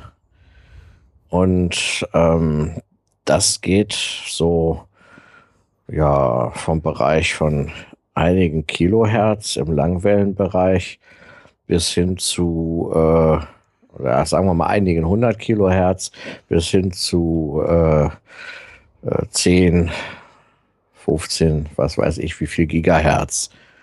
Das ist so das Spektrum der Radiowellen. Aha. Ah, äh, kann man damit dann auch wirklich im Prinzip Energie ein bisschen übertragen, ne? Natürlich, äh, äh, man, man muss damit, also das würde gar nicht funktionieren, wenn da keine Energie übertragen würde, weil ähm, die Energie, äh, die da abgestrahlt wird, muss ja von einer Empfängerantenne auch wieder aufgenommen werden und äh, äh, wieder in Strom umgewandelt werden. Ja, das heißt, man braucht schon eine Energieübertragung. Ja, gut. Ja. Ja, also wie gesagt, wenn du mir hättest Frequenzen sagen können, dann hätte ich dir vielleicht auch genauer was zu sagen können. Äh, ich, äh, ich, ich weiß nicht, ich denke irgendwie als, als Nachrichtentechniker denke ich eher, oder als ehemaliger Nachrichtentechniker denke ich halt eher in Frequenzen als in Wellenlänge, weil äh, wir rechnen ja auch viel im Frequenzbereich. Ja, gut. Ja. Aber man weiß jetzt grob, äh, was, was damit so quasi angestellt wird. War mir nur, weil ich was von Ströme gelesen habe, dachte ich, ach, da fragst du mal Uli, vielleicht weiß der was. Das ja, es wundert mich ein bisschen, dass da was von Ströme steht, weil Ströme bestehen nicht aus Photonen, sondern ja, das, aus. Da, da, war ich nämlich dann auch ein ja. bisschen überrascht und denk, was ist das denn? Und ja, ja habe ich mich. Ja, lassen wir einfach so stehen. ja, so, und jetzt widmen wir uns dann den Photonen als Kräfteteilchen zu. Äh, wie zu Anfang schon erwähnt, sind Photonen die Übermittler der elektromagnetischen Kraft. Es geht also um die Wechselwirkung von positiv und negativ geladenen Teilchen. Gleiche Ladungen stoßen sich ab und ungleiche ziehen sich an. Das kennt man ja auch. Und die Photonen sorgen für diesen Effekt. Beispielsweise stoßen sich zwei negativ geladene Elektronen äh, gegenseitig ab, indem sie Photonen miteinander austauschen. Der Austausch von äh, Photonen kann auch äh, anziehend äh, wirken. Äh, auf diese Weise werden in einem Atom die negativen Elektronen an den Atomkern gebunden, der durch die Protonen ja positiv ist. Die Neutronen sind ja neutral, heißen ja auch so. Grob vereinfacht kann man, äh, kann man sich das in etwa so vorstellen, als ob die Teilchen sich ständig gegenseitig Bälle äh, zuschmeißen. Also das ist nur, damit man sich das grob vorstellen kann. Also es ist nicht ganz korrekte Physik, aber wenn man es äh, irgendwie ein Bild dafür haben will, dann, dann muss man halt manchmal so ein bisschen cheaten. Es gehört halt ein bisschen auch dazu. Diese Art der Kraftübertragung ist allen Kräftteilchen gemein. Also es läuft bei ihnen genauso ab. Die elektromagnetische Kraft hat eine unendliche Reichweite. Dazu ist es notwendig, dass Photonen masselos sind. Die Kraft nimmt jedoch mit dem Abstand der Teilchen voneinander ab. Das kennt man ja auch. Ne? Äh, schön zu erkennen, wenn man zwei äh, gleichpolige Magnete aneinander hält. Je näher sie sich kommen, umso mehr Kraft muss man halt aufgewandt äh, werden oder aufgewandt werden, äh, um sie noch näher äh, aneinander zu bringen. Das haben wir vielleicht irgendwann schon mal ausprobiert. Und wenn sie natürlich entgegengesetzt haben, dann pop, dann hat man den Magneten, der, der an der Magnetwand hängt. Da ist es dann nur andersrum. Ne? Und da merkt man auch, dass diese Kraft, diese Anziehungskraft, je näher man dieser Platte kommt, dieser Magnetplatte, dass die immer stärker wird, dass sie einem fast aus der Hand gerissen wird. Also äh, genau der gleiche Effekt, nur einfach umgekehrt. Ne? Photonen besitzen wie alle Elementarteilchen äh, Eigenschaften von Wellen und Teilchen. Bei dem Photonen ist dieser sogenannte Welle-Teilchen-Dualismus aber als erstes vermutet, diskutiert und nachgewiesen worden. Siehe dazu das Doppelspaltexperiment, das wir in einer früheren Sendung schon behandelt haben. Das war äh, Folge 4, irgendwo sowas, also schon lange her. Steht in der Überschrift drin, wen das interessiert. äh, das, ja. Also, ich habe es gefunden. Das ist Folge 4 gewesen. War ich also gar nicht so verkehrt. Äh, die Erklärung für das Phänomen liegt in der Quantenphysik, die auch schon in äh, mehreren Sendungen hier Thema war. Und die Quantenphysik und ihre irritierenden äh, Beschreibung der Verhaltensweisen von Teilchen ist für uns sehr schwer nachvollziehbar, da sie äh, so rein gar nichts mit dem zu tun hat, mit unserer realen Welt halt zu tun hat. Ne? Photonen wurden 1922 äh, experimentell äh, nachgewiesen. Damals lenkte der Physiker Arthur Compton, jetzt bin ich da wieder mit, mit Namen zugangen, äh, Röntgenstrahlen äh, auf Graphit. Dabei wurde das, äh, die, das Röntgenlicht äh, abgelenkt und äh, veränderte zudem seine Wellenlänge. Die Messergebnisse ließen sich dadurch erklären, dass die Röntgenstrahlen aus Energiepaketen, den Photonen, bestehen. Dass es solche sogenannten Lichtquanten gibt, sagte Albert Einstein 1905 schon voraus und er entwickelte damit einen Gedanken äh, von Max Planck aus dem Jahr 1900 weiter. Photonen waren für die Entwicklung unseres äh, Weltbildes von großer Bedeutung. In den 1940er äh, Jahren wurde eine Theorie entwickelt, mit der die äh, elektromagnetische Kraft über den äh, Austausch von Photonen beschrieben äh, wird. Diese Theorie wird Quantenelektronendynamik äh, QED genannt.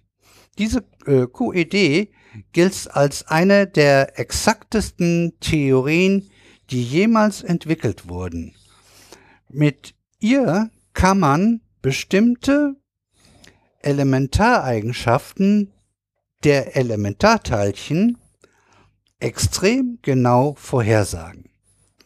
Die QED war so erfolgreich, dass sie als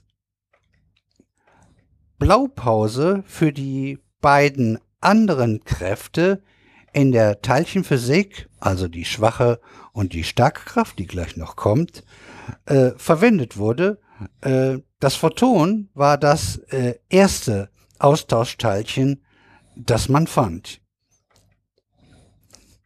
Jetzt haben wir unendlich viele Photonen um uns herum. Wo kommen die denn jetzt eigentlich alle her? Sichtbare Photonen entstehen in vielen verschiedenen Lichtquellen. Ein paar kennen wir davon, brauchen wir nur uns der, im Haus, in der Wohnung, im Zimmer umzugucken. Also beispielsweise in Glühbirnen oder in Neonlampen. Dabei sind die unterschiedliche äh, physikalischen Prozesse äh, beteiligt. In der äh, äh bei der Glühlampe äh, schwingen halt die Atome und äh, senden wie eine Funkantenne äh, Photonen aus äh, und in den äh, äh, Neonlampen werden Atome mit äh, Energie angeregt äh, und strahlen Photonen ab. Das Thema hatten wir auch schon mal. Wenn Sie diese Energie wieder abgeben. Oder genauer gesagt, wenn Elektronen von einem höheren Energielevel in einen niedrigeren äh, wechseln, werden dabei Photonen freigesetzt. Das Thema hatten wir auch schon hier in unseren Sendungen. Und wie das äh, beim Laser die Photonen erzeugt werden kann, äh, kann man in Folge 15 dann nachhören. Haben wir das Thema gehabt, äh, wie, wie man das auch da so bündelt, dass das eben so, ein, so, ein, so, ein, so eine starke Energie wird. Das, äh, da muss man dann noch ein, ein paar zusätzliche Tricks anwenden. Und natürlich dürfen wir auch unsere Sonne und äh, alle anderen äh, Sterne nicht äh, unerwähnt lassen. Dort entsteht die, stehen die Photonen aus der Kernfusion. Äh, ich habe einen schönen Beitrag äh, dazu gefunden, wie mit dem jetzt, wie, wie alt mhm. denn jetzt das Licht, sprich die Photonen ist bzw. sind, also die Zeit, die vergangen ist, von der Erzeugung der äh, bei der Kernfusion bis äh, sie auf unsere Erde treffen. Alle Photonen, die wir von der Sonne sehen, stammen von der Oberfläche oder der Koron Ko Koronosphäre darüber. Das Statement über die durchschnittlich 10 bis 10 Millionen Jahre oder äh, einige haben auch 100.000 geschrieben, aber das reicht einfach nicht. Oder 10.000, das ist schon Ewigkeiten, bis das von innen bis nach außen dringen kann. Das Statement über die durchschnittlich 10 Millionen Jahre, in Klammern äh, 10.000 Jahre sind doch etwas zu wenig, sollte man äh, streng genommen eher auf die Energie beziehen. Sie wird im Inneren durch die Kernfusionsprozesse erzeugt und braucht eben ein ziemliches Weilchen, um nach außen zu diffundieren. Nur das Photon, das von der Oberfläche zu uns abgestrahlt wird, ist längst nicht mehr dasselbe, wie das es war bei der Kernreaktion das, was bei der Kernreaktion erzeugt wird. Ziemlich schnell wird es auf seinem Weg nach draußen gestreut, aber besonders äh, weiter draußen auch äh, zig Millionen, Milliardenfach von Atomen absorbiert und dann wieder emittiert. Bei der Absorption wird das ursprüngliche Photon vernichtet und bei der äh, Emission ein neues erzeugt. Die beiden Photonen sind also nicht dieselben. Das ist das Problem irgendwie dabei, dann von so einem alten Licht zu reden, weil eigentlich ja bei jedem dieser Vorgänge eigentlich wieder ein, ein neues Photon entsteht. Äh, ohne Atome geht es aber auch die Herstellung von Photonen.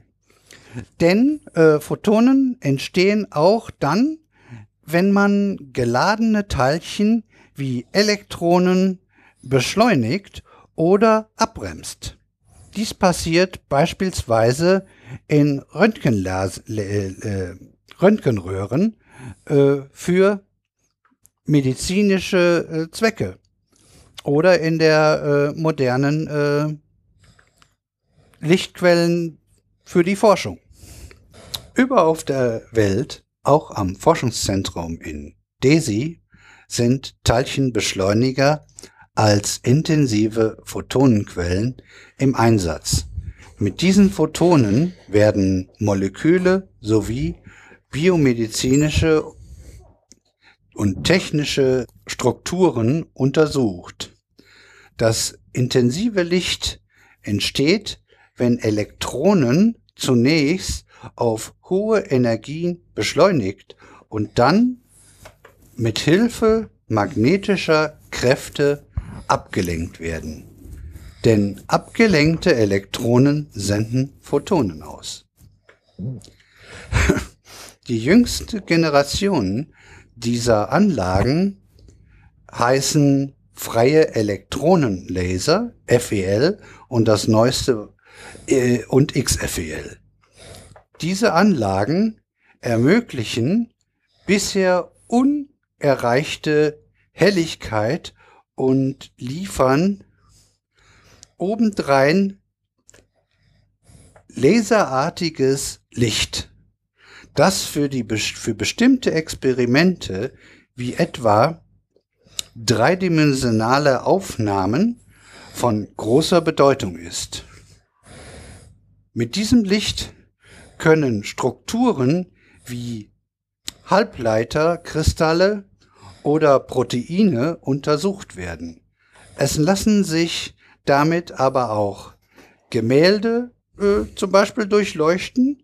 So haben sie die Materialforscher unter anderem äh, einem, äh, unter einem Bild von einem von, von Van Gogh ein unbekanntes äh, Frauenporträt äh, entdeckt. Also das ist damals öfter vorgekommen. Der Van Gogh war ja, ist ja leider nicht mit seiner Malerei sonderlich reich geworden. Die, die Preise sind nachher erst leider entstanden.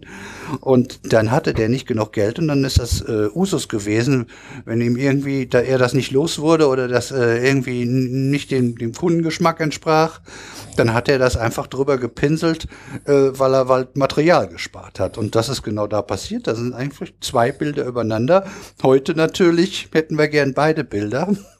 Naja, jetzt wissen wir wenigstens, dass darunter noch ein anderes ist, was man wenigstens auch darstellen kann und dann kann man es wenigstens darstellen. Ne? Das XFEL ist eine Weiterentwicklung und deren äh, Regelbetrieb steht äh, quasi in den Startlöchern. Erste Testläufe laufen schon. Es ist dieser Leistungs, das es, es ist der leistungsstärkste Röntgenlaser der Welt. Mit ihm wollen Forscher unter anderem chemische Reaktionen filmen, damit kann man auch Filme machen, nämlich. Das wird bisher, das, das wird bisher unerreichte Einblicke in biologische Vorgänge ermöglichen. So, Gehen wir zur nächsten Teilchen, die W- und Z-Teilchen. Äh, genauer gesagt W-, W+ und Z0. Diese Teilchen übertragen die schwache Kraft. Wenn zwei Elementarteilchen über diese Kraft miteinander wechselwirken, werden entweder W- oder Z-Teilchen ausgetauscht die Idee, die schwache Kraft über den Austausch von Teilchen zu beschreiben, gab es schon in den 1930er Jahren. Damit wollte man einen äh, bestimmten äh, radioaktiven Zerfall erklären, den Beta-Zerfall. Doch zuerst hatte man die falschen Teilchen unter Verdacht. 1967 entwickelten dann die Physiker, jetzt kommen wieder Namen, Glashow, Salaman und Weinberg eine Theorie, die die schwache Kraft mit der elektromagnetischen Kraft vereinigte. Diese Theorie sagte neben den Photonen auch die beiden W- und Z-Teilchen äh, voraus. Also inzwischen sind es ja drei. Also weil es zwei W-Teilchen gibt, zwei verschiedene. 1984 wurde ihre Existenz am Forschungszentrum CERN nachgewiesen, als ihre Zerfallsprodukte der sehr kurzwelligen W- und Z-Teilchen vermessen wurden. Der Buchstabe W steht, leitet sich aus dem äh, englischen Wort für schwach ab, weak. kennt man auch das Wort. Über die schwache Kraft können sich Teilchen ineinander umwandeln. Beispielsweise verwandelt sich beim sogenannten Beta-Zerfall ein Down-Quark durch äh, Aussendung eines W-Teilchens in ein Up-Quark. Das äh, W-Teilchen äh, zerfällt dann äh, auch ziemlich schnell äh, anschließend in ein Elektron und ein Anti-Elektron-Neutrino. Die hatten wir letztes Mal. Das passiert unglaublich schnell. Das W-Teilchen entsteht und verschwindet in weniger als, jetzt kommt es, einem Zehntel einer Billionstel einer Billionstel Sekunde. Es ist daher auch nicht direkt nachweisbar, sondern nur der Zerfallsprodukt danach. Wir hatten es hier schon mit einigen sehr kurzen äh, Zeiten zu tun. Aber diese Reaktionszeit, mit der wir es hier zu tun haben, das äh, schlägt nochmal alles, was wir bisher so hier hatten. Dass die schwache Kraft so schwach ist und über eine sehr geringe Reichweite verfügt, liegt unter anderem an dem hohen Masse der W- und Z-Teilchen. Genau dieser Beta-Zerfall ist absolut zentral für die Existenz unseres Universums, so wie wir es kennen. Womit wir mal wieder bei unserer Sonne angekommen werden. Unserem Zentralgestirn. Und natürlich allen Sternen, weil das sind ja alles Sonnen. Denn äh, entscheidende Bedeutung hat die schwache Wechselwirkung durch ihre Rolle bei der Fusion von Wasserstoff zu Helium in der Sonne, auch Proton-Proton-Reaktion genannt, da nur durch sie die Umwandlung von Protonen in Neutronen möglich ist. So entstehen aus vier Protonen, den Wasserstoffkern, über mehrere Zwischenschritte der stabile Heliumkern mit zwei Protonen und zwei Neutronen. Durch diesen Prozess setzt die Sonne Energie frei. Aufgrund der geringen Stärke der schwachen Wechselwirkung läuft dieser Prozess so langsam ab, dass die Sonne schon seit 4,5 Milliarden Jahren stabil leuchtet und dies voraussichtlich auch für fünf bis sechs Milliarden Jahre tun wird.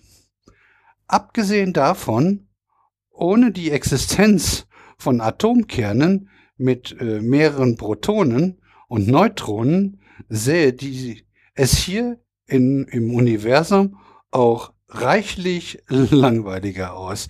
Und erst recht nicht gäbe es keine äh, Planeten, Menschen und, und, und. Also eigentlich gar nichts.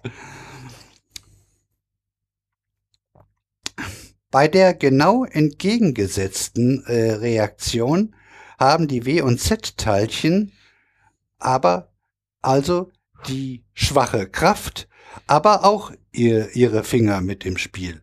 Die Rede ist natürlich von der Kernspaltung. Naja, und was man damit halt alles so anstellen kann, ist ja allgemein bekannt. Ne? Stichwort Atomkraftwerke und leider auch, und jetzt brenne ich das Wort, das Stichwort äh, unterbringen, Atombomben. Diesmal brauchte ich es nicht. Ja, äh, irgendeiner muss es ja machen. Ich habe nur noch kein Pipi untergebracht. Das hat heute irgendwo nirgendwo rein, reingebracht, außer dass ich es jetzt gesagt habe. Womit wir jetzt bei der starken Kraft äh, angelangt wären. Diese wird über die Gluonen übermittelt. Wenn Quarks stark miteinander wechselwirken, werden immer Gluonen ausgetauscht. Sie sorgen also dafür, dass die Quarks insbesondere in den Protonen und den Neutronen beieinander bleiben und auch nicht, oh, und das ist auch nicht ganz unwichtig. Also ohne das äh, ist ja eigentlich die ganzen Kräfte, äh, ohne, ohne die ganzen Kräfte wird das hier äh, alles nicht funktionieren. Das pa passt so wunderbar zueinander. Das, das ist, ist schon irgendwie faszinierend. Also ja, da kann man sich dann fragen, ob das Zufall oder Absicht war. Aber das ist äh, ein anderer Bereich, anderer Wissensbereich. oder eben nicht Wissensbereich. Ähm, äh, Gluonen sind elektronisch neutrale Teilchen und damit sind sie gelassen. Gelassen finde ich gut, aber alle elektronisch neutralen Teilchen nennt man dann gelassen. Es handelt sich bei ihnen um masselose Leichtgewichte, die sich wie alle masselosen Teilchen mit Lichtgeschwindigkeit durchs Vakuum bewegen. Gluonen zerfallen nicht. Sie gelten als stabil. Es gibt acht verschiedene Gluonensorten. 1987 ging mit Petra der damals größte Teilchenbeschleuniger seiner Art am Forschungszentrum DESI in Betrieb. Bereits ein Jahr später gelang die bahnbrechende Entdeckung der Gluonen. In Petra wurden Elektronen und Antielektronen äh, auf hohe Energien beschleunigt und zum Zusammenstoß gebracht. Dabei können wahre Feuerwerke an neuen Teilchen entstehen. Bei, der, bei, bei Petra fand man diese Teilchen immer mal wieder zu drei Bündeln äh, äh, gruppiert. Sogenannte Dreijet-Ereignisse. Die drei Teilchenbündels lassen sich erklären, wenn man annimmt, dass die ursprünglich von zwei Quarks und einem Gluon, dass sie von ursprünglich zwei Quarks und einem Gluon stammen. Ihr Name leitet sich vom englischen Wort für Klebstoff ab. Denn Gluonen kleben, wie gerade oben schon erwähnt, die Quarks im Atomkern zusammen. Die starke Kraft ist die stärkste der vier Grundkräfte. Sie ist rund 100 mal stärker als die elektromagnetische Kraft. Die starke Kraft hat ein überraschendes und nicht wirklich intuitives Verhalten, denn die starke Kraft, die über den Austausch von Gluonen vermittelt wird, hat eine besondere Eigenschaft. Sie, sie wird mit dem Abstand immer stärker.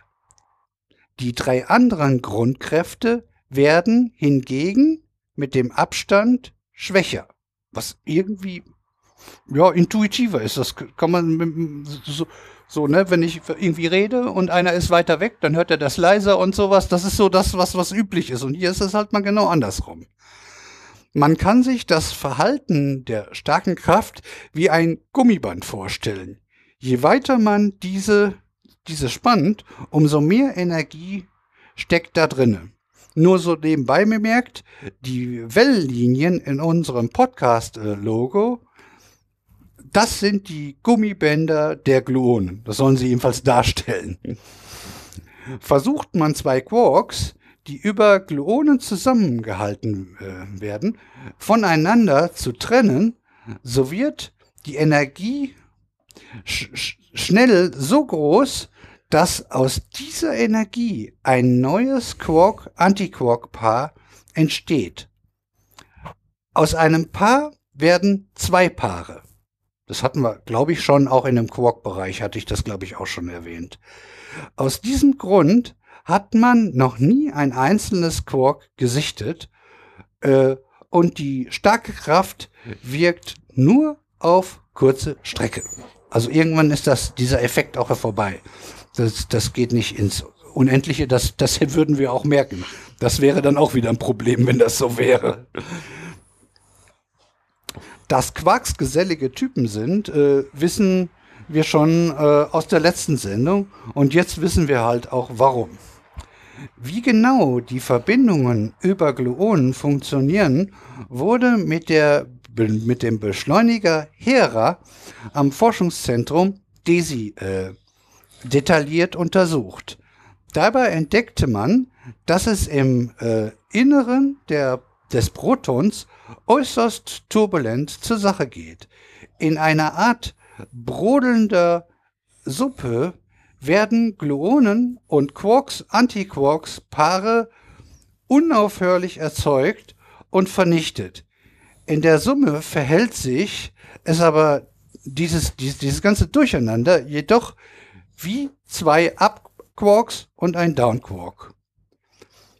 Den bekanntesten Bausteinen des Protons. Und wieder einmal war das, ist das das DESI mit dabei. Da sieht man, äh, wie entscheidend und zentral dieses Forschungszentrum der Helmholtz-Gemeinschaft in der Nähe von Hamburg für die äh, Teilchenphysik neben dem CERN ist. Diese beiden Forschungszentren arbeiten auch in vielen Bereichen zusammen. Und zum CERN kommen wir jetzt. Denn die haben auch ein sehr spannendes äh, Experiment laufen, bei denen die Gluonen eine entscheidende Rolle spielen. An den sogenannten äh, Weltmaschine, dem LHC, also das ist einer der Ringe, äh, am CERN oder Large Hadron Collider, so nennt sich das Ding halt, und CERN ist der Oberbegriff, ist vielleicht so richtiger, am Forschungszentrum CERN in der Nähe von Genf schafft, schafft man Bedingungen wie kurz nach dem Urknall herrschten.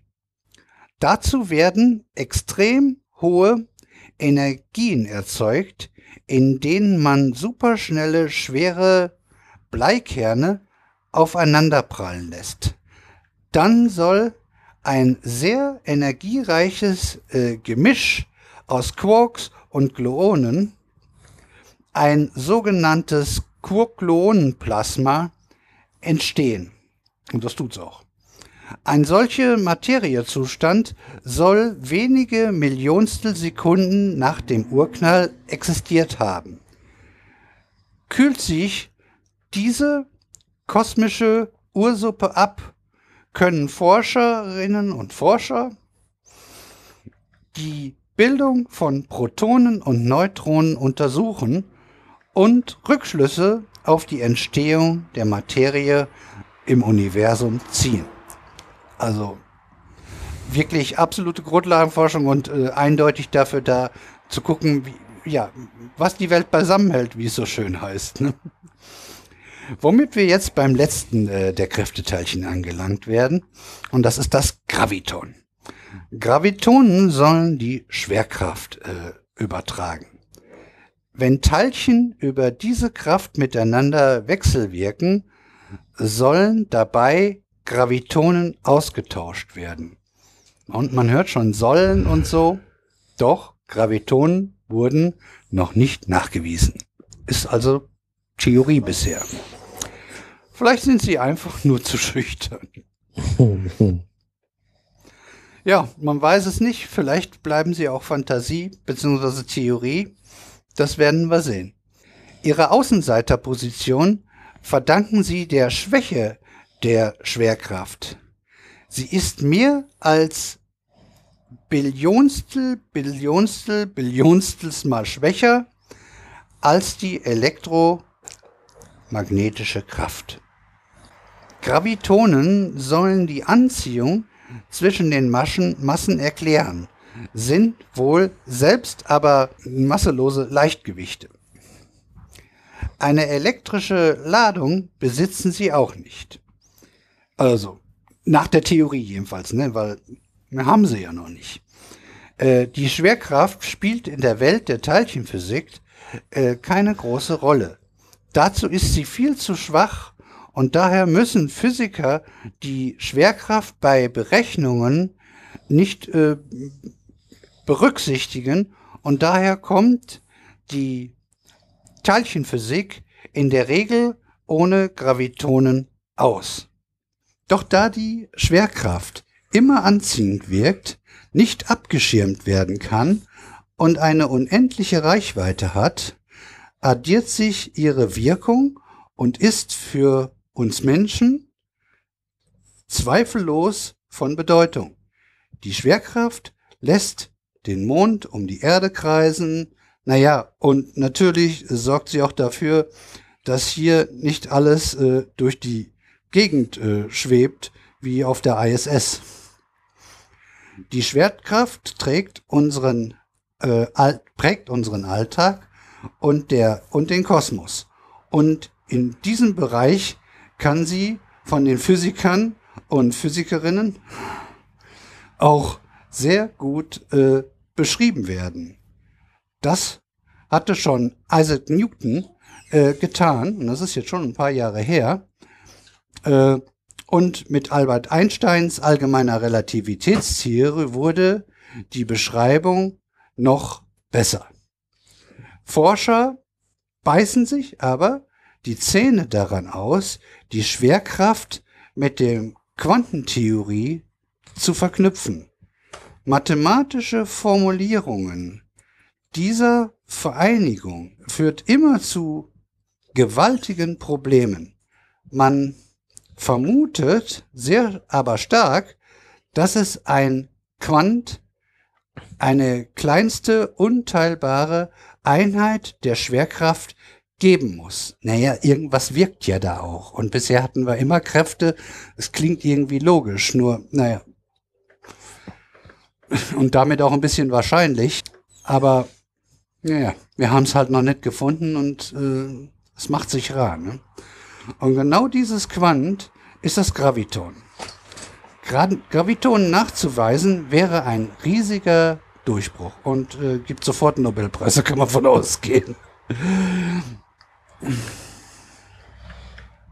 Das Graviton ist ein hypothetisches Zwei-Spin-Teilchen. Es äh, entspräche der quantisierten Anregung des Gravitationsfeldes wäre also das Quant der Gravitationswellen. Da haben wir wieder unsere Gravitationswellen. So wie das Photon die quantisierte Anregung des elektromagnetischen Feldes darstellt. Wer weiß, vielleicht kann die Gravitationswellenforschung einen Beitrag äh, liefern, um das Graviton einzukreisen. Und was ist jetzt mit dem Higgs-Teilchen? Das ist sehr nah an dem Thema dran, aber doch ein kleiner entscheidender Unterschied. Denn der Unterschied zwischen Graviton und Higgs-Teilchen ist folgender. Das Higgs-Boson ist eine Folge der Erklärung, warum W- und Z-Bosonen eine Masse haben. Das Graviton ist ein Erklärungsversuch, warum Teilchen, die eine Masse haben, sich anziehen.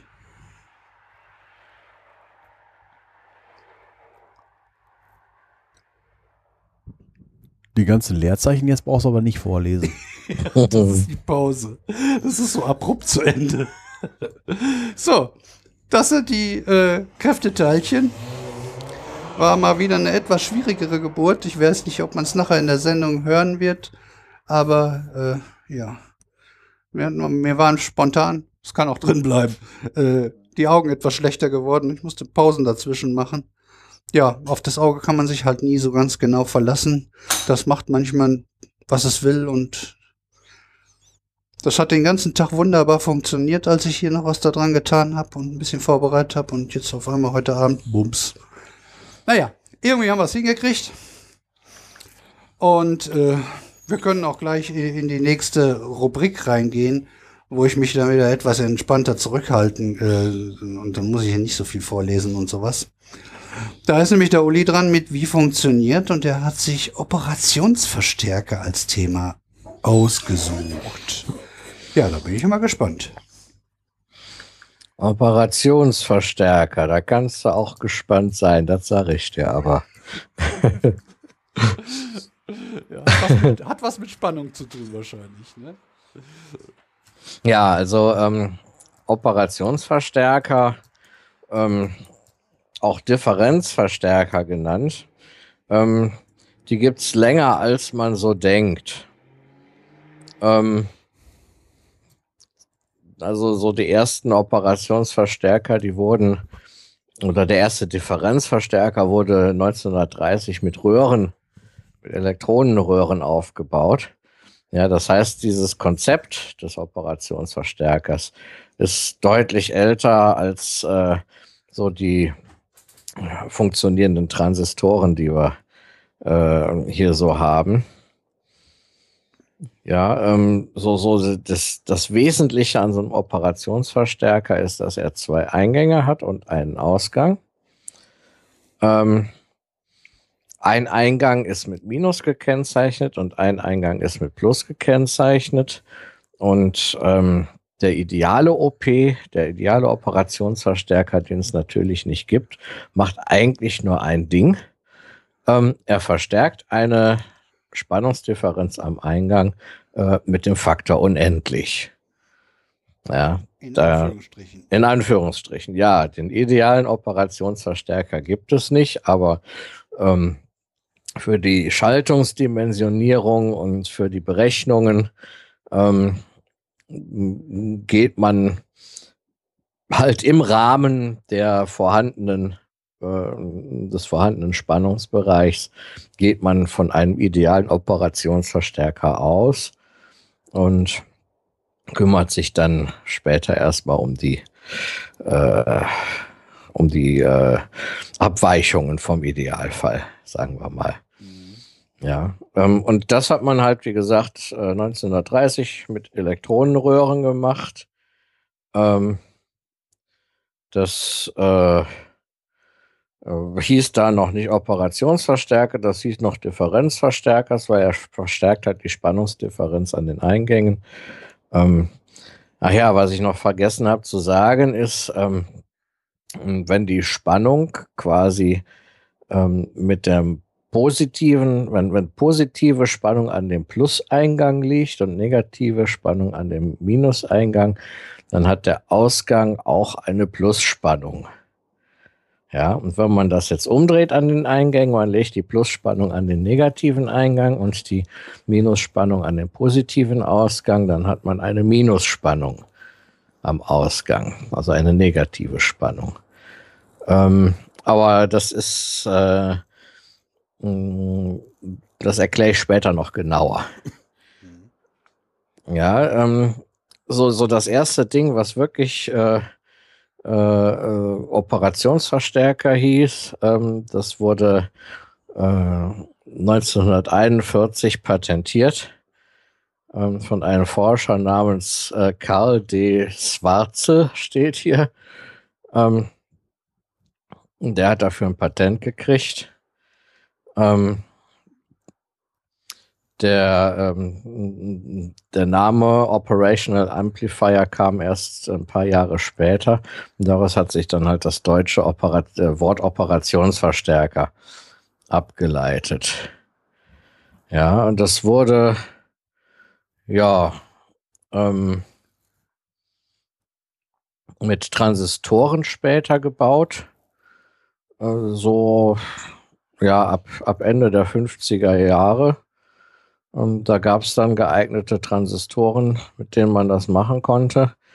Ja, und durch die äh, weitere Verkleinerung, wir haben ja über Computerchips schon geredet oder über Chips generell, ja, über ähm, die äh, Möglichkeit, mehrere Transistoren auch auf kleinstem Raum in einem Chip unterzubringen. Ähm, das führte dazu, dass es die Operationsverstärker dann auch als integrierte Schaltkreise irgendwann gab. Mhm. Und das ist so die Form, in der ähm, die heute auf jeden Fall noch verwendet werden. Ja, neben den beiden Eingängen und dem Ausgang hat so ein Operationsverstärker in seiner Eigenschaft als integrierter Schaltkreis auch noch eine Spannungsversorgung. Ähm, ja, und jetzt muss ich, glaube ich, ein bisschen erklären, ähm, wie so die Spannungsversorgung aussieht. Ich habe ja eben gesagt, äh, am Ausgang können positive und negative Spannungen auftreten.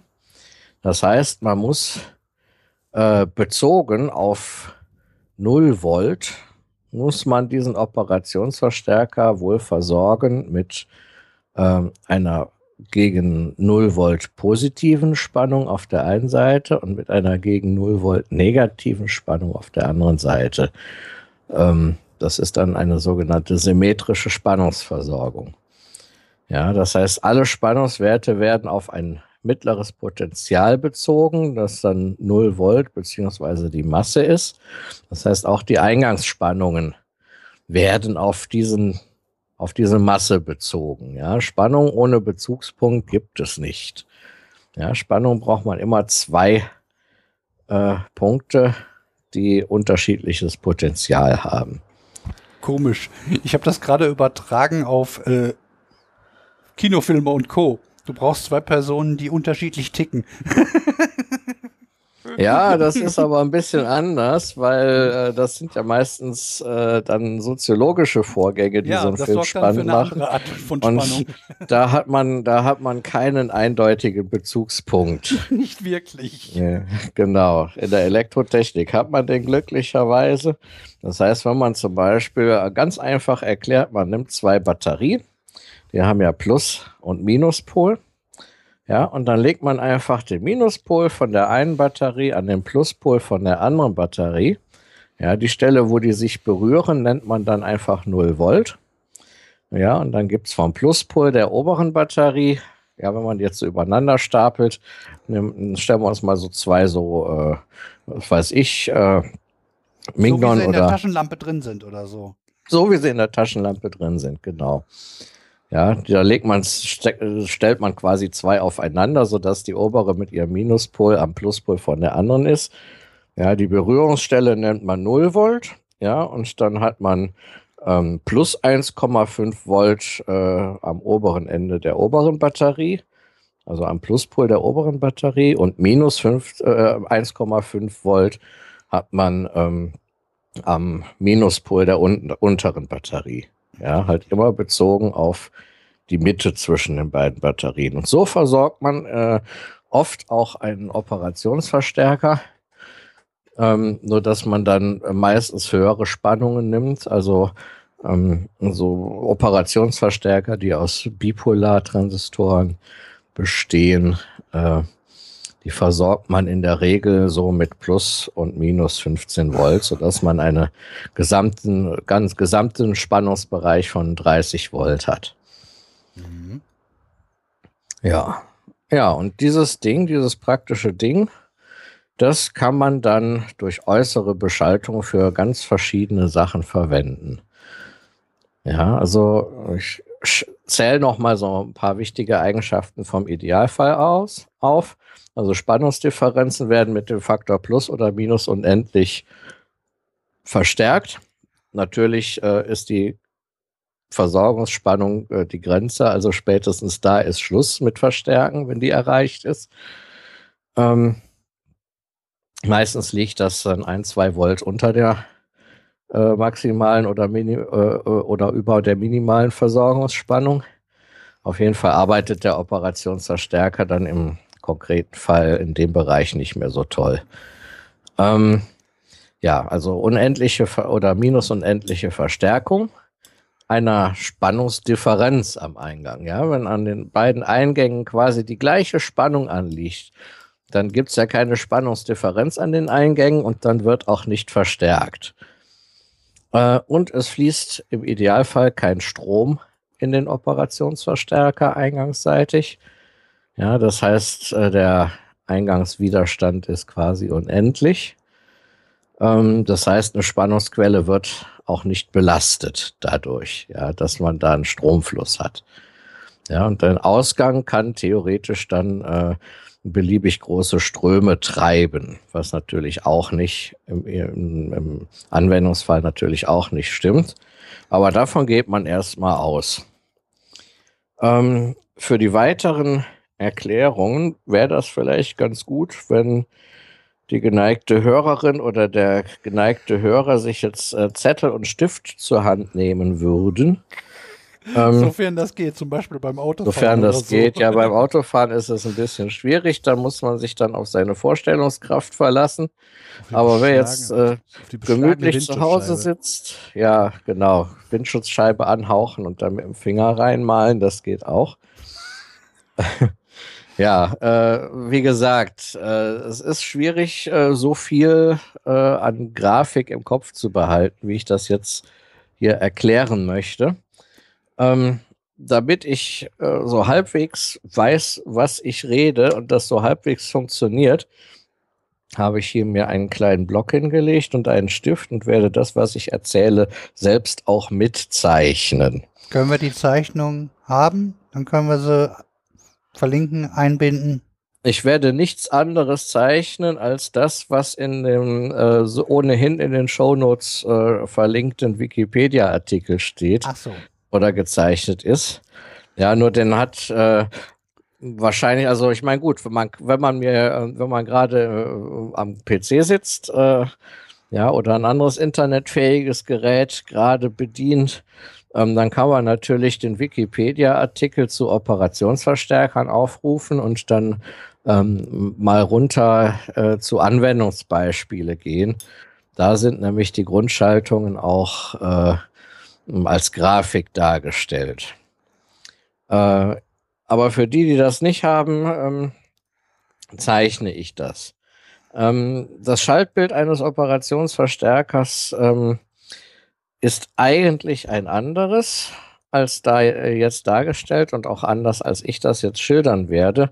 Ich werde das veraltete Schaltbild schildern, weil das ein wenig ähm, übersichtlicher aussieht.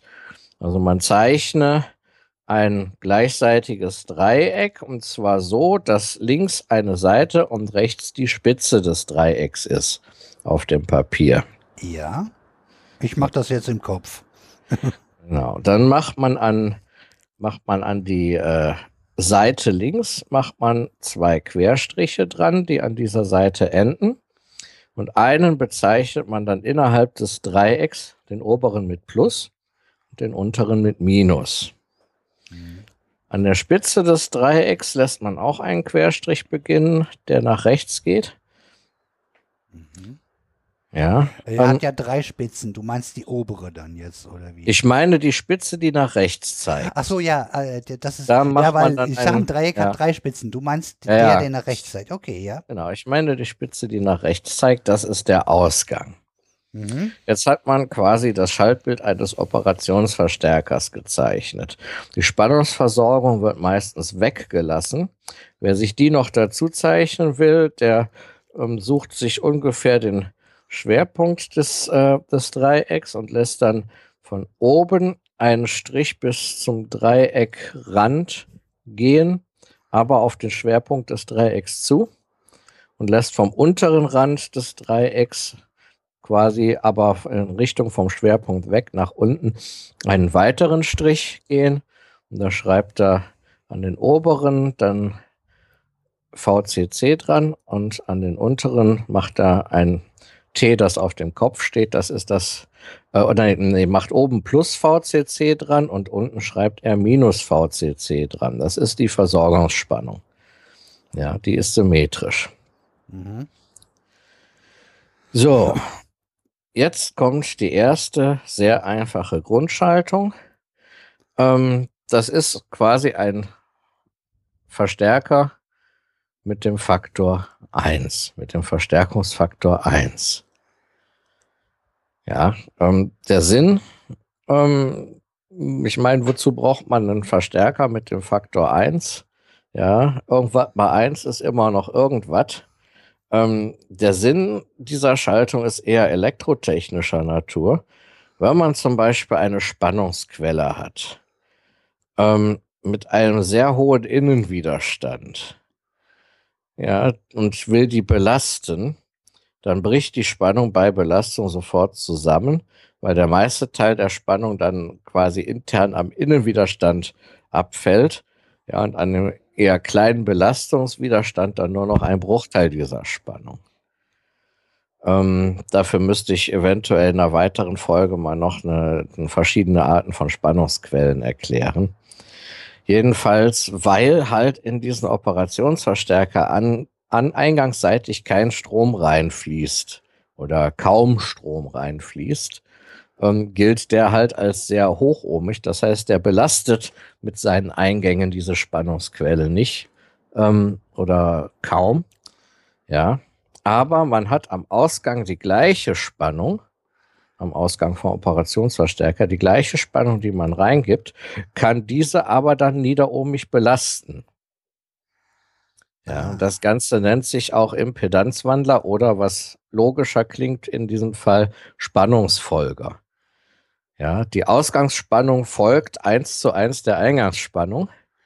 Ja, aber ähm, die vorgeschaltete Spannungsquelle wird nicht belastet, weil ähm, der Operationsverstärker ja theoretisch an seinem Ausgang einen beliebigen Strom treiben kann und somit auch äh, niederohmige Verbraucher quasi versorgen kann.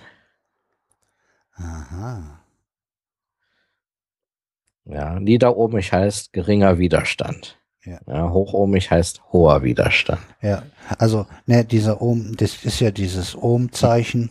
Ja. Und äh, wenn da, was weiß ich, die gibt es ja so als kleine Blöcke und ein kleiner Widerstand hat, was weiß ich, vier Ohm und dann gibt's halt welche mit zwölf und mehr, ne?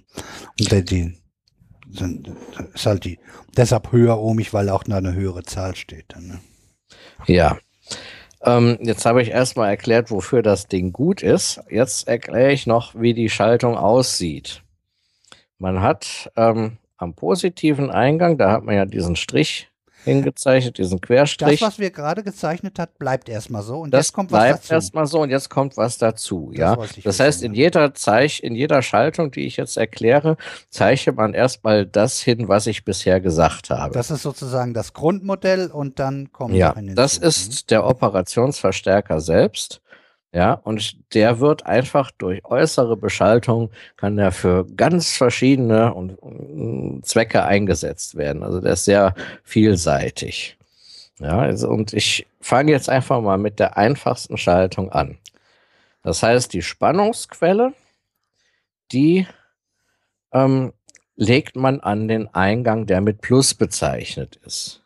Ja, und zeichnet dann einen Spannungspfeil ähm, ja, also man, man verlängert diesen Querstrich ein bisschen nach links, macht da einen kleinen Kreis dran am Ende, das ist eine Klemme.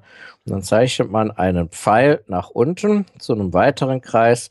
Und an diesem Kreis macht man unten dran noch ein umgekehrtes T. Das ist die Masse, das ist der Bezugspunkt. Ja.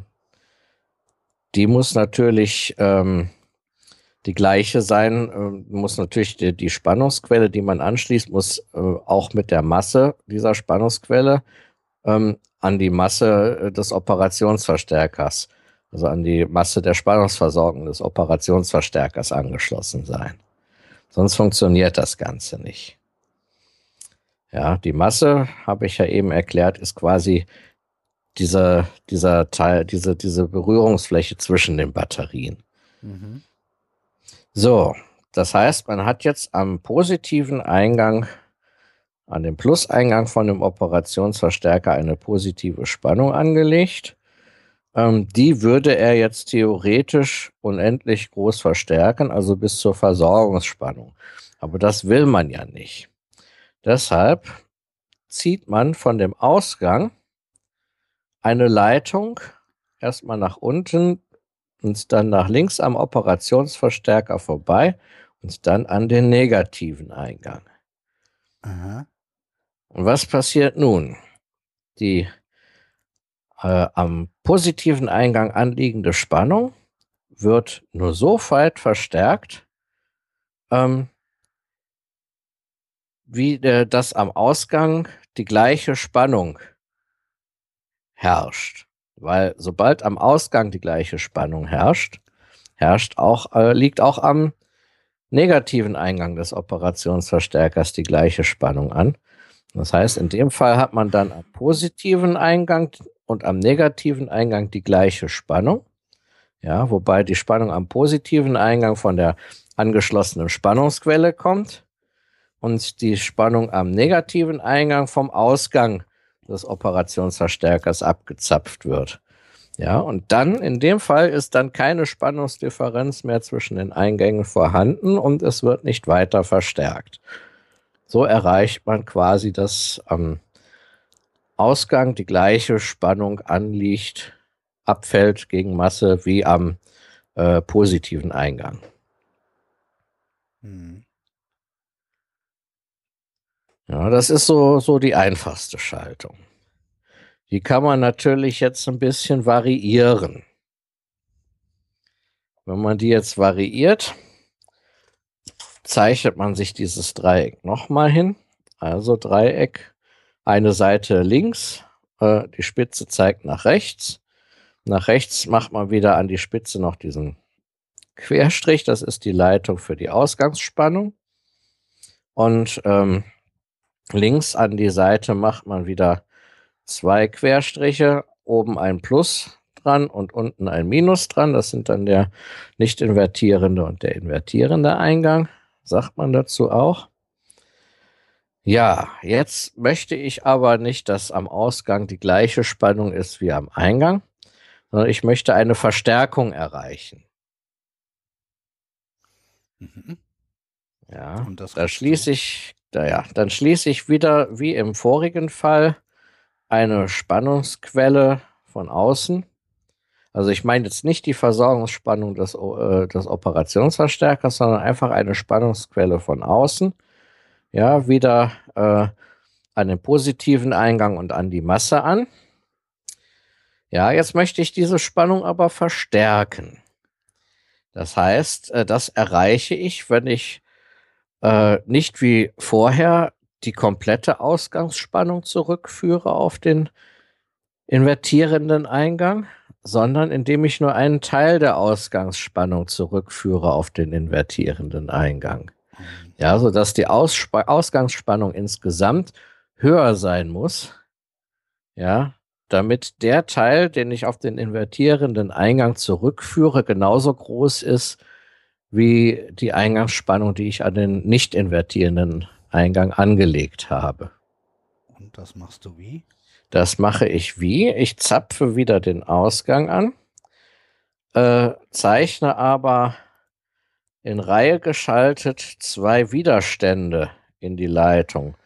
Richtung ah. unten auf dem Papier. Ja, also ich fange an der Ausgangsleitung an, zweige eine Leitung nach unten ab, zeichne einen Widerstand, führe die Leitung nach unten weiter, zeichne noch einen Widerstand und dann führe ich die Leitung weiter bis zur Masse bis zum Massezeichen. dass es zwei sind?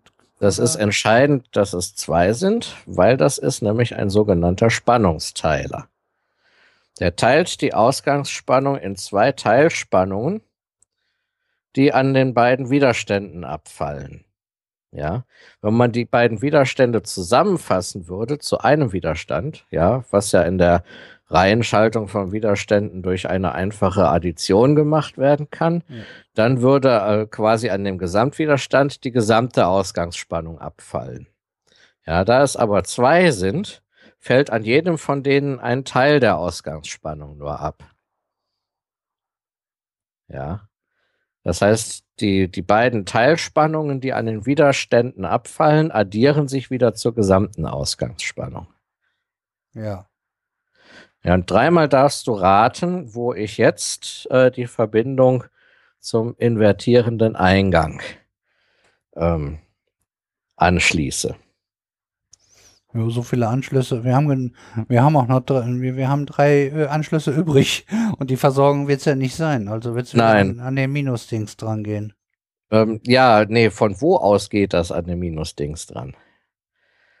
Ähm, das geht von der ähm, von der Stelle ah, zwischen den beiden ich, Widerständen. Ja, genau. Ich wollte gerade sagen, du, ja. du zapfst dazwischen ab, weil nur dann ja. macht es auch Sinn, zwei Widerstände zu haben, weil du von da irgendwo äh, dein die Info, also sozusagen, ja, klingt logisch, ja, ja, hast recht. Weil dann, dann habe ich nämlich auf dem negativen Eingang nur einen Teil der Ausgangsspannung. Das heißt, die Ausgangsspannung muss dann entsprechend höher sein, ähm, damit am nicht invertierenden und am invertierenden Eingang wieder die gleiche Spannung.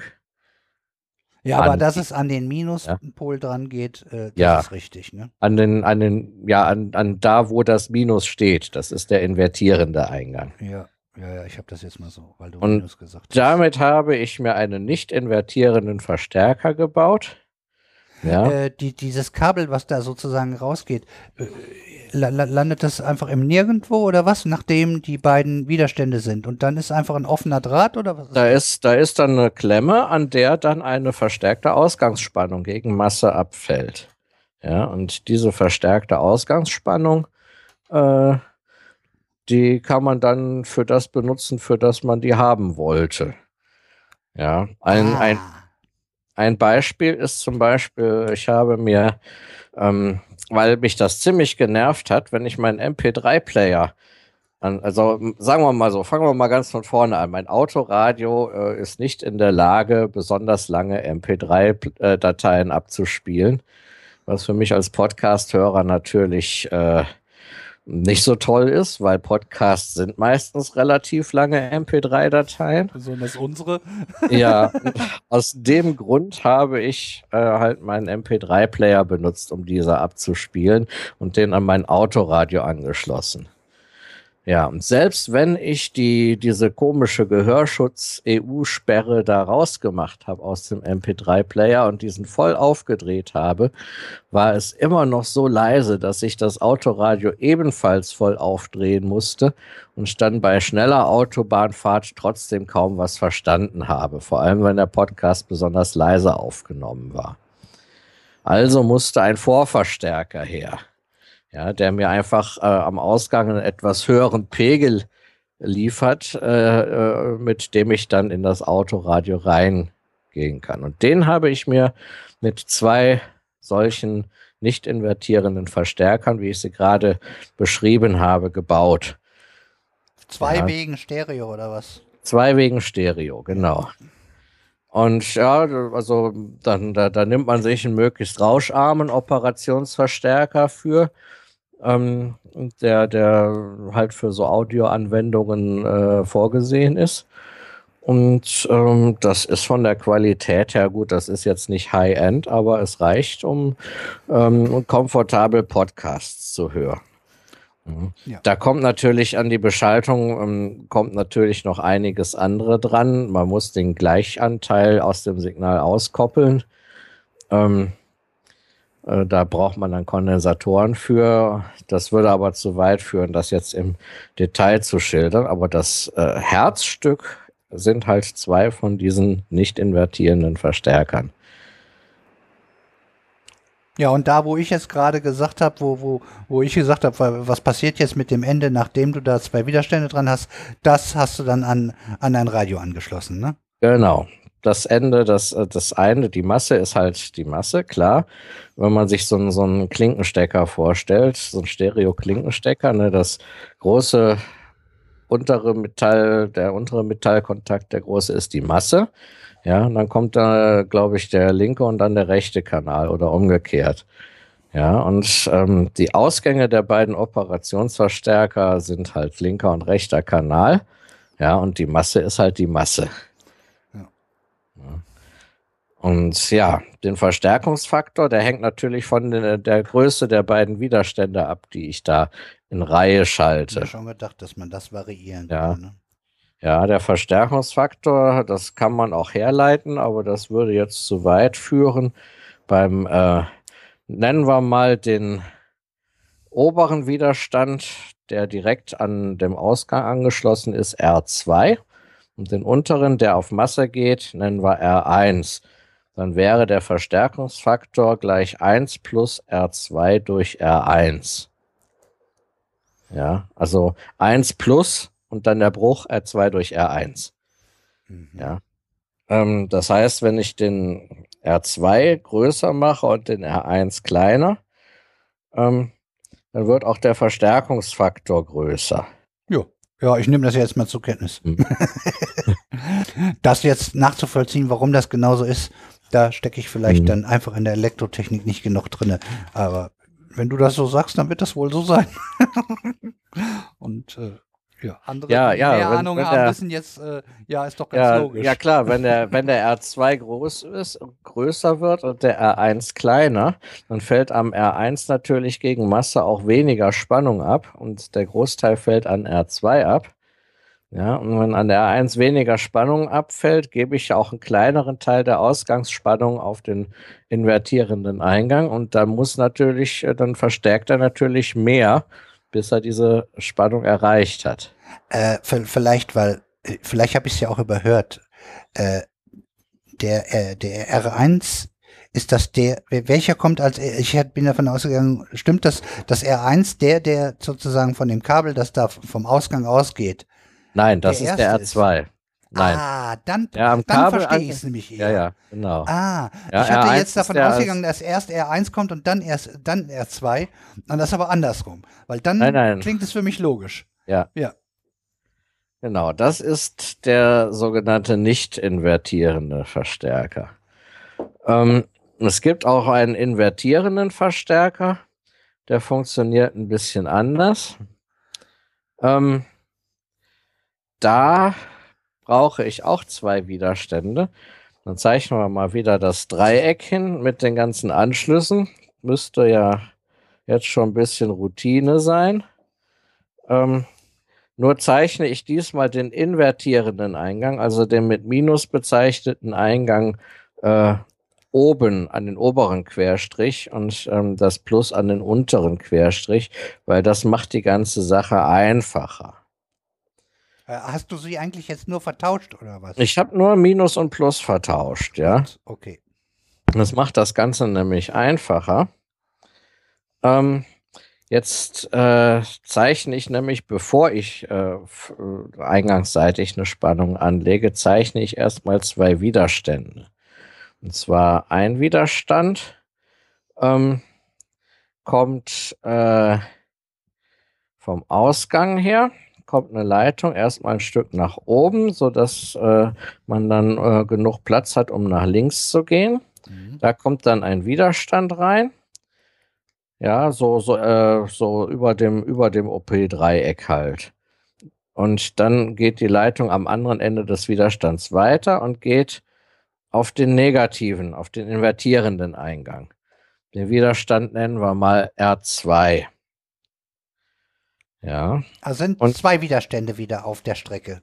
Nein, ein Widerstand auf der Strecke, die ich eben gezeigt habe. Und der zweite Widerstand, der kommt ähm, quasi von der Spannungsquelle, die man extern anschließt, geht eine Leitung auf den zweiten Widerstand, den wir jetzt R1 nennen. Und das andere Ende von dem zweiten Widerstand geht auch auf den invertierenden Eingang. Beide.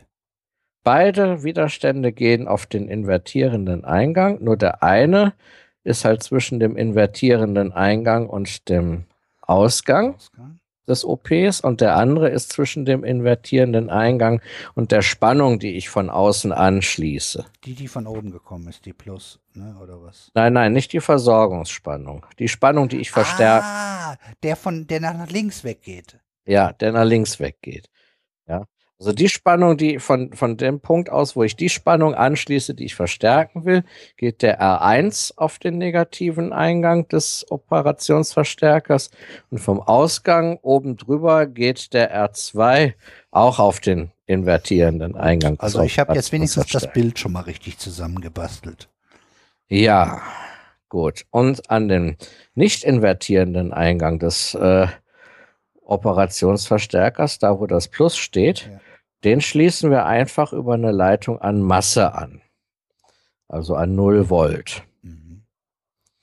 Das heißt, wir haben jetzt quasi einen Verstärker gebaut, der so lange verstärkt, bis der negative Eingang, also der invertierende Eingang, auch auf 0 Volt liegt.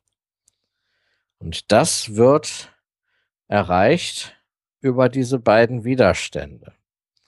Ja, man hat eingangsseitig hat man eine positive Spannung gegen Masse.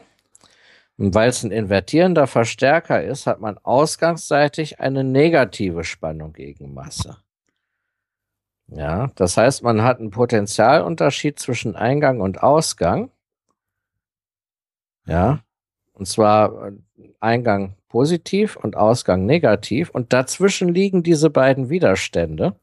Mhm. Auch wieder als Spannungsteiler. Und in dem Fall wird so lange verstärkt mit einem negativen Verstärkungsfaktor, bis der Punkt, der zwischen diesen beiden Widerständen ist, äh, auf 0 Volt ist. du hörst. ja, äh, Mach einfach ja, weiter. Sind, das, ja, die äh, sind ja, die sind ja beide an den invertierenden Eingang angeschlossen. Ja, man muss ja den invertierenden Eingang auf 0 Volt kriegen, damit nicht weiter verstärkt wird. Aha, ja, ja, okay, ja. Ja, und ähm, jetzt hat man quasi wieder einen Spannungsteiler aus R1 und R2. Die Mitte davon ist an den äh, invertierenden Eingang angeschlossen. Ja, und jetzt wird's, ähm, jetzt hat man äh, links an R1 eine positive Spannung anliegen und rechts an R2, also am anderen Ende des Spannungsteilers, eine negative ja, Spannung. Das habe ich, ja, das ja. ist alles noch okay. Ja, und die negative Spannung muss halt so weit ins Negative gehen, dass ähm, durch das Verhältnis der Widerstände R1 und R2 ähm, es so weit kommt, dass äh, in der Mitte zwischen den Widerständen, die ja an dem invertierenden Eingang liegt, auch 0 Volt sind. Okay, gut. Ja. Und dann hat man quasi das Gleichgewicht. Ähm, und da ist der Verstärkungsfaktor etwas einfacher. Der ist nämlich einfach minus R2 durch äh, R1. Ja, minus, weil invertierender Verstärker. Positive Eingangsspannung, negative ja, Ausgangsspannung. Mal minus eins, so wie mathematisch gesehen, ne? Ja, genau. Ja, jetzt haben wir die beiden wichtigsten Verstärkerschaltungen. Ähm, Was stellt man damit an? Ähm, ja, invertierende, die Entscheidung, brauche ich einen invertierenden oder nicht invertierenden Verstärker, die fällt man aufgrund der Gegebenheiten, weil es gibt nämlich ähm, die Möglichkeit, das würde ich dann eventuell in einer der nächsten Folgen schildern, auch die Möglichkeit, mit einem Operationsverstärker Spannungen zu addieren. Ja. Mhm. Ähm, und da ist das, äh, wenn man das in einem einfachen Fall haben will, mit einer einfachen Schaltung, ist das Ergebnis dann äh, negativ, also invertiert.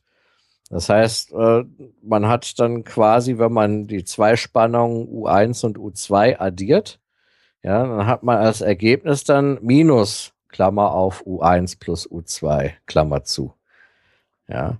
Und das will man unter Umständen nicht so haben. Deshalb schaltet man dann einfach einen invertierenden Verstärker mit dem Faktor 1 hinterher.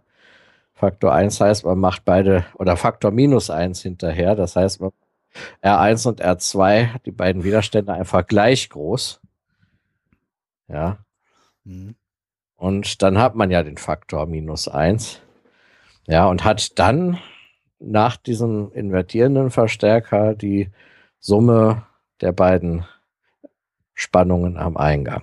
Das war die positive Summe. Ja, und das Ganze lässt sich jetzt wie beim, bei dem Dingen davor variieren, indem man äh, halt verschiedene Widerstände da dran packt. Ne?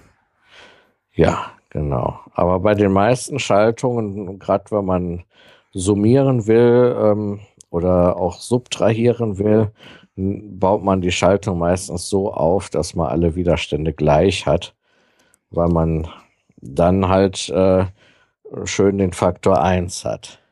Mhm. das ist bei diesem ähm, nicht invertierenden Verstärker einer der Nachteile.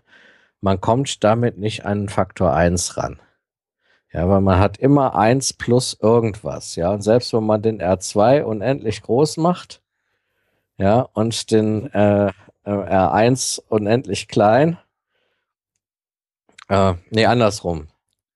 den, äh, den R1 unendlich groß und den R2 möglichst klein. Da kommt man zwar nah an 1 ran, aber man erreicht die 1 nicht, ja.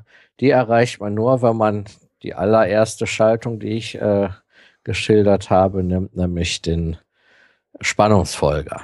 Aha. Der, der ist quasi ein nicht invertierender Verstärker mit dem Faktor 1. Ja. Ja, okay. Verstanden. Also, ich hoffe, re relativ viel. ja, das sind jetzt erstmal so äh, drei der wichtigsten Grundschaltungen. Ähm, die braucht man zum Beispiel in der Regelungstechnik. Ein nicht invertierenden, ein nicht invertierender Verstärker ist nichts anderes als ein P-Regler. Äh, für jemanden, der schon mal Regelungstechnik äh, gemacht hat, der, dem wird das was sagen. Also ein Proportionalregler. Ja, der stellt eine Regelspannung zur Verfügung, die proportional äh, zur Eingangsspannung ist. Und genau das macht ja ein nicht invertierender Verstärker. Vorausgesetzt, man betreibt den Operationsverstärker im linearen Bereich. Ähm, das heißt, je näher man äh, in den Bereich der Versorgungsspannung kommt, der maximalen oder minimalen Versorgungsspannung, desto eher kommt es zu Nichtlinearitäten. Ja, deshalb sollte man gucken, dass man möglichst so im mittleren Bereich bleibt. Mhm. Ja, man kann so einen Operationsverstärker auch nicht symmetrisch mit Spannung versorgen. Das heißt, man schließt ihn einfach an plus 30 und 0 Volt an, die Spannungsversorgung. Dann kann er allerdings auch keine negativen Ausgangsspannungen produzieren. Äh, viele Operationsverstärker kommen dann aber auch noch nicht mal auf 0 in der Ausgangsspannung. Wenn man das nicht braucht. Ne? Ja, wenn man das nicht braucht. Wenn man es braucht, kann man ein bisschen tricksen. Es gibt lustige Bauteile, die einem zum Beispiel aus äh, plus 5 Volt minus 5 Volt machen. Äh, da kann man so ein Ding zwischenschalten und äh, versorgt die dann halt zwar asymmetrisch, aber mit einem gewissen Bereich noch, äh, äh mit einer gewissen äh, Breite noch im negativen Bereich. Dann kriegt man den auch runter auf Null. Mhm. Aber das sind dann wieder Feinheiten. Also es, es, kann, kann sein, dass meine Schüler demnächst mal mit sowas arbeiten müssen. Ich will mit denen mal eine schöne Regelung aufbauen. Ja, mal gucken. Sowas kannst du ja auch, wenn es da mal, wie, wie, wie die damit, aber ich meine, die, du baust die ja nach und nach auf mit dem Wissen. Die müssten damit eigentlich soweit eigentlich zurechtkommen dann, oder? Äh, ja, das, das wird ein recht, das wird ein recht langes Projekt. Äh, das sind aber auch angehende staatlich geprüfte Techniker, ähm, die sowieso äh, ganz anderes Know-how auch schon mitbringen und äh, auch deutlich motivierter sind als äh, viele Schüler, die von der Realschule kommen und äh, halt mit ihrer Fachoberschulreife noch irgendwas machen wollen. Äh, aber noch nicht so recht den Plan haben, was sie denn eigentlich wirklich vorhaben, beruflich. Mhm. Das ist bei den Technikern ein bisschen anders und die haben auch eine ganz andere Power, um sich in so ein Projekt auch reinzuhängen. Ja, und das, das Interessante an dem Projekt ist, äh, dass ich da auch selber viel ausprobieren muss und quasi eher mit den Schülern ein Team äh, bilde, als äh, die jetzt unterweise. Mhm. Ja, ähm, gerade mal überlegen, ob es noch äh, irgendwas zu Operationsverstärkern zu sagen gibt. Äh, natürlich gibt es da noch viel zu sagen. Ähm, gibt es noch einige interessante Schaltungen, die man, äh, die man da bauen kann mit. Ja, man hat schon gehört, äh, dass das Thema ist sowieso so umfangreich, dass das, das wird jetzt dein Mehrteiler, ne? Das wird ein Mehrteiler, ja, das wird auf jeden Fall ein Mehrteiler. Man muss beachten, ähm, gerade wenn es um äh, Ver Verstärkung von Wechselspannungen geht, äh, dass, dass äh, die Dinger eventuell auch eine Grenzfrequenz haben. Ja, man kann da nicht unendlich hohe Frequenzen mit äh, äh, verstärken. Die können dann, weil auch wenn die relativ flott sind, eine gewisse Trägheit ist immer da und die können dann auch in die Sättigung geraten. Ähm, ja, die reagieren halt nicht unendlich schnell. Das tut auch nur der äh, ideale OP. Ähm, es ist ja so, dass quasi äh, der, der zweite Eingang meistens irgendwie über die äh, über irgendwelche Beschaltung an die Ausgangsspannung gekoppelt ist. Äh, ja, und da braucht's da, da kommt automatisch eine gewisse Reaktionszeit rein. Ja, und das kann halt bei höheren Frequenzen dann auch schon mal äh, eine zu große Reaktionszeit sein. Mhm. Ja. Hm, dass man auch auf den linearen Bereich achten muss, habe ich schon gesagt. Ähm, ja, es sind natürlich im äh, Anwendungsfall auch Eingangsströme vorhanden. Ähm, die liegen so typischerweise äh, im Bereich von einem Nanoampere bis ein Mikroampere. Äh, ist jetzt erstmal nicht viel. Ja, aber muss man eventuell auch mit einplanen, je nachdem, was man da macht. Ja, ist spät, ne? ja, tut mir leid, ist spät, ja. ähm, man muss eventuell auch auf äh, Temperatureinflüsse achten. Ja, ähm, normalerweise werden die Dinger so gebaut, dass äh, so, so bei Raumtemperatur und auch so ein bisschen wärmer ähm, ähm, bis, bis 70 Grad gut funktionieren. Es gibt ein paar hochwertigere, die äh, dann äh, auch äh, von, von, von minus 50 bis äh, plus 120 Grad äh, vernünftig arbeiten können. Ähm, es gibt sogar welche, die mehr als 100, äh, mehr als 200 Grad abkönnen. Ja, aber ähm, da muss man halt auch drauf achten, je nachdem, wofür man den Operationsverstärker nehmen will, dass der auch mit seiner Umgebungstemperatur gut klarkommt. Richtig, genau.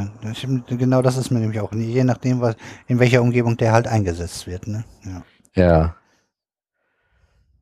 Ja. Ja. Äh, ansonsten. Ja habe ich jetzt eigentlich nichts mehr. Für heute. Für heute. Ja, ja wenn einer das, von euch vorgenommen hast. Ja, wenn einer von euch noch Fragen hat, werde ich natürlich versuchen, darauf einzugehen. Wenn man wissen will, zum Beispiel, wie so ein Differenzverstärker von innen aussieht, dann äh, kann man auch im Wikipedia-Artikel einen Schaltplan finden. Ähm, da sind, äh, wenn ich mich nicht verzählt habe, 20 Transistoren drin. Ja, also, ja. Äh, ja, sagen wir mal so. Ich weiß nicht, wie schwer das ist. Aber das ist so eine Blackbox, wenn man da was, weil wir haben jetzt hier, du, du meinst also das, was im Dreieck ist, ne? Das, was im Dreieck ist, ja. Da sind, das sind 20 äh, Transistoren und so ungefähr äh, 10 bis 11 Widerstände. Äh, Kondensator sehe ich da auch. Also das ist schon eine recht komplexe Schaltung äh, die da, äh, die da im Inneren quasi tickt. Ja, deshalb äh, benutzt man, äh, deshalb äh, verlässt man sich einfach auf die Hersteller und die Angaben, die die Hersteller machen und benutzt einen Operationsverstärker einfach als gegeben. Ja, guckt ins Datenblatt, was der kann und beschaltet ihn dementsprechend. Ja, sagen wir mal so, dass das Modell aus dass wir den gesamten Verlauf, wenn ich das höre, dass das so ein komplexer Aufbau ist, den komplett durchzudenken und zu beschreiben, wird wahrscheinlich schon, kann ich mir schon vorstellen, dass das schwierig wird. Aber vielleicht kann man das irgendwie runterbrechen auf die Grundidee, die dahinter steckt oder irgendwie sowas. Kannst du ja vielleicht beim nächsten Mal mal gucken und überlegen, ob man ein bisschen mehr über, die, über die Innereien erzählen kann, äh, ohne jetzt irgendwie das Ding komplett auseinanderzunehmen. Ja, das wird, ist. das wird ein bisschen schwierig. Ja, wenn's, wenn, wenn es nicht geht, dann müssen wir halt die Finger davon lassen. Ja, ähm, sagen wir mal so, ähm, die Eingangsstufe, ähm, die besteht quasi eingangsseitig aus äh, jeweils einem NPN-Transistor und einem äh, der nachgeschalteten äh, PNP-Transistor, zumindest beim äh, MyA 741. Ja, und dann wird quasi schon ähm, die Entscheidung gefällt, ist das der invertierende oder der nicht invertierende Eingang, in dem man entsprechende Transistoren halt danach schaltet. Da da fängt es dann an zu äh, kompliziert zu werden. Ähm, es gibt Operationsverstärker, die haben auch noch ähm, zwei Anschlüsse rausgeführt, äh, mit, der, mit denen man eventuell produktionsbedingten Offset noch äh, ausgleichen kann. Äh, Offset? Das Ähm, Ähm, Offset heißt einfach äh, ne, ein permanenter äh, Fehler, konstanter Fehler. Ja, oder eine konstante äh, addierte Spannung in dem Fall. Mhm. Ja, wenn du zum Beispiel eine Wechselspannung hast, die, sagen wir mal, zwischen 5 und minus 5 Volt sinusförmig äh, äh, äh, pendeln soll, mhm. ähm, die tut's aber zwischen äh, plus 5,5 und minus 4,5 Volt. Da hat man quasi einen Offset von 0,5 Volt. Von plus ah. 0 Volt. Ja, so ist Offset ja, zu erklären. Das ist einfach ein additiver, konstanter Fehler. Äh, im, okay, im, im Wird er dann dadurch rausgeführt und damit in Anführungsstrichen eliminiert oder kann man nee, da werden zwei, da, da, werden zwei Anschlüsse rausgeführt, äh, mit denen man quasi ähm, durch äußere Einwirkungen so einen Offset kompensieren kann, wenn man ihn feststellt. Ah. Ja. Ah, ah ja, gut. Das haben aber, es, es gibt auch äh, die, die modernen Operationsverstärker, die ähm, haben, brauchen diese Anschlüsse eigentlich nicht mehr. Haben das schon innen drin irgendwo? Haben das irgendwo innen drin schon durch eine entsprechende Regelung. Ja. Tja, ja. Ja, dass man irgendwann Technik zu kompliziert wird, ja, das kennen wir ja schon bei anderen Bauteilen, die wir einfach hinnehmen müssen, dass sie funktionieren. Ja. Und äh, naja, nur die absoluten Fachleute eigentlich wissen oder wenigstens ja, je nachdem, wie komplex es wird, wird die Schar der Leute, die begreifen, was da drin vorgeht, immer kleiner. Ja, ja, das stimmt. Aber ich meine, es kann, kann nicht jeder Mensch alles Wissen der Welt haben. Ne? Man muss, wir das sind halt richtig. in einen Bereich gekommen damit, äh, wo man äh, sich auf andere verlassen muss. Ja. Ja, ja, und, und, und, und ja, genau. Und, das, und insbesondere auf das Wissen der anderen. Weil auf andere verlassen, das gab es vielleicht, sagen wir mal, schon unter den Jägern und Sammlern irgendwie. Die haben sich auch schon in Gruppen zusammen, ja. Ne? Ja, aber, aber, man muss sich einfach darauf verlassen, dass äh, man von denen, die in einem bestimmten Bereich Wissen haben, halt Ergebnisse zur Verfügung gestellt kriegt, die man, äh, ohne die detailliert prüfen zu müssen, weiterverwenden kann, um was darauf aufzubauen. Ja,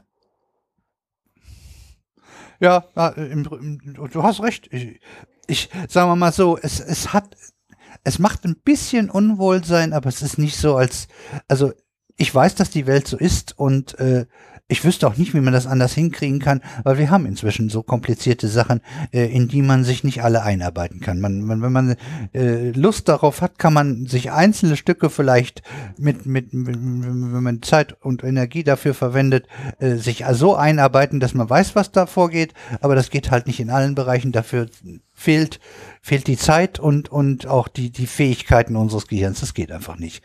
Dann, dann, die Welt ist so, wie sie ist. Und äh, ja, wir wollen aber auch diese komplizierte Technik haben. Fertig. ne? Wir ja. wollen ja auch nicht darauf verzichten. Und letztendlich im Alltag leben wir ganz gut damit, dass wir hier satt und genug Geräte, inklusive dem Klassiker, dem Auto, äh, die allermeisten, äh, Hauptsache fährt. Da, da muss man Benzin rein und äh, ein Zündschloss und hier Lenkrad und Gaspedal, das reicht. Hauptsache man weiß, wie man das Ding bedient und, und das war's dann, ne? Und was da ja. unter der Haube ist, das wissen auch relativ wenige. Das gilt natürlich für unsere ganze Computertechnik und so, alles, ne? Ja, ist halt so. Schön. Haben wir schon mal die, sagen wir mal, kann man sagen, die einfachen Operanten haben wir jetzt, äh, Operationsverstärker. Also, ja, so, so die einfachen Grundschaltungen. Das heißt, beim nächsten Mal mache ich dann äh, Addierer und Subtrahierer. Das wird dann eventuell ein bisschen komplizierter schon. Und zum Schluss äh, wird noch integriert und differenziert. Und vielleicht bringe ich auch irgendwo noch einen Schmidt-Träger unter. Das weiß ich noch nicht. Ja, mal gucken, ob ich dir da noch folgen kann. Das war schon da. Ich bin ja, ich habe ja Elektrotechnik nie irgendwo gehabt. Mhm. Ist, wenn dann irgendwo hier und da was aufgeschnappt, ne? Ja, aber du hast auf jeden Fall sehr gezielte Rückfragen gestellt. Das heißt, ganz so schlimm kann es nicht gewesen sein, was ich hier verzapft habe. Ja, ja man, man, man gibt sich halt Mühe. Ich meine, du, du brauchst, es, es macht Sinn, einen Konterpart zu haben, der sagt, ja, habe ich verstanden. Das, ne? Und wie, wie viele das dann da draußen verstanden haben, das, das ist dann, hängt auch ein bisschen davon ab, wo, wo man steht, ne? gibt welche, die sagen, das sind alles olle Kamellen, was er mir da erzählt, bis hin, äh, ich habe davon noch nie gehört und das ist mir so hoch. Das äh, wird's halt alles geben, ne? So ist das halt. Ja klar, also das, was ich hier erzähle, sind olle Kamellen. Ja, das äh, gibt's schon Für länger. Also Techniker, ja. ja, also sagen wir mal so, ich habe äh, schon Operationsverstärker in der Hand gehabt, wo ich noch gar nichts über die Dinger wusste. Äh, und zwar in meinem Elektrobaukasten, den ich so als als 14 bis 16-Jähriger hatte. Ähm, da war auch tatsächlich ein Operationsverstärker mit drin. Und ich habe die Schaltung halt so aufgebaut, wie sie im Schaltplan gezeigt war. Ja, ja. Und habe mir da nicht viel bei gedacht. Habe nur gedacht, oh, schön, ein integrierter Schaltkreis. Aber ja, was der Operationsverstärker wirklich macht, habe ich dann äh, erst an der Uni gelernt. Und äh, halt an elektrotechnischen Berufskollegs spielt das Ding halt auch eine Rolle. Ja, schön. Und wie gesagt, äh, we wem das einfach zu anstrengend ist, Kapitelmarken funktionieren für, für die, die diese benutzen und ansonsten kann man auch irgendwie spulen und sowas. Und ich, ich, ich kann mir durchaus vorstellen, dass einige den Part lieber mögen, den anderen Part lieber mögen oder alles zusammen oder so. Da, da ist ja auch jeder frei, ein bisschen frei mit, mit dieser Sendung umzugehen.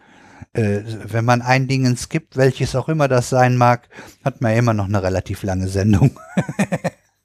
Also zu kurz wird sie dadurch nicht.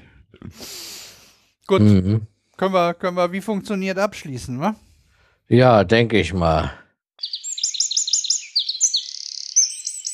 Ja, so, Wissenschaftsbereich und äh, Input vorbei. Jetzt geht's wieder ein bisschen ruhiger und gelassener zu und unser Rahmenprogramm fängt wieder an. Und das ist klassisch natürlich ein Stück vom Uli, solange wir noch welche haben. Und mal noch haben wir ein paar. Und dann haben wir äh, äh, zu einem schönen Anlass äh, uns ein Lied ausgesucht, äh, was mir auch sehr, sehr gefällt. Und jetzt haben wir auch den, den richtigen Zeitpunkt und den richtigen Grund dafür gefunden, das Lied zu spielen. Und zwar, äh, das Lied heißt das Hochzeitslied. Und äh, wir spielen es, weil wir alle drei gemeinsam abfeiern wollen, äh, dass seit Anfang des Monats Ehe für alle möglich ist. genau so sieht's aus. Und danach können wir uns vielleicht darüber auch ja, noch mal ja. kurz ein bisschen unterhalten. Ja. Aber ich denke mal, wir spielen ab und äh, dann können wir ja mal gucken, was wir danach so ein bisschen bequasseln. Äh, Rainer verab, das fehlt ja noch.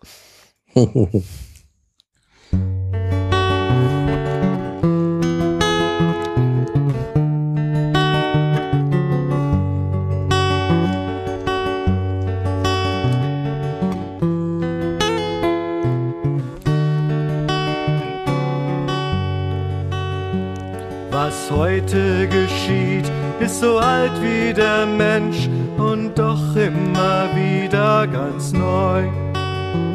Ihr beide versprecht, gemeinsam zu gehen, im Frühjahr, im Sommer, im Herbst und im Winter, wie immer das Wetter auch sei. Drum will ich euch meine Wünsche schenken, sie sollen euch immer begleiten. Eure Liebe soll sein wie edler Wein, jedes Jahr besser, schenkt reichlich euch ein. Tanzt auf dem Regenbogen und lacht, erfüllt sei euer Leben mit farbenfroher Pracht.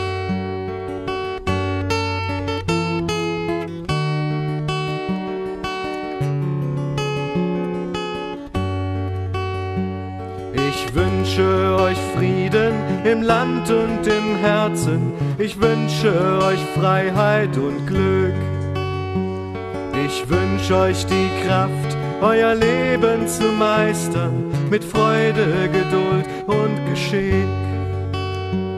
Und niemals sollt ihr alleine gehen. Der Herr soll euch immer begleiten. Eure Liebe soll sein wie edler Wein, jedes Jahr besser, schenkt reichlich euch ein. Tanzt auf dem Regenbogen und lacht, erfüllt sei euer Leben mit farbenfroher Pracht. Und wenn ihr beim Tanz etwas Farbe versprüht, dann fällt sie in Tropfen herunter so macht auf so wunderbar kindliche Art eure Liebe die Welt etwas bunter.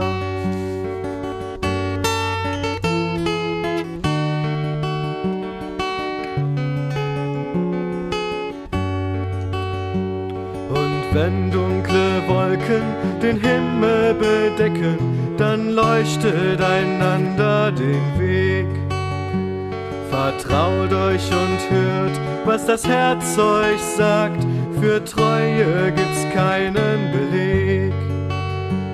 Und niemals sollt ihr das Feiern vergessen. Musik soll euch immer begleiten. Eure Liebe soll sein wie edler Wein.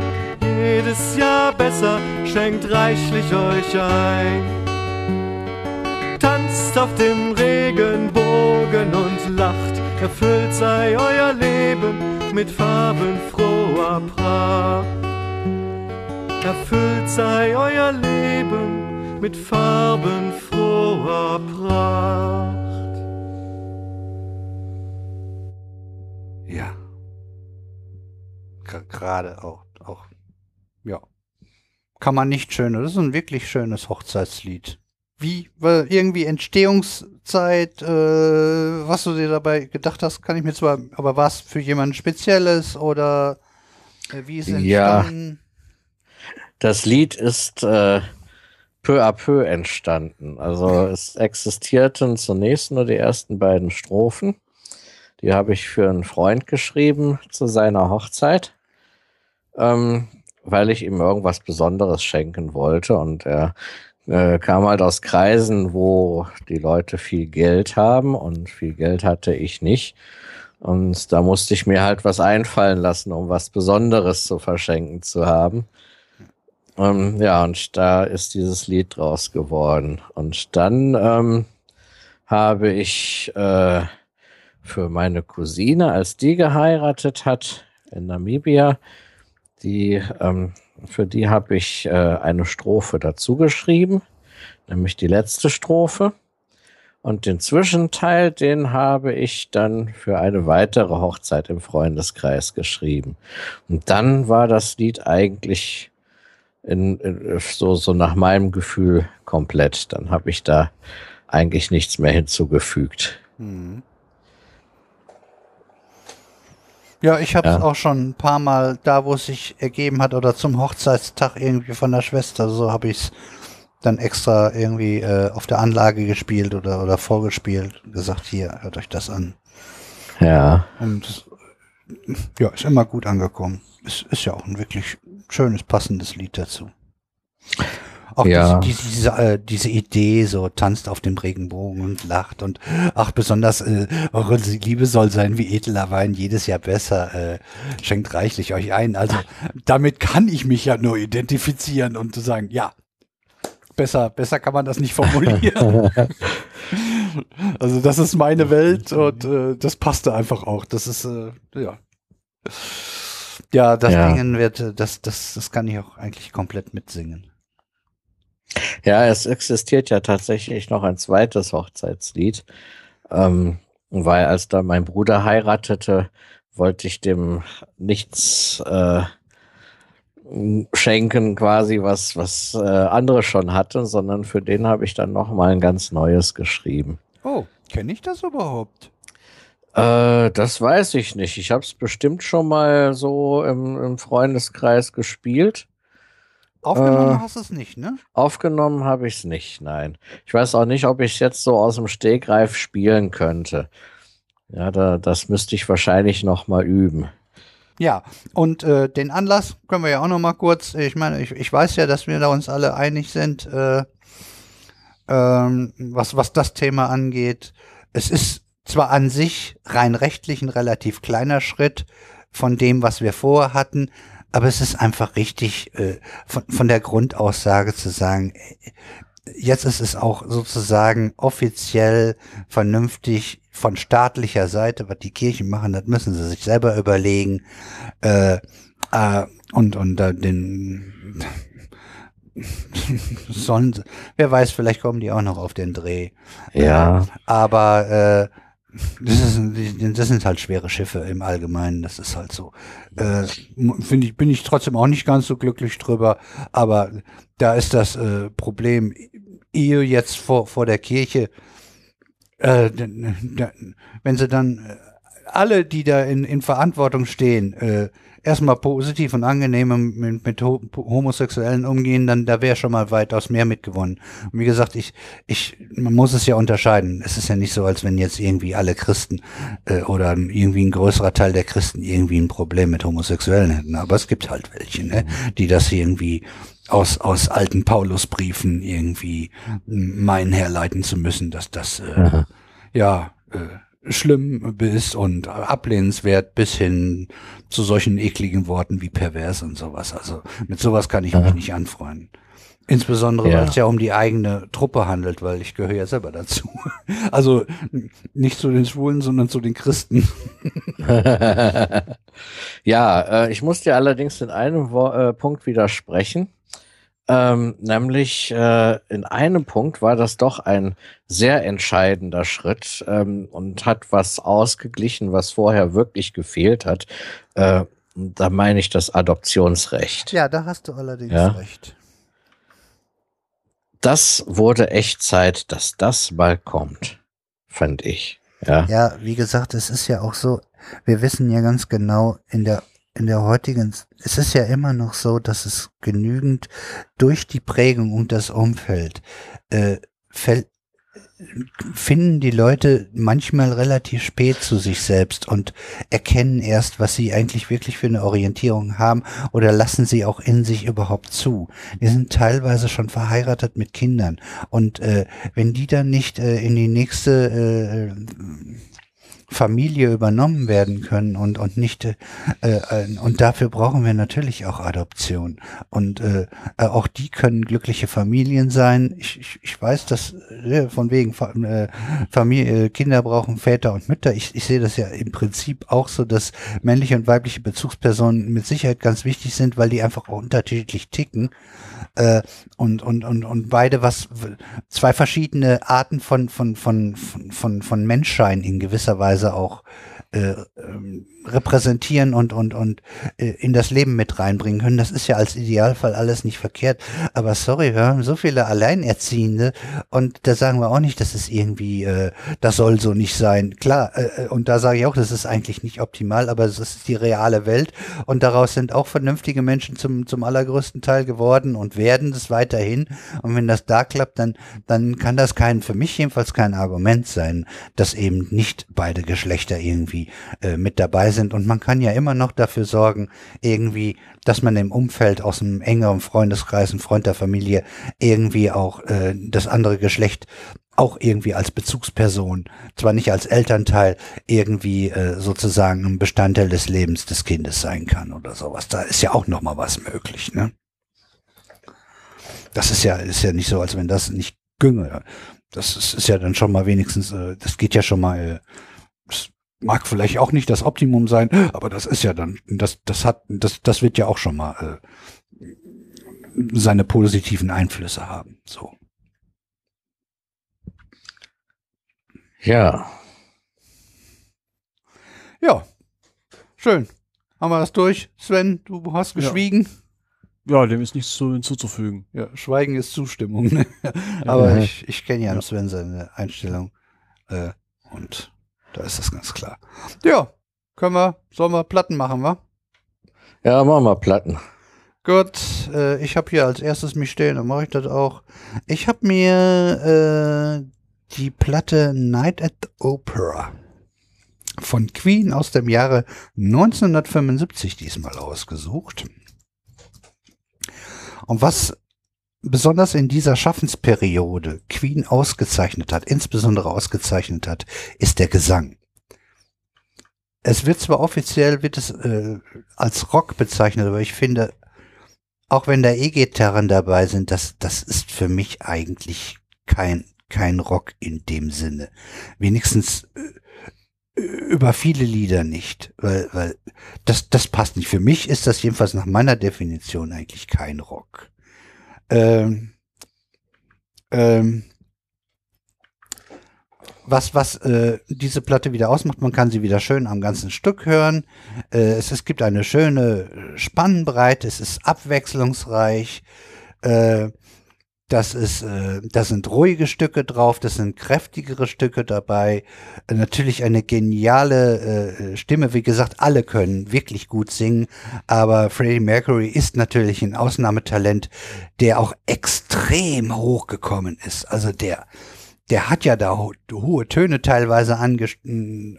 War ja, da, da, da kommen nicht viele hin. Also die konnten wirklich durch die Bank sehr gut singen und dann noch so einen genialen äh, Frontsänger dabei, der wirklich eine unverwechselbare Stimme dann noch, noch hatte und, und dann auch noch wirklich äh, äh, echt wirklich gut singen konnte.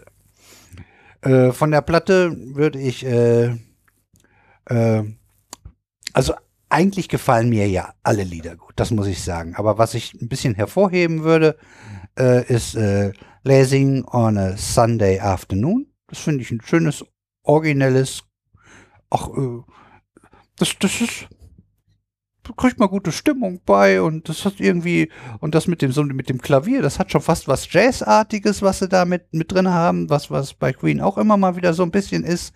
Und das hat irgendwie eine Art, wo ich jetzt auch nicht sagen würde, das habe ich irgendwo auf einer anderen Platte äh, oder in einer anderen Gruppe schon mal so gehört. Ich finde das äh, ziemlich eine, ein originelles, äh, kluges Lied, was was eigenständig ist, eine eigene Art hat. Dann mag ich, äh, das war Lied 2 und äh, Lied 5, 39, hat so einen Strich davor. Das finde ich noch ganz gut. Und jetzt kommen wir natürlich zu den, äh, ja, zu den ja, man würde genialen Liedern oder den ganz besonderen Liedern kommen. Das ist einmal Lied 8, The Prophet Song und äh, Lied 12, Bohemian Rhapsody. Äh, also, man kann mal sagen, beide Lieder sind wirklich herausragende und geniale Lieder. Insbesondere äh, Lied 8 ist wohl das äh, gesangstechnisch das schwierigste Lied, das es je im Pop-Bereich gegeben hat. Also insbesondere der Wechselgesang, der da irgendwie, ja, das Lied ist ja irgendwie ach, acht Minuten lang oder acht, neun Minuten lang. Und dann sagen wir mal so ab irgendwo ab Lied, ähm, so ab Minute vier, fünf, da fangen die an mit einem Wechselgesang, das ist äh, Wahnsinn. Ich habe das irgendwann mal von einer Gesangsgruppe gehört von wirklich fünf exzellenten Sängern, die Klassik- und Popstücke gesungen haben. Und die haben genau dieses Stück gesungen. Und daran hat man dann auch erkannt, was das für eine Herausforderung ist. Die haben das wirklich super hingekriegt, äh, die, die das sozusagen gecovert haben, weil das dann rein a cappella gesungen haben. Äh, aber da hat man das nochmal zusätzlich gemerkt, wo das sozusagen puristisch nur als Lied gesungen wurde was das für ein anstrengendes, schwieriges Lied ist. Also das ist Wahnsinn. Und die haben das live aufgeführt. Das ist jetzt nicht irgendwie tausendmal geschnitten worden im, im Studio oder so. Die konnten das auch. Also ich ziehe den Hut vor, vor, vor den Fähigkeiten äh, von, von, von den Mitgliedern dieser Gruppe. Das äh, würde ich jetzt gerne äh, zu der äh, Gruppe sagen äh, äh, zu, zu, zu, dieser Platte. Ich möchte, wie ich es ja des Öfteren auch tue, noch auf äh, weitere Platten hinweisen. Und zwar, für mich ist das so eine Schaffensperiode, äh, die mir besonders gefallen hat. Queen hat eine Menge schöne Sachen gemacht und dann danach auch, wie, wie so viele danach, irgendwie so ein bisschen poppiger geworden. Na ja Gott, vielleicht auch der, der Zug der Zeit und der Geschmack der Leute hat sich ein bisschen geändert. Aber nicht, nicht mehr so, so, so, so eigenständig, eigene Ideen, schräg ausgefallen. Das ist, äh, wurde halt mit der Zeit leider immer weniger und naja, müssen wir halt hinnehmen, ist so. Aber die, für mich sind die drei Platten, die hintereinander gekommen sind, das ist äh, Jazz, Night at the Opera und äh, Day at the Race, kommen in einer, sind in einer Reihenfolge. Aber die drei äh, Platten, finde ich so, sind die drei besten oder die drei Platten, die ich am liebsten von Queen höre. Und ähm, die, die, äh, jetzt muss ich gerade mal gucken. Das ist äh, die Jazz ist äh, eigentlich sehr, äh, jetzt muss ich erst mal gucken. Dead the Race. Nee, das ist die, weil ich es hier nicht drüber stehen habe, habe ich irgendwie vergessen, weiß ich auch nicht. Äh, die äh, Day at the Race war äh, äh, ist äh, relativ nah dran an der Night at the Opera. Eigentlich nicht mit diesen zwei genialen Liedern, deshalb liegt sie einen Ticken drunter. Äh, aber sie ist, wer, wer das eher mag, im Schnitt etwas ruhiger.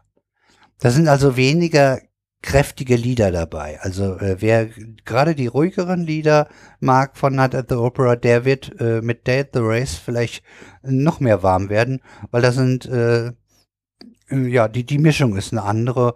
Und da ist äh, you, you Take My Breath Away, was man vielleicht noch kennt, die zwei. You Take My Breath Away. Auch ein sehr schönes, ruhiges Stück. Äh, äh, und äh, Somebody to Love, das müsst, dürfte man auch eigentlich kennen. Da ist ja auch so ein ganz hoher Ton dabei, den der äh, Freddy da singt ist dann Lied 7. Und von der Jazz ist einfach, äh, ich liebe dieses Lied, Bicycle Race.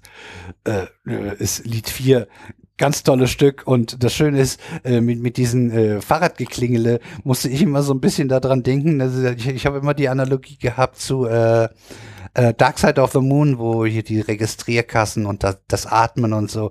Das fand ich, war irgendwie eine ähnliche Idee und eine ähnliche Liga, so von der Idee her so eine Klangcollage damit reinzubringen und äh, das höre ich sehr gerne. Äh, und äh, äh Lied 12, Don't Stop Me Now, höre ich eigentlich auch noch ganz gerne.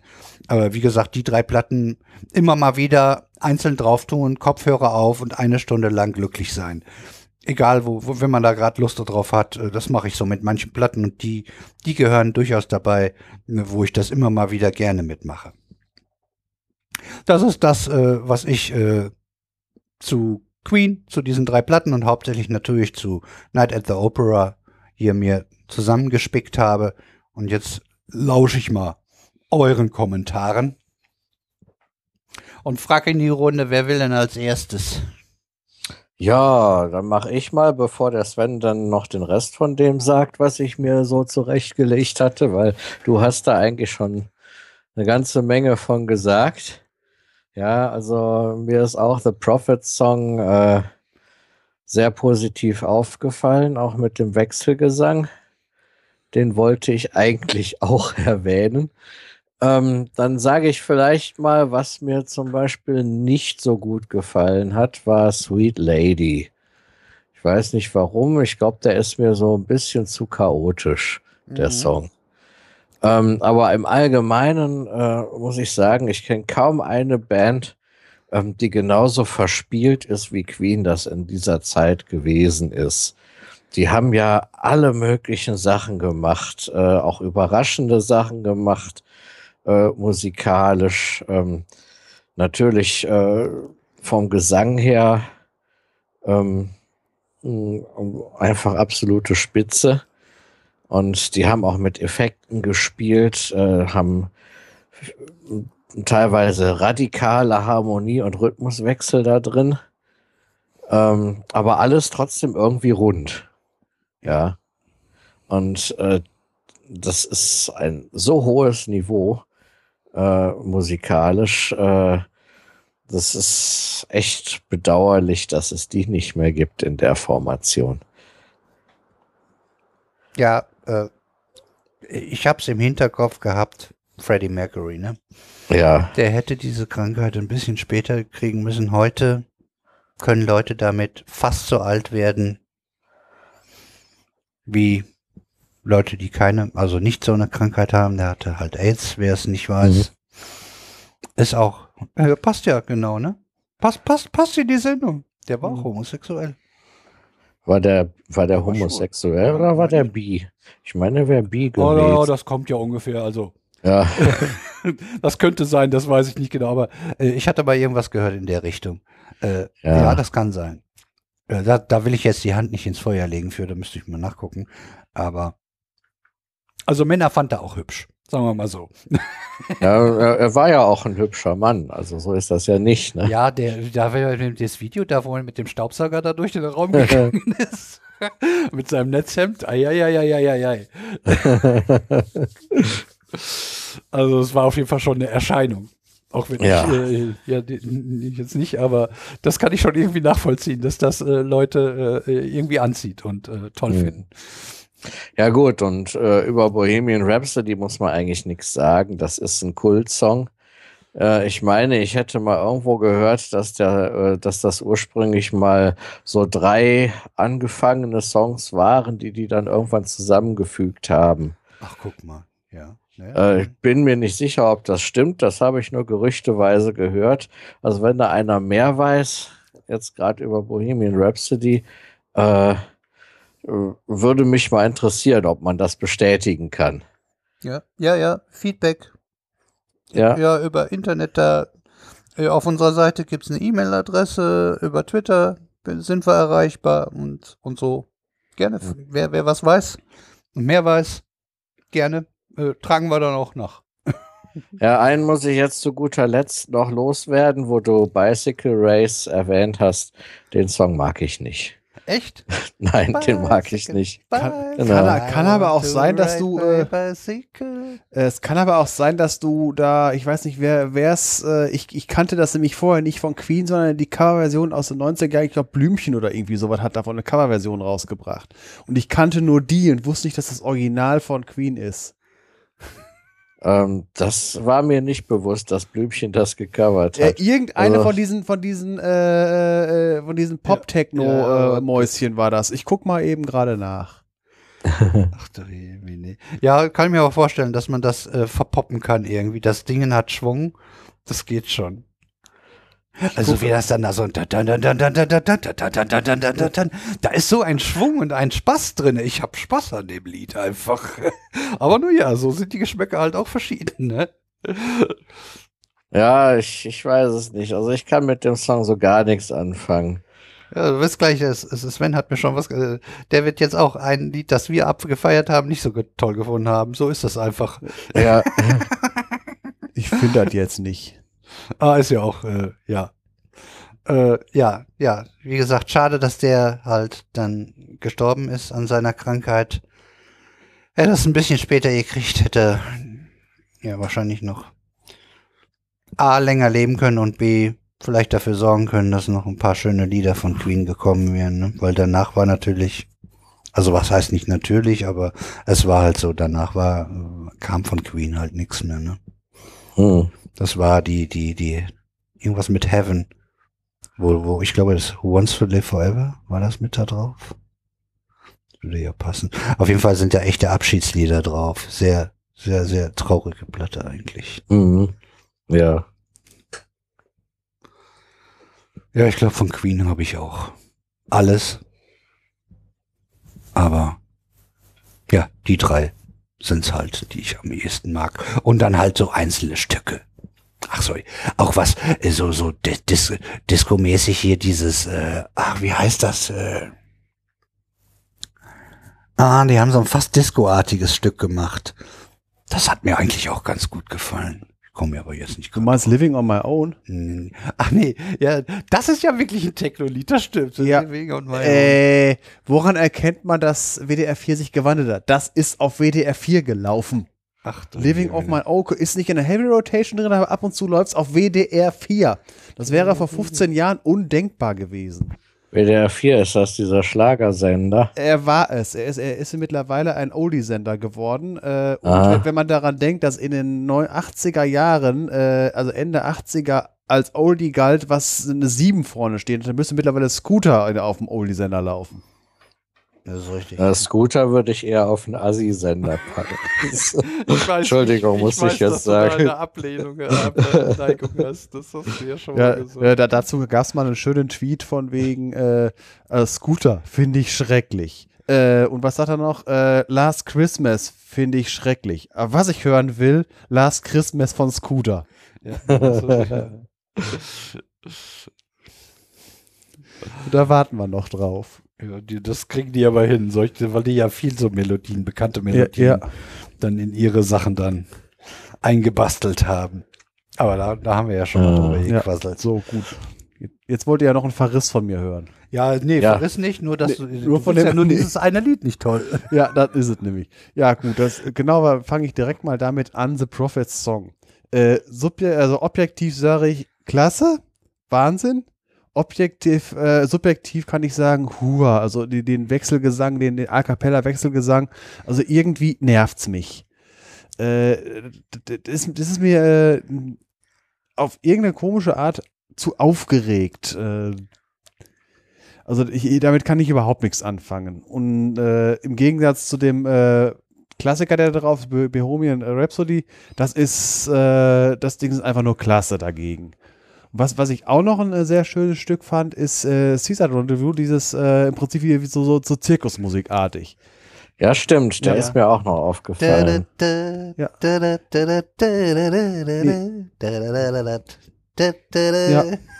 Nee, das, das, das sind so äh, die drei Stücke, die mir am meisten darauf aufgefallen sind, wobei äh, das, äh, äh, das Bohemian Rhapsody, das dürfte eigentlich jeder kennen und es ist einfach äh, auch nur ein Wahnsinnstück.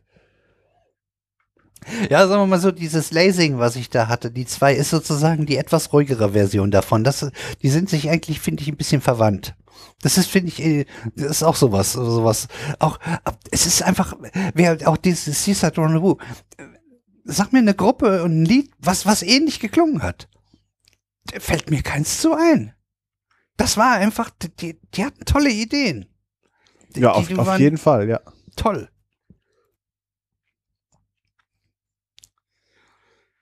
Ja.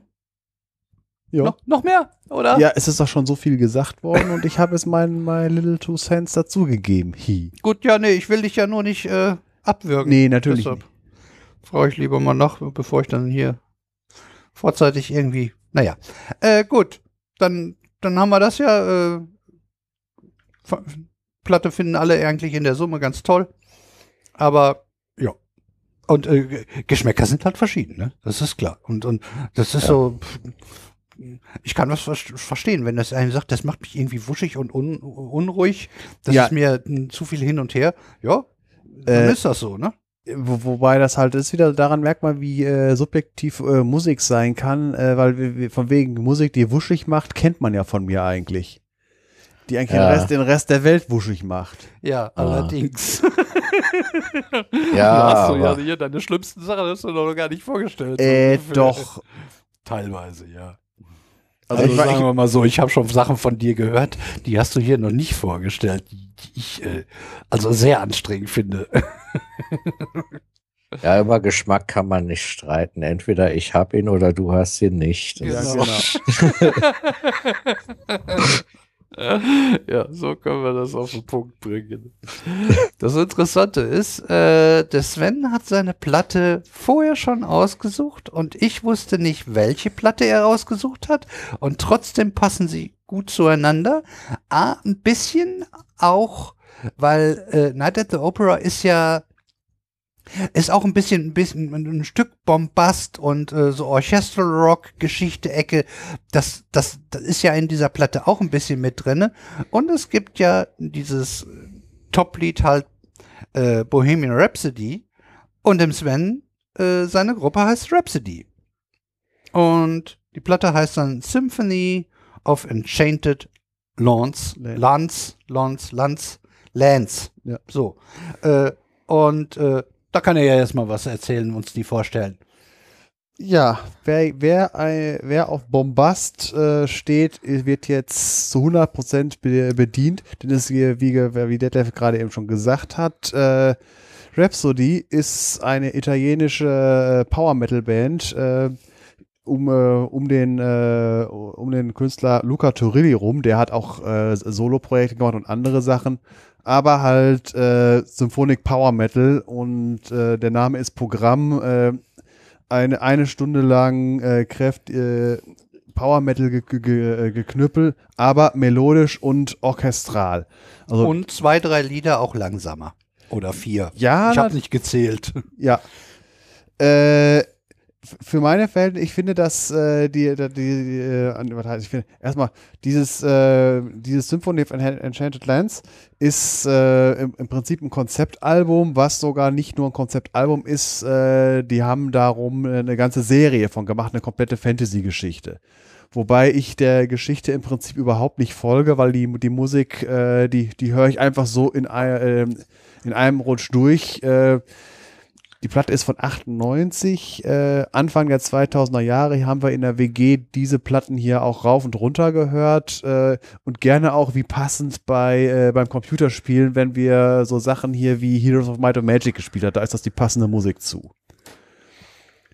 Äh, Für dich. Ja, ja, ja äh, wenn man ein Spiel spielt, wo man wo man mit Drachen gegen Drachen kämpft und so weiter und äh, Schlösser erobert und sowas. Äh, da passt eine Platte, wo ein feuerspeiender Drache auf dem Cover ist, ziemlich gut zu. Ja.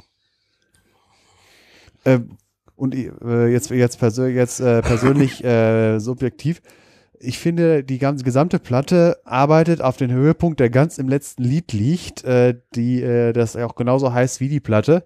Äh, eine richtig, äh, richtig bombastische, äh, also wie gesagt, das ganze Album äh, bereitet irgendwie das letzte Lied vor, was auch dann schon fast eine Viertelstunde lang geht. Ja, 13 äh, Minuten so ja. ne? Fängt an mit einem äh, mit einem Erzähler, der ein bisschen die Story erzählt und dann äh, voller Einsatz der Orgel und ein äh, Heldentenor fängt an zu singen. Einfach nur äh, der, der Kerl, der hat auch eine ordentliche Stimme und äh, von Instrumentierung her immer, immer gro äh, großes Orchester in, de, in, in dem Lied. Und äh, ich, ich kann sowas so schlecht beschreiben. Ah oh ja. Nee, wie gesagt, das ist halt mein Lieblingslied auf der Platte. Da arbeitet die gesamte Platte voll, voll äh, drauf hin. Und äh, was ich noch, auch noch besonders gut finde, ist das äh, sechste Beyond the Gates of Infinity auch äh, eine, eine interessante Stelle drin, von wegen man meint, das Lied ist zu Ende und dann geht es nochmal richtig los. So, jetzt lasse ich euch mal dran. Ich, ich kann das alles Wer? nicht so schön beschreiben, wie wenn Detlef eine Platte vorstellt. Ja, jeder auf seine Weise. Ja, ich würde es ja gerne alles irgendwie anspielen und so weiter, aber ja, gut. Brauchen ja. wir jetzt nicht nochmal zu sagen. Ja, in Amerika, könnt, in, in USA könnte ich es machen. Ja, mal gucken, irgendwann. Äh, wer, wer, wer, wer, werden wir uns einig? Sollen wir würfeln oder was? Streichhölzer ziehen ist schlecht auf Och. die Entfernung. ja, ja, ich kann auch einfach mal vorpreschen. Mach mal. ja, ähm, ich war erstaunt. äh, eine Platte mit schöner Musik und Sven stellt sie vor. Also das ist schon gut. Das klang jetzt wahrscheinlich ironischer, als es sein sollte. Aber äh, so im Allgemeinen, äh, so allgemein zu dem Album würde ich das einordnen äh, unter, ja, ich würde es mir nicht kaufen.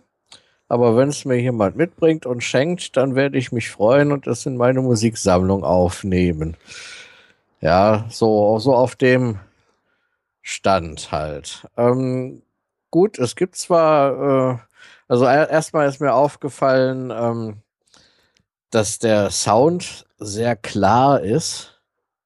Ja, ähm, also ähm, fast, fast kristallklar. Das Schlagzeug ist äh, zwar ab und zu ein bisschen nervös, vor allem wenn der dann äh, äh, wieder die Double Bass bemüht über einen längeren Zeitraum. Es äh, ist Power Metal. Ja, aber Speed, äh, ja. es ist es ist nicht so aufdringlich, wie wie ich das vom Power Metal her eigentlich kenne. Ja. Ähm, es gibt sehr schöne Lieder da drauf. Ähm, äh, zum Beispiel äh, bei äh, Wisdom of the Kings habe ich gedacht, äh, ja, das fängt ja wunderschön an, aber das wunderschöne Anfang hat nicht lang gedauert und dann kam das Geknüppel. äh, aber wie gesagt, dieses Geknüppel ist qualifiziert, es ist bombastisch, äh, es ist harmonisch ähm, und macht auch irgendwo Spaß. Es, es passt ja? da, es passt es rein, passt. Ne? Ja. Ja. Ähm, Heroes of the Lost Valley fand ich sehr schön. Ja, muss ich sagen. Also diese, äh, gut, den, den Beginn mit dem Vogelgezwitscher äh, mag man, äh, mag man oder mag man nicht. Ich mag sowas eigentlich, ne? Aber ähm, dass das dann auch wirklich durchgängig mit einer Flöte und äh, einer ähm, ja, was ich da so, so auf der anderen Seite gehört habe, ist auch ein Blasinstrument. Ich nehme mal an, es ist eine Art Schalmei. Ja, aber ich kann's, ich konnte es nicht genau zuordnen und äh, das Cembalo halt, äh, das zwar eindeutig elektronisch äh, synthetisiert ist, aber ähm, trotzdem so die die Stimmung hervorruft, die ich mag. Ne? Und dann nur ein bisschen Erzählung am Ende noch. Ähm, ja, wo dann äh, gesagt wird, ja, was du jetzt hier hörst, ist, äh, äh, sind, sind quasi die Seelen, die, die sich hier schon versucht haben und immer noch äh, äh, auf Sieg gebürstet sind, quasi. Ja, ähm, es ist, es ist halt Power Metal, es soll mhm. äh, es geht immer um Helden und Drachen und äh, die jeweiligen Stories dazu und äh, das ist halt, das zieht sich halt dieses ganze Genre durch. Ja, ja klar. Aber wie gesagt, diese Platte hier ist, was das betrifft, sehr schön gemacht, würde ich sagen. Ne? Wobei, wenn, äh, wenn in so einem Song jemand was erzählt, dann äh, vor allem, wenn das mal am Anfang passiert, ja, wenn nicht so sehr, wenn es am Ende passiert, aber wenn am Anfang von einem Song jemand was erzählt, dann fühle ich mich immer so ein bisschen erinnert an äh, Du bist kein Fisch und du hast Edge, kein Aquarium. Edge, kein Aquarium. Das sagt mir jetzt gar nichts. Ja, das auch ist äh, umgetextet. Ja, ich hab's umgetextet. Also Age of Aquarius, dieser, dieser Opening-Song ja. von, äh, wie heißt es, äh, dieses Pop-Musical. Ähm, Hair? Oder, oder, oder? Oder äh, Cats. Ich hab's jetzt auch nicht im Nee, Cats war es auf keinen Fall. Stück auf jeden Fall.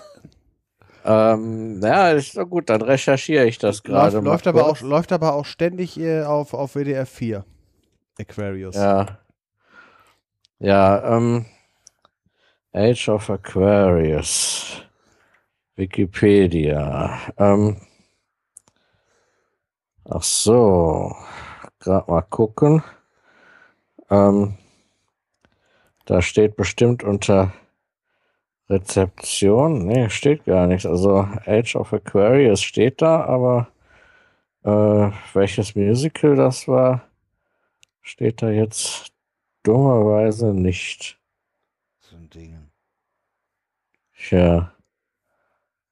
Ähm, Ich hab's auch, äh, ich hab's nicht mit einem Mu Musical, also ich kannte das Stück, aber mir, ich, mir, Es, Ah ja, ist, Herr, es ist aus Steht Hair.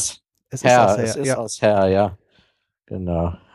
Deswegen, also das wusste ich, weil meine Mutter hat nämlich die, äh, das als CD gehabt. Und ich konnte als Kind, also als Jugendlicher nichts damit anfangen, aber als ich es wieder gehört habe, also das Aquarius, das Lied finde ich gut. Her habe Äh, ich auch nicht. das also ich ist, habe äh, vor allem ist das- Musicals und, und Opern das, und das sowas. ist ja so, aber Her war, glaube ich, nicht dabei. Bin ich einfach nicht zugekommen. das ist ja, das ist ja, das ist ja, äh, genau, das ist nämlich eine, das ist ja auch zweigeteilt, das Lied, das kippt ja. Ja, Deswegen Aquarius und der letzte Su- Sunshine in. ja, genau. Deswegen, das, äh, äh, das ist eins, eins der Dinger, die auf WDR 4 häufiger mal laufen und das, finde ich richtig gut, das Stück. Hm, Ja, Das gut, bei, bei. Let, das, bei Let the Sunshine in muss ich immer an die Beerdigung von einem Freund denken, äh, der äh, Mitte 20 in den Bergen abgestürzt ist.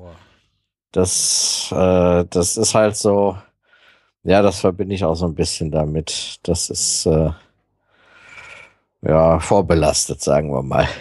Hm. Ja, weil das war halt sein Lieblingslied und das wurde dann natürlich gespielt. Tja. Ja, also das ist, äh, da, da, das ist wirklich ein klasse Ding. Ja. Ja, gut. Äh, ich war aber mit der Platte ja noch gar nicht fertig. Ähm, weil äh, äh, man muss auf jeden Fall das Finale erwähnen. Da werden ja wirklich nochmal alle Ja, äh, Register gezogen, Register ne? gezogen. Ja. genau. ja, da ist eine wunderbare Frauenstimme auch zu hören. mhm. Äh, und das, das hat wirklich eine ziemliche Dynamik, das Ding. Gut, ist mit seinen 13 Minuten 17 auch äh, relativ lang. Also da hat man dann schon was. Interessant finde ich halt auf der, auf der englischen Wikipedia, äh, der Artikel zu dem Album, da sind die Lieder äh, 4 und 10 nochmal unterteilt in, äh, in einzelne Kapitel. Das 10er in vier einzelne Kapitel. Aha, ja, also vier kann ich mir nur vorstellen, dass man das vielleicht äh, unterteilt äh, äh, in den musikalischen Teil und den erzählerischen Teil. Ja, das äh, im Prinzip, also bei dem, äh, bei dem letzten Lied, äh, den erzählerischen Teil, dann das Bombasto gesagt, wo die Orgel einsetzt. Und äh, es kommt ja äh, dann der Teil mit der Frauenstimme und zweimal, äh, ich sag dazu jetzt mal Refrain, wenn man das bei dem Lied sagen kann. Ja, Weil Ja. ja, auf jeden Fall finde ich das Album sehr gelungen. Und ja, wie gesagt, hat, hat mir Spaß gemacht. das höre ich ja gerne. Ja. Und das Album höre ich auch ab und zu mal gerne. Ja. Ja gut, ich, ich, ich habe mich natürlich dann äh, bei, bei Hero of, Heroes of the Lost Valley und noch an einer anderen Stelle, wo genau, äh, weiß ich jetzt leider nicht mehr, habe ich mich gefragt, warum haben die da nicht einfach ein echtes Cembalo genommen? Sowas lässt sich doch auch auftreiben. Ja, vor allen Dingen, Und äh, ich wenn, liebe den Klang vom Cembalo. Äh, die, Ja. haben, die haben nämlich äh, von wegen mit aufwendiger Produktion äh, der Chor, Dieses Scheppernde. äh, der toll. Chor Don-Kosaken. Ah ja. Die, also die lädt man sich auch nicht mal gerade in, sein, äh, in Sagen seine wir mal Garage So ein ein. Cembalo wäre, glaube ich, billiger gewesen, als die Do Do Domkosaken sich zu besorgen. Ja. Würde ich auch so sehen. Helmstädter Kammerchor. Aha. Ja, ja. Ja. Kann ich, wenn, wenn, du, wenn dir noch was Ja. einfällt, kannst du ja auch noch mal dazwischen springen. oder Ja, so. genau. Mach du dann erstmal. Vielleicht fällt mir ja noch was ein. Also, äh, ich weiß, weil, vielleicht weißt du es jetzt, wenn ich weiß, dass wir sie gemeinsam gleichzeitig sofort gehört haben. Ich weiß nicht, wer sie entdeckt hat. Kann Äh, das, sein, dass wir das. das also- war so eine gemeinsame Sache und das war halt die Zeit wo von diesem Luca Torilli und äh, Rhapsody und wie sie alle hießen, dieses, alles, diese ganze italienische Power. Wir hatten ja schon mal Fairyland gehabt, das ist ja auch gleiche Kaliber. ja.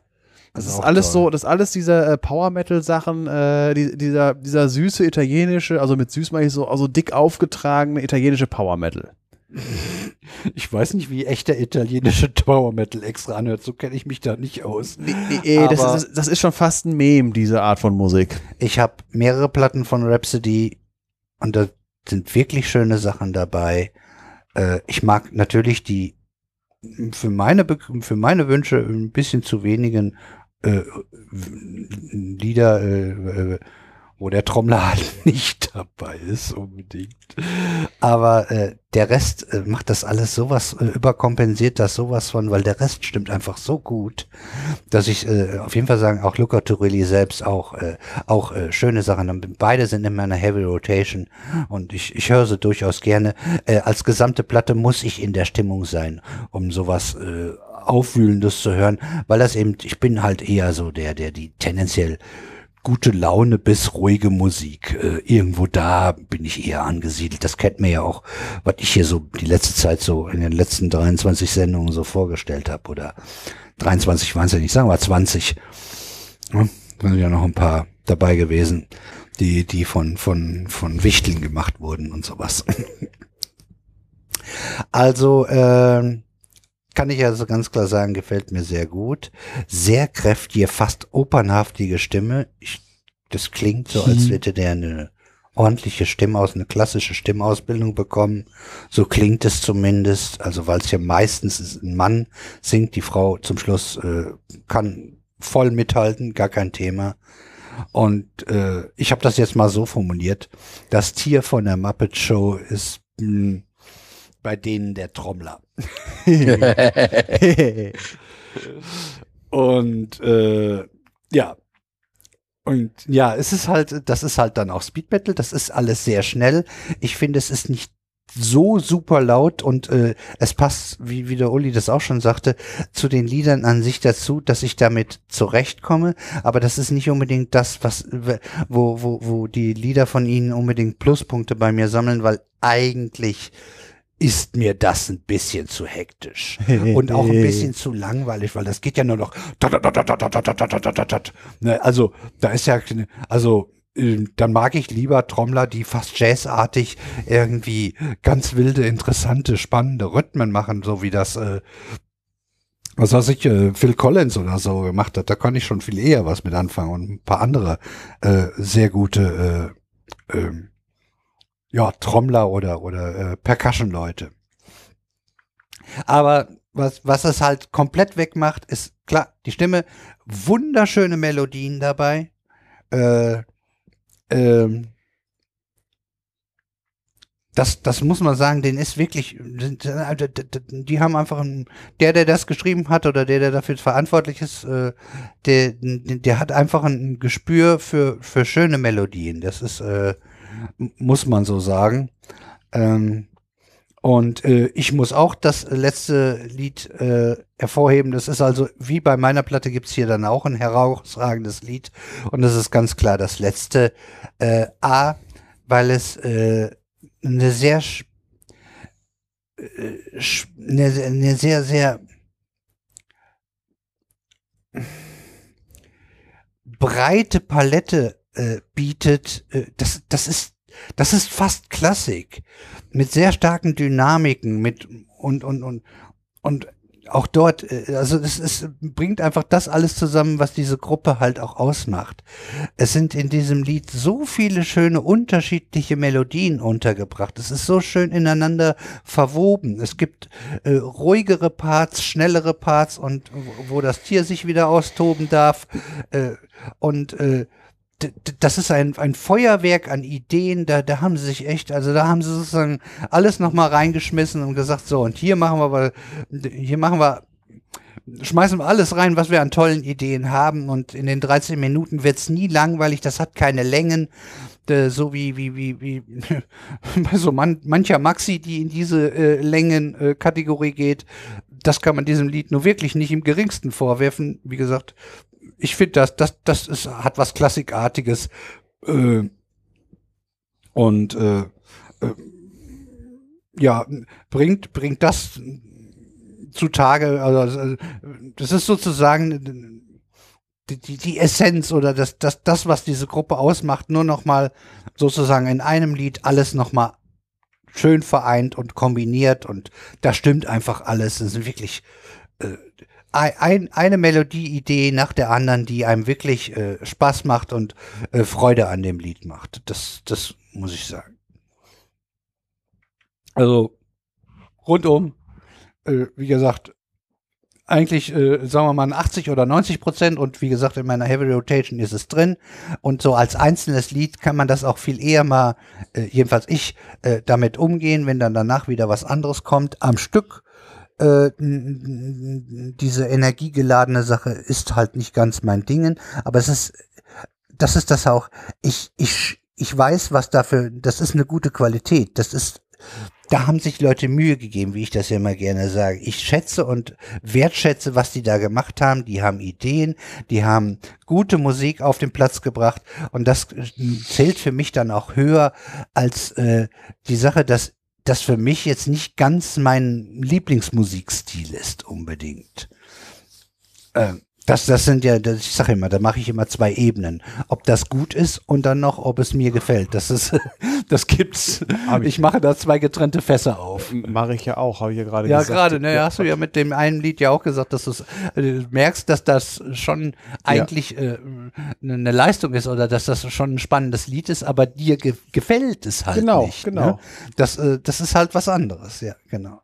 Und äh, hier kann ich noch, bei, bei denen kann ich wirklich sagen, und naja, ich wiederhole mich, aber äh, hier kann ich noch mal sagen, dass es mir nicht gefällt oder so und ich sage nur, das ist gut gemacht, weil die, die Elemente sind, das hat so viele Pluspunkte, dass der Trommler, hm, der auf der anderen Waagschale liegt, einfach untergeht. Da lebe ich dann mit, dann ist das halt so und irgendwie ist ja wahr, es passt ja auch irgendwie zu dem ganzen Setting mit Orgel und Dickauftrag. Es muss und allem. dazu. Ja, kann ich irgendwie auch nachvollziehen. Es, es, es ist kein Fremdkörper oder so. Und das ist äh, mein Kommentar zu dieser Platte. Jo. Ist also auch gut weggekommen. Ist doch schön. Ja. Sind wir durch, wir haben es geschafft. Terre.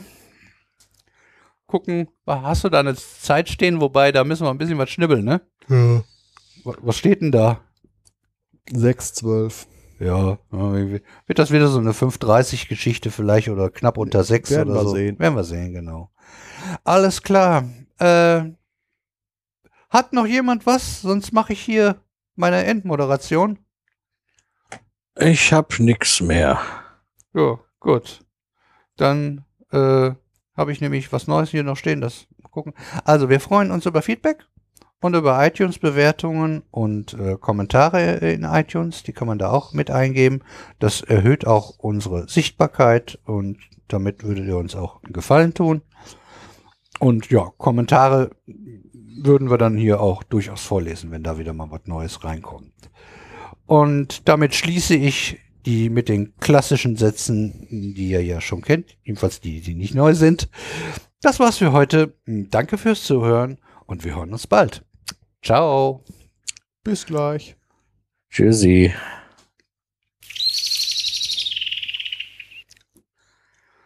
Speichern. Im Kasten.